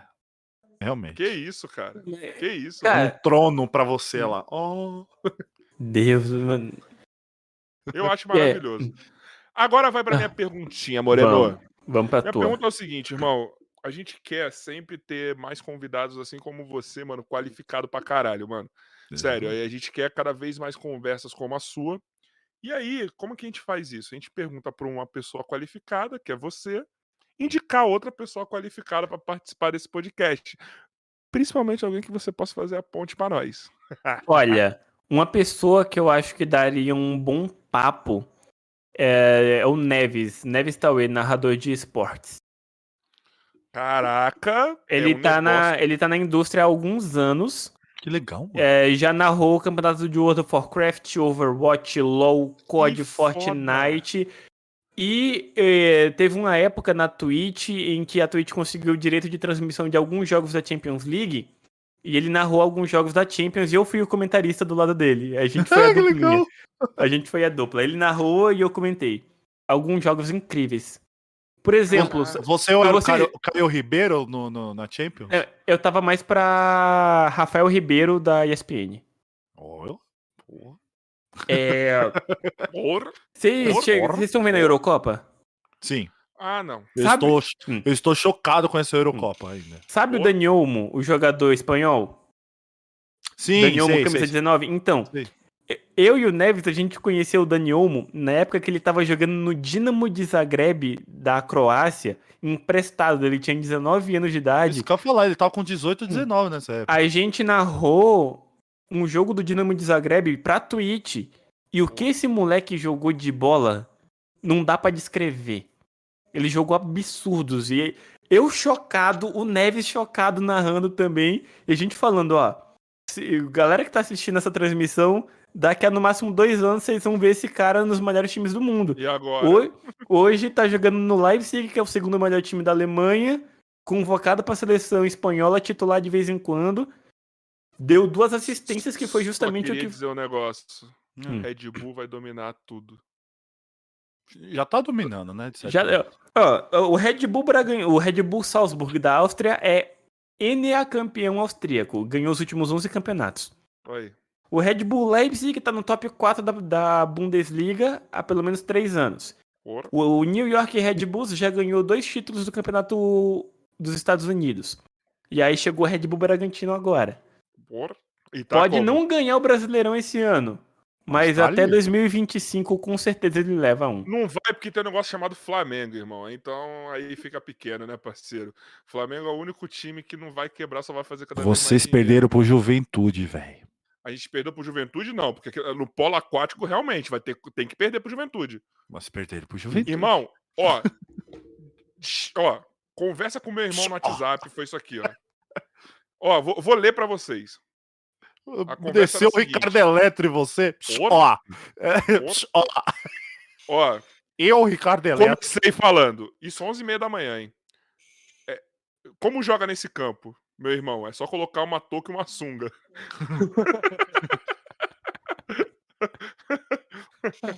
Aí, nossa, que merda. Que A campo drenagem ali ridículo. era maravilhoso.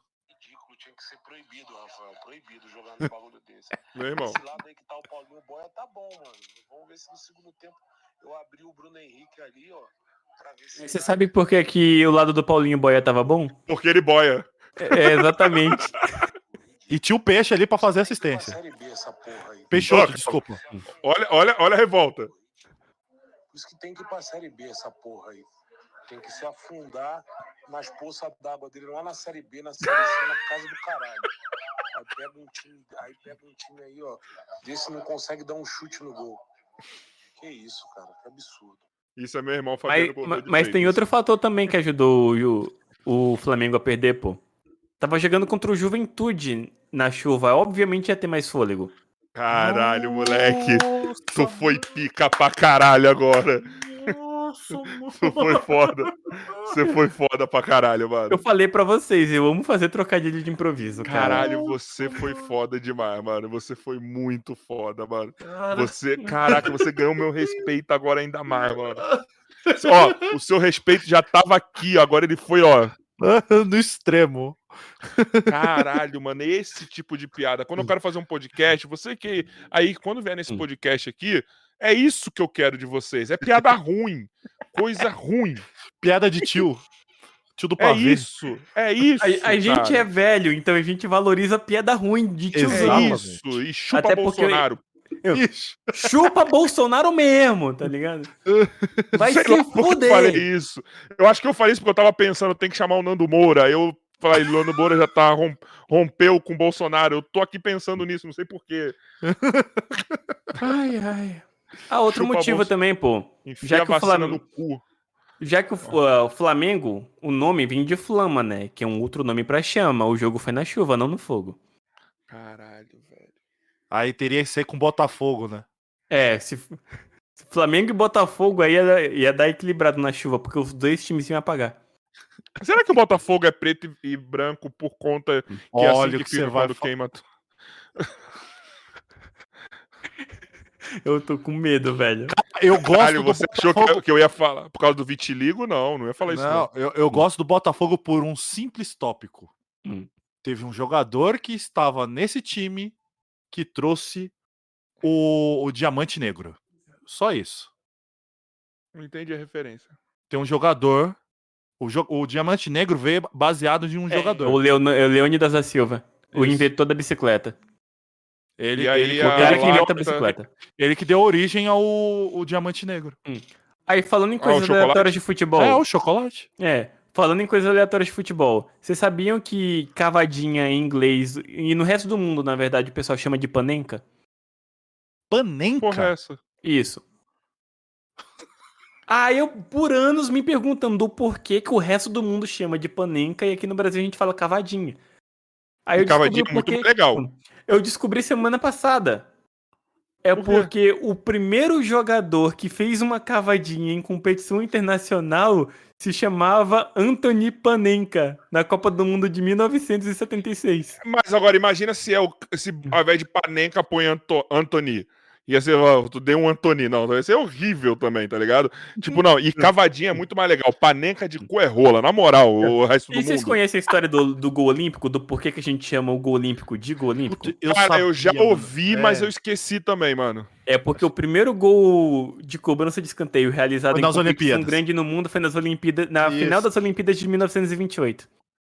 Eu lembro disso. Eu falei pra vocês, eu sou um poço de E curiosidade sabe inútil, por velho. que que a galera fala que o Brasil é maior que a Argentina? Porque eu... o Vampeta tem o mesmo número de Copa do Mundo que o Maradona. Não, é porque viram o Pelé pelado depois do Maradona.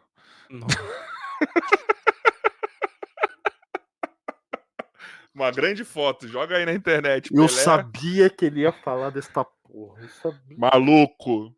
Eu achei que era o Orochimaru ali invocando Isso, a cobra.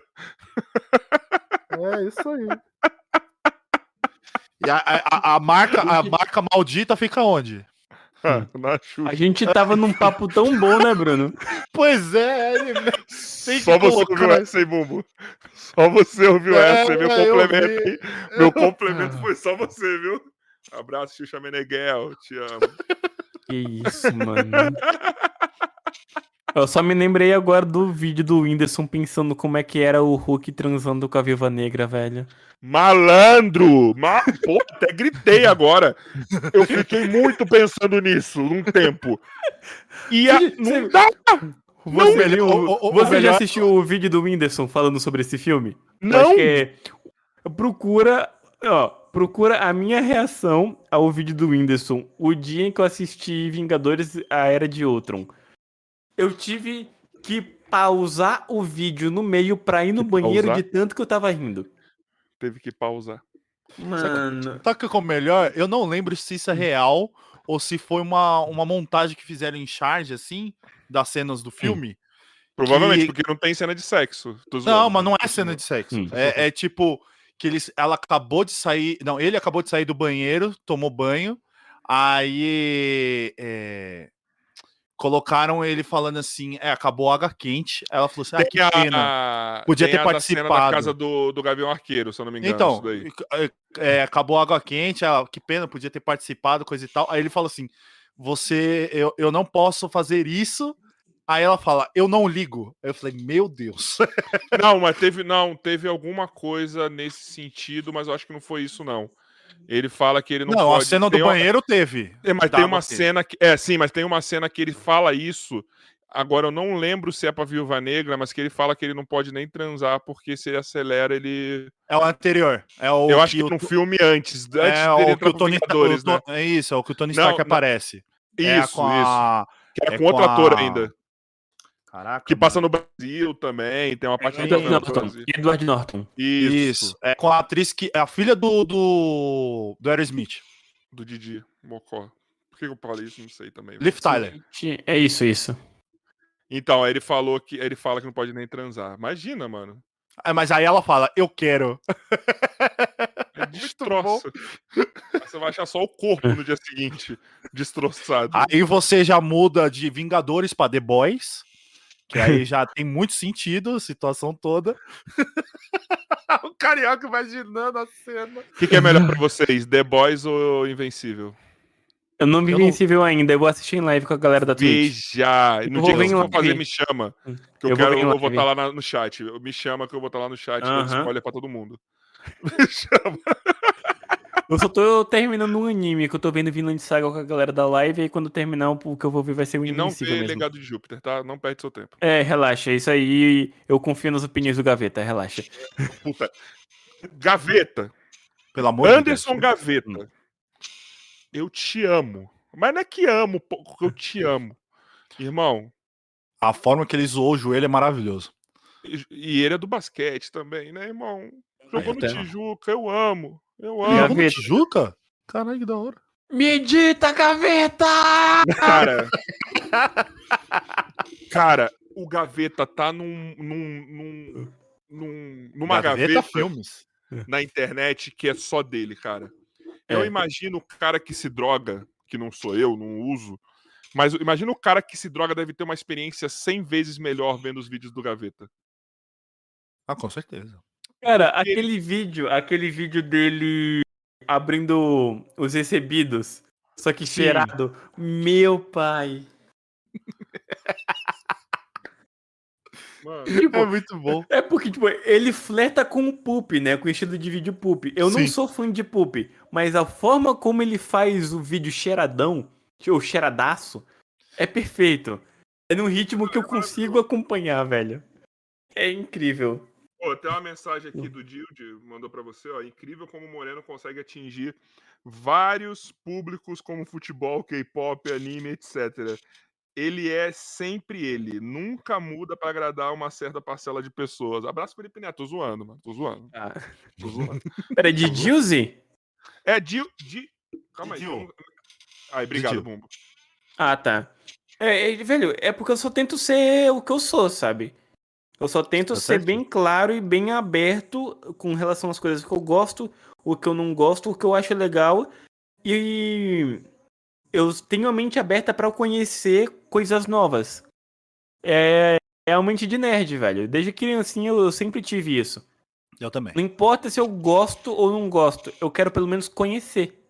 Sim. Quero experimentar. Se não, se não for do meu agrado aquilo, beleza. Aí a gente Pelo menos no eu fiz o teste. É. Ele falou que é esse mesmo que você falou na Twitch, viu? Ah, tá. É o Didilson. É o Didilson. Tá sempre na live, todo dia. Didilson tá lá todo aqui. dia. Mano, Hum. quero falar uma coisa. Você é foda. Verdade. Seu Nada. público é foda. Verdade. Você, mano, na moral, assim, é...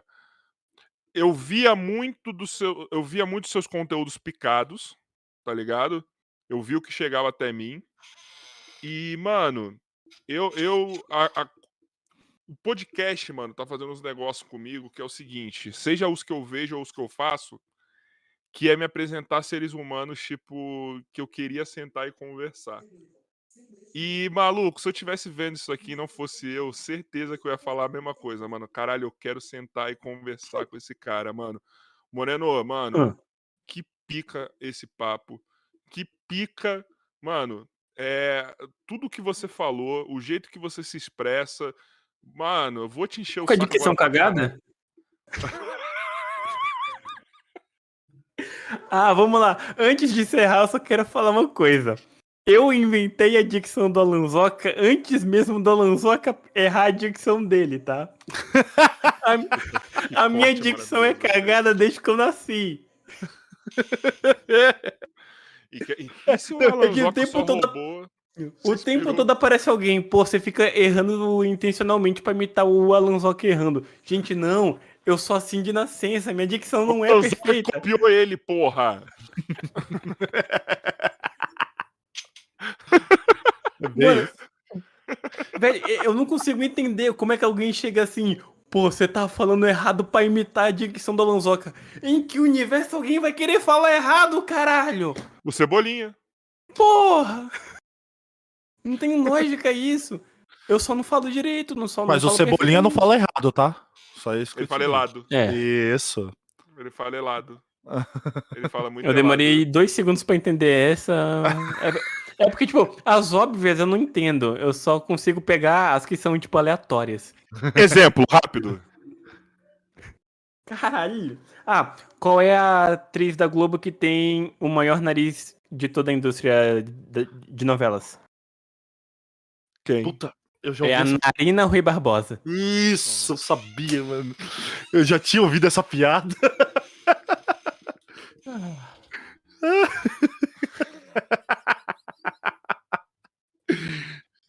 É, mano, eu acho que a gente tem o Carioca, mesmo, Carioca, o mesmo ciclo de Carioca. amizade, não é possível, mano. Carioca, hum, você sabia que a Apple vai lançar um produto em parceria com o Silvio Santos? qual? É o Ai Ai. Aí, eu quero, eu quero trazer aqui Marcinho Eiras. E no dia que ele vier, Hum. se for remoto, eu vou deixar você aqui. Você vai ficar só no áudio lançando umas piadas aleatórias. tá ligado? Se for no presencial, eu vou pedir um combo pra você que eu vou soltando durante o podcast. tá Não, combinado? velho, velho, o negócio é isso. Você me dá um tema, eu penso numa piada na hora, velho. Vai, não é Bumbo. boa, mas eu penso. É. É tipo. Eu- dá, dá um tema aí, vai.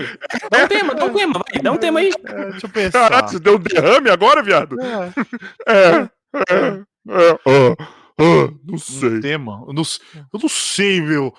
É. Você parecia o casão Sim. agora. Bumbo, dá um tema. Calma, calma. É, é, sobre a Marvel.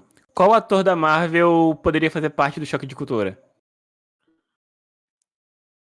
Eu ia falar Deadpool, mas não sei porquê. É o É, Chris mas- Evans.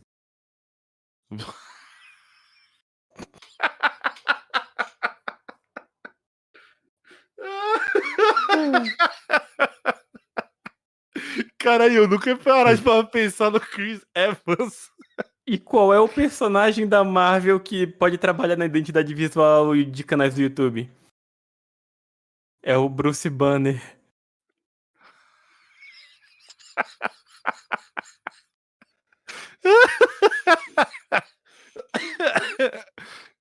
Mano, você, você e o Maneirano estão aqui, assim, ó, de criatividade para nomes e piada ao mesmo tempo. Mano, essa semana que eu ri com o A, a Gui, gente mano. morou na mesma cidade por quase um ano, pô. Eu É, vi o, então. o Neto e o Gil quase, quase todo dia. Falando nisso, sábado eles estão Hum. aqui, hein, pessoal? 8 horas Que eu ri essa semana por ele, meu pai fazer a gente fazer dois podcasts no sábado. Mas não É. tem como, né? Quando é amigo, é foda, né, mano? O cara virou assim. Ó, ó como que o Guizão chegou pra mim. Hum. Tá eu e o Neto no mesmo lugar.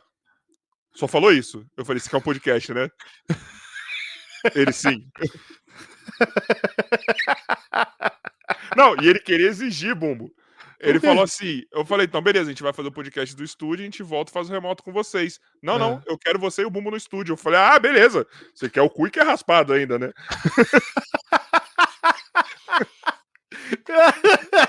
É tipo, é que ele quer imitar o Flow lá, tipo, a gente sentado olhando pra TV. assim. Não, aí eu expliquei pra ele que não dava, por N motivos aí. E É. aí, beleza. Mas ele. Aí você vê, né? Como o cara é. Ele tá estrela já, 7 milhões, né? Tá estrela. Tá eu e o Neto junto.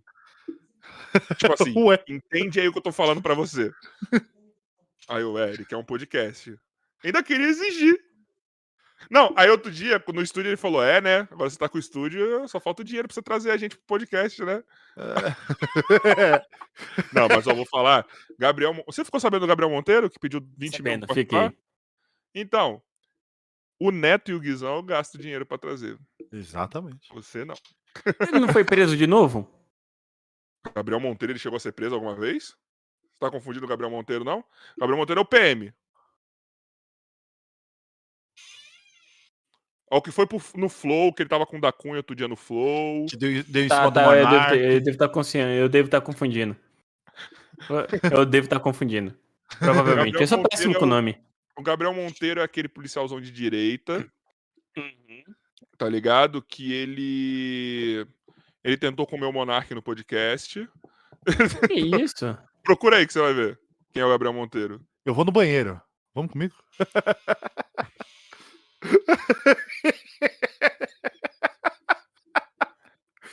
Sério, Cara, sério.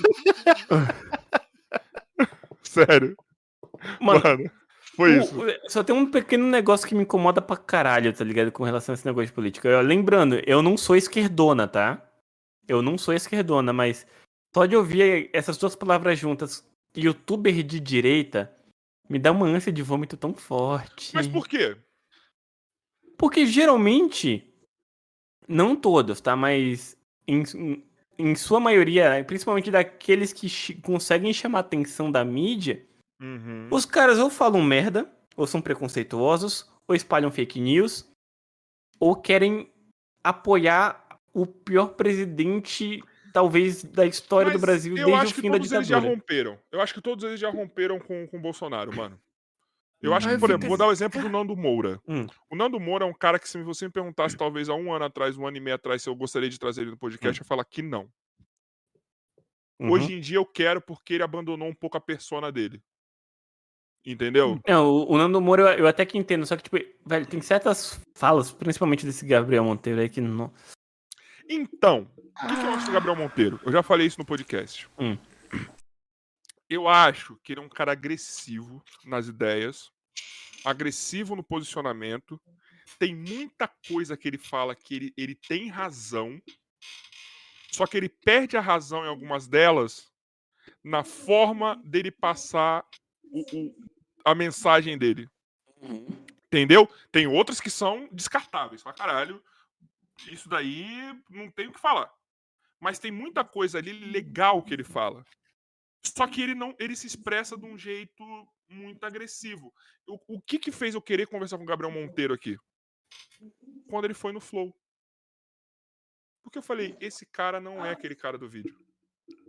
Entendi. É a mesma coisa que você falou do Cauê. Só que do caso dele é o contrário. Aham. Ele não é aquele cara do vídeo. Ele não tá sabendo se expressar lá. Ele não é, ele não, ele não veio pra se expressar, em, ele não é um cara pra se expressar em 10 minutos. Ele precisa de duas horas. E mesmo, e mesmo assim, eu não tô falando que ele vai falar coisas certas, tá, gente? Até pra ele falar as coisas erradas também ele precisa de duas horas.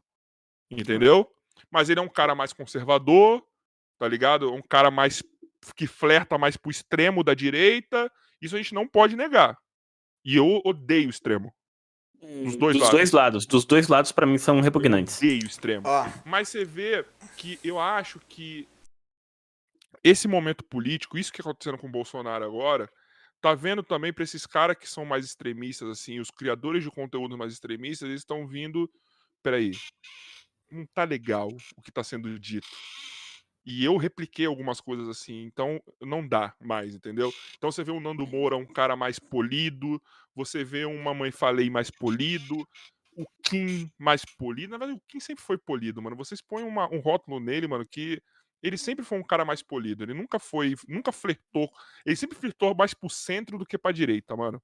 Tá ligado? O Kim nunca foi esse cara. Você vê um Gustavo Lázaro, por exemplo, tá ligado? Você tem uma galera que eles rom... eles começaram a sair dos extremos porque eles viram que estavam se fudendo, tá ligado? Tá se fudendo. E mesma coisa do extremo da esquerda também, mano. A galera meio que foi saindo porque tava dando ruim lá no extremo da esquerda também. Entendeu? Eu acho que tem que Posso- acontecer o seguinte na próxima eleição: todo mundo sentar e falar assim, ó. A esquerda fala: eu não trago Lula, vocês não trazem Bolsonaro, e a gente faz uma eleição muito legal. Entendeu? Seria a melhor possibilidade possível, mas. Por que, que o Lula tá calado com relação ao Bolsonaro? Porque ele Porque ele tá precisa do Bolsonaro, né, pinga. parceiro? Ele precisa do Bolsonaro, entendeu? Pra ele voltar, ele precisa do Bolsonaro. posso dar um, um ponto dos youtubers? Fala aí. Aham. Você falou que eles saíram do daquele personagem que ele tinha, certo? Quando você Não, falou do Nando. Moura. Você acha que ele saiu do personagem? Do que, que você falou que Realmente? deu uma cortada? Você falou o nome, você, você, Do Nando. Moura, do Nando Moura. E Eu de, acho que ele abandonou muito outros. daquela postura agressiva. E eu te digo que não. Sabe só o que, que ele fez? Como que ele vai ser? O público dele é pra ser agressivo, é pra ser reacionário. Como ele vai ser reacionário quando ele apoia o governo? É, concordo. Pra ele manter concordo, o personagem dele, ele precisa estar contra. Concordo com você. É nesse ponto que ele vem e finge. Não vou falar finge, né? Porque não pode falar isso aí. Mas é, eu- que eu- Supostamente ele finge. supostamente ele simplesmente assim, eu preciso estar contra pra eu conseguir botar minhas opiniões fortes. Senão ele vai falar mal de quem? Não tô falando também que tá certo, porque tem coisa errada Mas você pra acha que quando o aí. você acha que se o Bolsonaro tô falando sai isso. e volta um Lula da vida aí? Ele vai contra o Você ele presidente. volta? Ele, vai contra qualquer presidente. Não adianta. Até porque vai ter, vai ter o que falar mal de qualquer pessoa. Qualquer pessoa que for presidente vai ter como falar mal dela. É isso que eles vão Tá. procurar. Menos é o meu ponto de vista. Não, eu não discordo de você, não. Você tá certo, Jay, você tá certo. A voz Eu do acho que o passou Bolsonaro, o Lula precisa do Bolsonaro, o Bolsonaro do Lula, e isso me espanta, me espanta muito o silêncio do Lula, tá ligado? É, porque eu acho que o PT, o PT é genial, infelizmente, ge- ge- e genial pro mal também, o Lula também, e os caras sabem o jogo político. Eles sabem que se posicionar agora e tirar o Bolsonaro meio que dá ruim pra eles, mano, porque vai acender uma outra pessoa da direita ou uma pessoa de centro ou um Ciro da vida e, mano, o Ciro Gomes vai vir na próxima eleição, hein, mano. Na moral, estão santificando o Ciro Gomes, velho. E eu não sei até onde isso é bom, mas estão santificando o Ciro Gomes, tá ligado? Que medo. E o bagulho vai Cara, eu, eu, eu só tenho uma única opinião que eu tenho certeza que eu não vou mudar até o, a próxima eleição, que é pode, num possível segundo turno, pode ser até uma impressora quebrada contra o Bolsonaro, eu vou votar na impressora. Concordo. Você tá certíssimo. Não importa. Pode Mas ser é, a é- urna. é né? isso que o Lula sabe.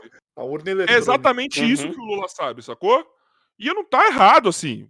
Politicamente, A tá estratégia. errado, política. irmão. Estratégia. Politicamente o cara não tá errado, mano. Não tá errado. Porque, de boa, assim, sem o Bolsonaro, a chance dele não ser eleito é muito Bastante. grande, velho. É muito grande. Se ele. Se o Uhum. Bolsonaro cai no primeiro turno, a chance do, do Lula não ser eleito também é muito grande. Então você pode. Sim. Anota o que eu tô falando. Nem Lula e nem Bolsonaro, se o Bolsonaro não for impeachmentado, eu acho difícil ser. Vocês vão ver que um não vai atacar o outro nos debates. Se o Bolsonaro for. Pode anotar. O Lula, se fizer pergunta pro Bolsonaro, vai ser uma pergunta mais. Chapa branca, tá ligado? Hum. E é a mesma coisa pro Bolsonaro, porque um quer o outro. Aí vai o Lula na Marina e tei. Vai a, o Lula. a Marina não vai. Hum. Parece. Não vai. Vai no Ciro, então. No Ciro, então. Não, quem vai ter? Lula, Bolsonaro, se não for impeachmentado. De novo, acho difícil não ser. Dória, Ciro, Amoedo. Não, cara, eu acho que seria inteligentíssimo o PT vir PT, é, Lula e Boulos, né? Mas enfim, não sei como que o pessoal tá com, com relação ao PT. Uhum. Entendeu? Ia ser a chapa mais forte, ia ser os dois, mas geralmente, mas com certeza o, o PT vai, vai flertar com alguém, tá ligado? Pode vir um bolos aí da vida, tá ligado? E o restante é o resto, é o resto, né? Eu Acho acho. que é aqueles que pegam 2, 3% sempre. É. Vai vir o resto é o resto. E, mano, Faltou o chefe da Alciolo. Cabo da Ciolo. Chefe. Cabo da Ciro. Você falou chefe, Joy. Vou votar nele, eu quero ver doideira mesmo. Que isso? Que isso aí. isso, mano? Eu, Que eu tenho isso? medo de pessoas estilo Joy na vida. Foi elas que colocaram o Tiririca lá. Vou falar o Tiririca pra não falar o Bolsonaro, tá? Mas o Tiririca tem projeto bom, sabia? Não, o Tiririca foi um bom político. Ele tem uns projetos bons pro pessoal de circo aí e tal. Coisa Ele boa. foi um bom político. legal. Ele foi um bom político. Ele foi um Uhum. bom político. Foi um bom político, sério. E, mano, eu quero ver a merda que vai ser no que vem. Você em Brasília tá fudido. É, eu sei. Eu sei muito bem disso. Como que é a eleição quando rola a eleição aí? Tipo, Verdade, né? deve ficar uma loucura aí, né? Cara, mas é que tá. Eu fico muito preso ou em casa ou no círculo social tipo, dos meus amigos, sabe? Eu vou ali no parque, que é do lado de casa, cinco minutos de daqui. Aí vou no cinema, vou na casa dos meus amigos. Mas, obviamente, é, a gente sabe com antecedência quando vai ter carreata, quando vai ter comício e tal. E aí eu me isolo, eu não saio de casa. Eu tenho uma dúvida, eu não sei se Hum. foi, foi aí, mas a, a carreata do, do filho do Bolsonaro foi bem movimentada, que eu fiquei sabendo, né? foi muito bem movimentada. Eu acho que parou várias ruas. Com grandíssimas sete pessoas. Eu Exatamente. prefiro a motociata. Motociata. Puta que peguei raiva desse Eu bagulho. prefiro. Você gostou, Joy, da motociata? Nossa. Foi bom, me fez ficar quatro horas no trânsito. É exatamente, que era pra ser uma. Mano, vou te falar. Eu falo de novo, tem um corte aqui falando sobre isso. Eu acho que é poesia o Bolsonaro numa moto com um velho da van vestido de verde e amarelo na garupa abraçando ele. Isso pra mim é poesia. Eu queria um quadro disso. Pior que acho que tem. Quadro. Eu não sei quem fez, mas Provavelmente alguém deve ter feito. Eu queria um quadro disso. eu, eu é sei que tem a imagem, assim, que ele colocou não sei aonde, se Isso é no- pra na mim é capa de- de, poesia, singela poesia. E ia ser mais engraçado se tivesse eles na frente e os caras um caindo atrás do outro, assim, atrás. E que rolou isso, né? Um caiu, derrubou todo mundo. Pra mim, isso, assim, ia ser uma cena de apocalipse, tá ligado? Aham. Aí na van e o Bolsonaro fugindo. Ia ser, tipo, lindo. Que Porra, isso? isso que ia ser da hora. Eles, é eles na moto e o povo atrás, correndo atrás deles. Sabe qual é o pior do velho da van? Esse velho só é louco. Esse cara, o que esse cara apoia no esporte? Ele apoiou o Esquiva Falcão, tá ligado? Ele faz umas ações que não condizem com o babaca que ele Eu acho que é estratégia. Você não, de pra tá alinhado nisso? com o governo. É que nem o Silvio Santos tá faz... faz. Mais ou menos isso. Eu Pode acho que aí é ser. estratégia. Pode, Pode ser. Conseguir colocar mais lojas mais fáceis em todos os Tanto pontos. é que aconteceu. É, então. Uhum. Tanto é que aconteceu, mano. E não Eu só acho. com a Van, mas com o próprio SBT, né? Com a Copa América todinha lá pra eles. É, teve Entendeu? mais dinheiro do governo entrando. O que, assim, honestamente pra mim, tá? Isso faz muito parte do jogo. Sim. o presidente da república é um merda, é um merda, mas é o presidente da república, mano. Você tem que negociar com ele, você tem que abrir portas com o cara. Sacou? Você tem que ir lá. Política faz parte dessas grandes empresas também. Uhum. Uhum. Entendeu? O Flamengo, quando foi lá, mano, foi lá e deu um checkmate na Globo. Caralho, só agora que eu lembrei de uma parada que eu pensei em conversar com vocês há, tipo, duas horas atrás, mas eu não quero entrar agora no assunto pra não estender mais ainda. Se você não tiver com pressa, a gente entra. Vocês ficaram sabendo da, da proposta que os times brasileiros estão querendo montar uma, uma liga, liga, separada da CBF? Sim, sim, sim, sim, sim. Mas vocês deram uma lida na estrutura, como é que é o, o plano não deles? li, não É. li. Eles, eles não querem fazer que nem aquela proposta maluca da Superliga na. Primeira na- Liga, na Europa. quer dizer? Isso, eles Ah, querem fazer. é, eles querem fazer nos moldes da Premier League. Eles querem que o campeonato da Série A e Série B seja organizada por uma entidade externa, né? Que possa fazer melhor né, contratos de direitos autorais e tal. Pode gerenciar melhor o campeonato. E deixa a CBF cuidando dos estaduais, Série C e Série D. E das seleções. O que tem, E das é assim, seleções. A Pois é. Só cuida das seleções, dos campeonatos de base, e a NBB cuida. Dos eu- velho, pra vocês terem ideia, teve, acho que foi em 2017, a CBF recusou ofertas de direitos de transmissão do brasileiro em 70 países. Ô, por quê? Será? Provavelmente porque queriam mais dinheiro. E outra coisa, existe uma coisa chamada Globo Internacional também. E aí Mas o que a- acontece? Mas aí é TV a cabo lá, não é? A Globo Internacional? É, não? Mas ok, existe Globo Internacional. Não, sim, mas lá Hum. pra ter é só com. Não é tipo TV aberta pra gente. Ok, O- mas existe Globo Internacional. Não, Existe. sim. Aí o que eu acredito, cara, é que isso 140 precisa países. ser implementado o mais rápido possível, porque primeiramente vai dar mais liberdade, mais tranquilidade pros clubes gerenciarem o campeonato. É, já, se eu não me engano, tem três empresas que estão querendo oferecer já o aporte financeiro pro início da liga com tem que 500 ter milhões de Uma euros. figura central que nem NBA.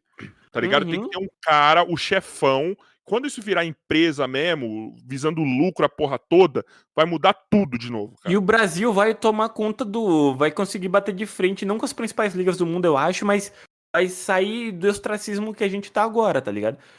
É, as informações que já vazaram, parece que duas das três empresas que estão negociando, para se por acaso dar certo, estão oferecendo 500 milhões de euros de aporte inicial de patrocínio. Então, bilhões. E aí, além disso, imagina aí, a empresa estando, a empresa que organiza o Campeonato Brasileiro tendo um uma independência melhor, vai poder negociar melhor os contratos de direitos de transmissão. Por consequência, vai vender os direitos para mais países. Os times, por consequência, vão ganhar mais dinheiro. As dívidas vão acabar sendo pagas. A estrutura dos clubes vão crescer.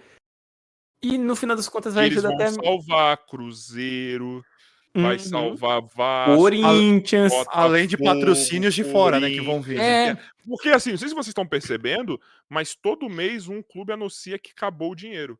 Agora foi Sim. internacional. Hoje, se não me engano, ontem saiu a notícia. Sério? acabou o dinheiro. E o único time que tem dinheiro Momento em Flamengo caixa, 2009. que tem dinheiro em caixa, é o Flamengo, velho. E o Red Bull. Não, vamos lá. É, Red Bull e Palmeiras eu vou citar porque assim, o dinheiro não é do Palmeiras e nem do Bragantino. O dinheiro é ainda. do Red Bull e da Crefisa. Uhum. Sacou? O dinheiro não é do, Red- do Bragantino ainda, porque eu acho que nos próximos anos eles vão criar uma estrutura para o clube se autossustentar. Na verdade, o clube vai, É. não vai existir mais Bragantino, né? A partir daqui a um É. tempo. Não. Vai ser só Red Bull e aí beleza, vai ser o dinheiro da Red Bull, ok, tudo a mesma coisa, da Vai empresa. voltar a ser Red Bull Brasil ou vai ser. Vai voltar, não, vai ser, né? Nunca foi Red Bull. Não, Brasil. já foi, já teve Não, Red Bull teve um Brasil. ti- é, não tive um time, mas o Bragantino nunca foi. Ah, não, não. falando. E aí, mano, cara, na moral, escuta o que eu tô te falando. Vai ter clube, o próprio Flamengo ou qualquer outro time, a gente vai ter daqui uns 10, 15 anos uns, uns times foda. Com molecada criada aqui, com estrelas aqui, estrelas do futebol brasileiro. Mano, o bagulho vai ser pica, velho. Porque só quer, quer você queira ou não, o futebol brasileiro sempre desperta a curiosidade de outras pessoas, de outros públicos no mundo. Não, já foi mencionado Hum. até lá fora que o Campeonato Brasileiro é um dos campeonatos mais difíceis que existe. É, não, não porque, é um por dos, causa- é o mais difícil. Porque você É. tem do Hum. primeiro ao oitavo lutando pelo título, velho. Sem saber quem vai ser Ou campeão. mais, né? Que tem uma Mas eu acho- reviravolta do nada. Do É, mas eu acho que a tendência é que daqui a uns 5, 10 anos a Premier League seja assim também. O campeonato inglês. Isso é Porque verdade. além do Big Six, né? United, a- City, a- Liverpool, Arsenal, Tottenham e Liverpool, esses seis, além disso, é o Everton tá crescendo, o Wolverhampton tá bem. E a forma Sim. como o dinheiro tá sendo distribuído, se você for ver o último campeonato. Não, deixa, deixa eu ver se eu consigo encontrar até aqui a classificação, cara. Leicester, ah, West Campeonato Ham. inglês 19 Acho e que 20. você flertou, né, mano, com o topo. É, mas. Aqui, ó. O Leicester. Não, por que que isso aqui tá atrasado, caramba? Eu quero um atualizado bonitinho. Sabe o que, que eu Aí, faço quando ó. eu tô jogando. Tem, tem- tem- quando eu tô jogando FIFA, às vezes eu pego o time da última divisão do campeonato inglês, porque o campeonato inglês é o que tem mais divisão.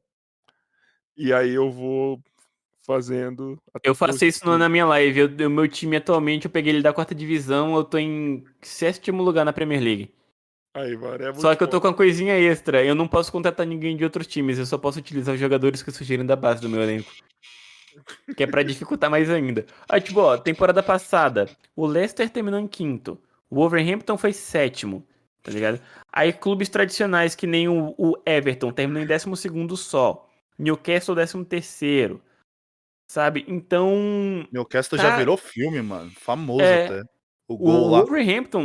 Pra você ter ideia, o time tava vindo tão bem nos últimos anos que o Tottenham contratou o técnico dos caras. O Nuno Espírito Santo vai ser o novo técnico do Tottenham pra essa próxima temporada. É Caralho. um cara competente pra caramba. Pegou o Wolverhampton na segunda divisão, sem dinheiro, contratando só, tipo, jogador de nível médio, intermediário e alguns portugueses que dava pra trazer, porque, né, o- a Premier League, até mesmo a segunda divisão do campeonato inglês tem muito mais dinheiro do que a Premier League, ou do que o campeonato português. Aí eles trouxeram alguns nomes de Portugal, porque o técnico é português, tem essa identificação. O time ganhou a segunda divisão, aí veio pra Premier League, estabilizou, tá bem, ó, terminou a última temporada em sétimo. E vendendo jogador pra Mas o time campeonato grande. inglês, ele tinha que ser o maior campeonato europeu, velho. Tá ligado? É o campeonato E mais pra mim difícil, é, e ele é. grana. Pra mim, daqui a 5, 10 anos, a Premier League vai ser nível brasileiro de disputa. Vai ter 8, 10 times, tá ligado? Isso é muito bom, mano. Isso pra- é- porque é, é o que fala, né? é assim, se você pega a Espanha, são dois times muito foda e o restante muito ruim, mano. Que nem que não dá nem não jogaria nem aqui no Brasil, velho. Imagina um Osasuna aqui, E apanhar. E apanhar fácil. Tá ligado? É muito ruim, mano. Uhum. É muito Aí ruim. você, não, aí você pega o Crystal Palace da Inglaterra, que termina em 14, chega no Brasileirão, ganha de todo mundo. O Flamengo nem fudendo. Ou mas é... O, ca- o cara é, meteu o time dele é, é, é não, outra mano, ó, o Flamengo hoje perde muito fácil pro Big Six. Fácil. Perde pro. Não, vamos lá. Calma aí, não. Eu acho que o Flamengo ganha do Tottenham atual. O Tottenham que acabou a temporada do Mourinho, Não, sim, sim, sim, o ganha. Flamengo ganha do Tottenham. Ó, na E Itália. do Arsenal, e do Arsenal também ganha. Na Itália. Eu não acho que perde pra Juventus. Porra, Eu enfrentando acho que- o Cristiano. É, eu acho que perde por causa do Cristiano. Mas eu fico na dúvida. Cristiano, Morato. Nossa senhora, mano, para. Inter perde. Não, perde fácil pra Inter. Perde a Inter tá Inter, muito melhor que a. Juventus. Milan. Perde, mas disputado. Um 2x1, Quem mais que 3x1 tem? no máximo. Quem mais que tem de bom lá na Itália? Roma. Putz, né? Não, Roma, já tá Roma, meio mas- capenga das pernas. Acho que Napoli pro Napoli também? perde. O Napoli perde. Napoli tá bem. Uhum. Ah, vamos lá, Espanha. Cara, eu acho que o Flamengo. E Atlético perde. Não, Atlético eu tô na Eu- dúvida ainda, hein? Não, calma. Eu acho que Flamengo e Atlético de Madrid, o Flamengo perde pior pro Atlético. Pelo estilo de jogo. Pela forma como os, os três grandes da Espanha jogam, Então perde os três. o, o time que perde mais ganha fácil do Flamengo, pra mim, é o Atlético. Tá, mas então dá- mas dali pra baixo ninguém. O Flamengo não perde pra ninguém dali pra baixo. Uhum. Honestamente. Honestamente, mano, não perde, velho. É, Talvez o Villarreal, porque o Villarreal veio na temporada absurda e o Sevilha são dois times perde. muito É bons. isso que eu ia falar. Não eu tava perde. pensando no Vila Mas não perde. Não Hum. perde. Vira pro, vira pro Villarreal, É, não perde. Villarreal e Sevilha eu acho que ia dar um bom jogo contra o Flamengo, Sim, mas não perde. Não perde nem fudendo. Quem mais que eu estou esquecendo? A Alemanha perde pro Bayern. Leipzig, perde pro Leipzig, Borussia Bor- Dortmund. Borussia, só também. Não, eu acho só. que perde pro Gladbach também. O time do Não Gladbach perde, tá bem mano. feio. Não perde. Não perde, velho. E o campeonato alemão, vou falar pra vocês, é ruim, mano. Tá? Tirando, Só- os, tirando os seis primeiros, É. o resto é ruim. Não, nem é ruim. seis, não. Eu ponho só, eu ponho Hum. esses três aí e o, o Borussia Mönchengladbach. É, Mönchengladbach. E também pode botar ali, mas o restante, filho, é ruim, mano. É ruim. Campeonato Não. alemão. Vou falar pra vocês a real. não, se bem, não, é calma dos aí. piores de ver jogo ruim. Ó, pra você ter ideia, o, o Eintracht Frankfurt pegou vaga na Champions League pra essa próxima temporada. O- que não dava, ninguém dava nada pelo Frankfurt, ele só foi subindo e pegou a, a quarta vaga. Caralho. O Frankfurt já foi um time tradicional, já ganhou muita Bundesliga, Não, o mas nos últimos anos já foi bom. o Werder ligado? Bremen já foi Werder bom Bremen tá ruim. bom. O Hamburgo tá é na segunda Diego. divisão, cara. Wolfsburg, Hamburgo é, tá na- é- hum, eu acho que não pega. Eu o acho que, mano, Hamburgo, que é um time tradicional pra caralho, tá na segundona. É e- assim, gente, se você Que pega o- os jogos que não tem os grandes times, ele é um jogo ruim, mano. Sim. Que o- o Mário um ainda tá lá, não tá? péssimo. Do- no, no Wolfsburg? Quem? É, é, o- é o Wolfsburg que, que é onde tá o Mário, o Mário Gomes? O Mário Gomes já aposentou, eu acho, cara. Não, Mas é, é o que ele tava lá, não era? O último time? Sim. Eu acho que foi o último time dele. Acho que, mano, acho que foi a melhor fase do Wolfsburg foi essa. Depois disso, moiou. Não teve mais. Caralho, eu fui procurar pelo Mário Gomes agora, apareceu uma foto de quando ele tinha 20 anos. Parece Meu. Jesus. Caraca! Vou procurar aqui, peraí. Mário Gomes. Young Mário Gomes, deixa eu ver. Ele bombou aqui no- na Alemanha. Na, com a Alemanha aqui no Brasil. Aham. Nossa, ma- eu ponho o Mário Gomes, aparece aquele ator da Globo. É, o Mário Gomes é com Z. O, o jogador é com Z. É. Aparece o que enfiou a cenoura. no- Enfim. Que isso? que isso? É verdade.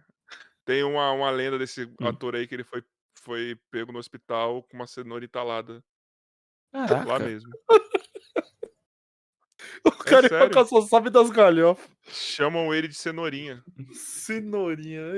É, por Meu conta disso, Deus. mano. causa da cenoura no bumbum. E nesse clima eu Hum. acho melhor, porque daí é só daí pra pior. É, o pior que é mesmo. É melhor. É melhor... Nesse clima, nesse clima. porque se eu entrei na cenourinha, mano, quer dizer, a cenourinha entrou no Mário Gomes. Nossa. Eu acho que é daí pra pior, daí é só rasteiro. Então, Moreno, meu brother, obrigado pela conversa, obrigado pelo papo, mano.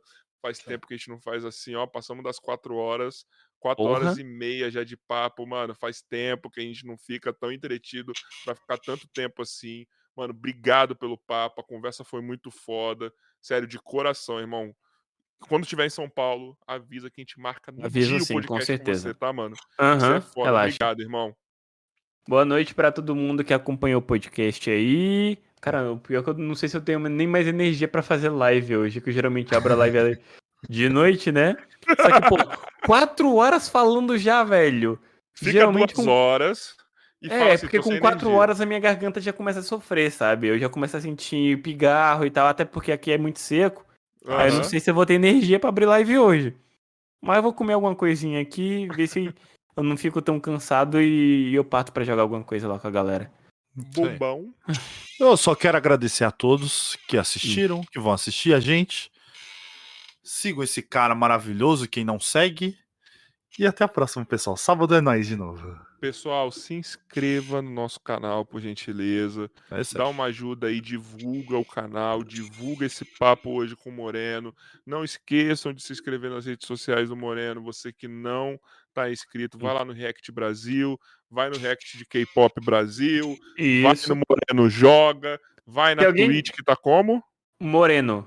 Literalmente, você procura por Moreno, eu sou o único. Just Moreno. Vai lá, segue na Oi, Twitch ia ficar legal também. sim, hein? Just Moreno. É, Ia ficar fácil pra é- galera procurar também. Mas tá fácil, já é Moreno, então. Então vai lá, segue tudo, Uhum. segue nós também. Sábado, uma hora no estúdio, teremos o Vini. Quem que é o Vini? Mano, é o cara que faz as músicas do Mexe a cadeira. Ei, que. É ele. Ah, eu vou, ver se eu consigo arrumar um tempinho. O. Vini é foda. Ele é o cara simplesmente que, mano, ele trampa junto com o muçulmano, tá ligado? Ele tem uma carreira no rap, tipo, mano, maravilhosa. Ele que escreve tudo que você vê os youtubers cantando na batalha de youtuber, é ele que escreve e ele que produz. Mano, ele é muito foda, ele tem uma carreira pica no rap, tá ligado? Ele, ele ganha- Uhum. ganhou esses dias a batalha da aldeia lá. é, foi semana retrasada, mano. O moleque é foda. Ele já veio aqui, deu errado a live aqui, mas lá vai ser no estúdio. A gente vai ter um papo muito foda com ele. E à noite, a gente vai ter Guizão e Neto Lira do Maneirando, às 8 horas vai ser no remoto. Mano, já. Cara, eu vou abrir essa live e vou deixar agendada hoje já essas lives, eu acho. Não, não vou deixar não, porque o Joy não vai deixar. Certo, Joy? Certo. Então.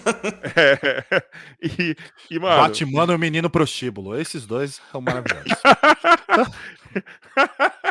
e eu vou, mano, já vou deixar nas redes sociais hoje, tudo certinho. Então, mano, acompanha lá, que vai ser foda. Se inscreve aqui, vai lá no nosso Instagram, arroba o nosso podcast, vai no nosso Twitter, arroba o nosso aí. podcast, segue a gente em todas as redes sociais. E, para encerrar, nós temos aquela palavra de adoração, aquela palavra Mestre maravilhosa, o nosso Hokage. nosso lindo, cheiroso, trabalhador, Lixo. Emerson Joy, Joy, Joy. Tchau. Tchau. Você já, você já deu tchau? Eu não ouvi, Já. cara. Já dei tchau. Fui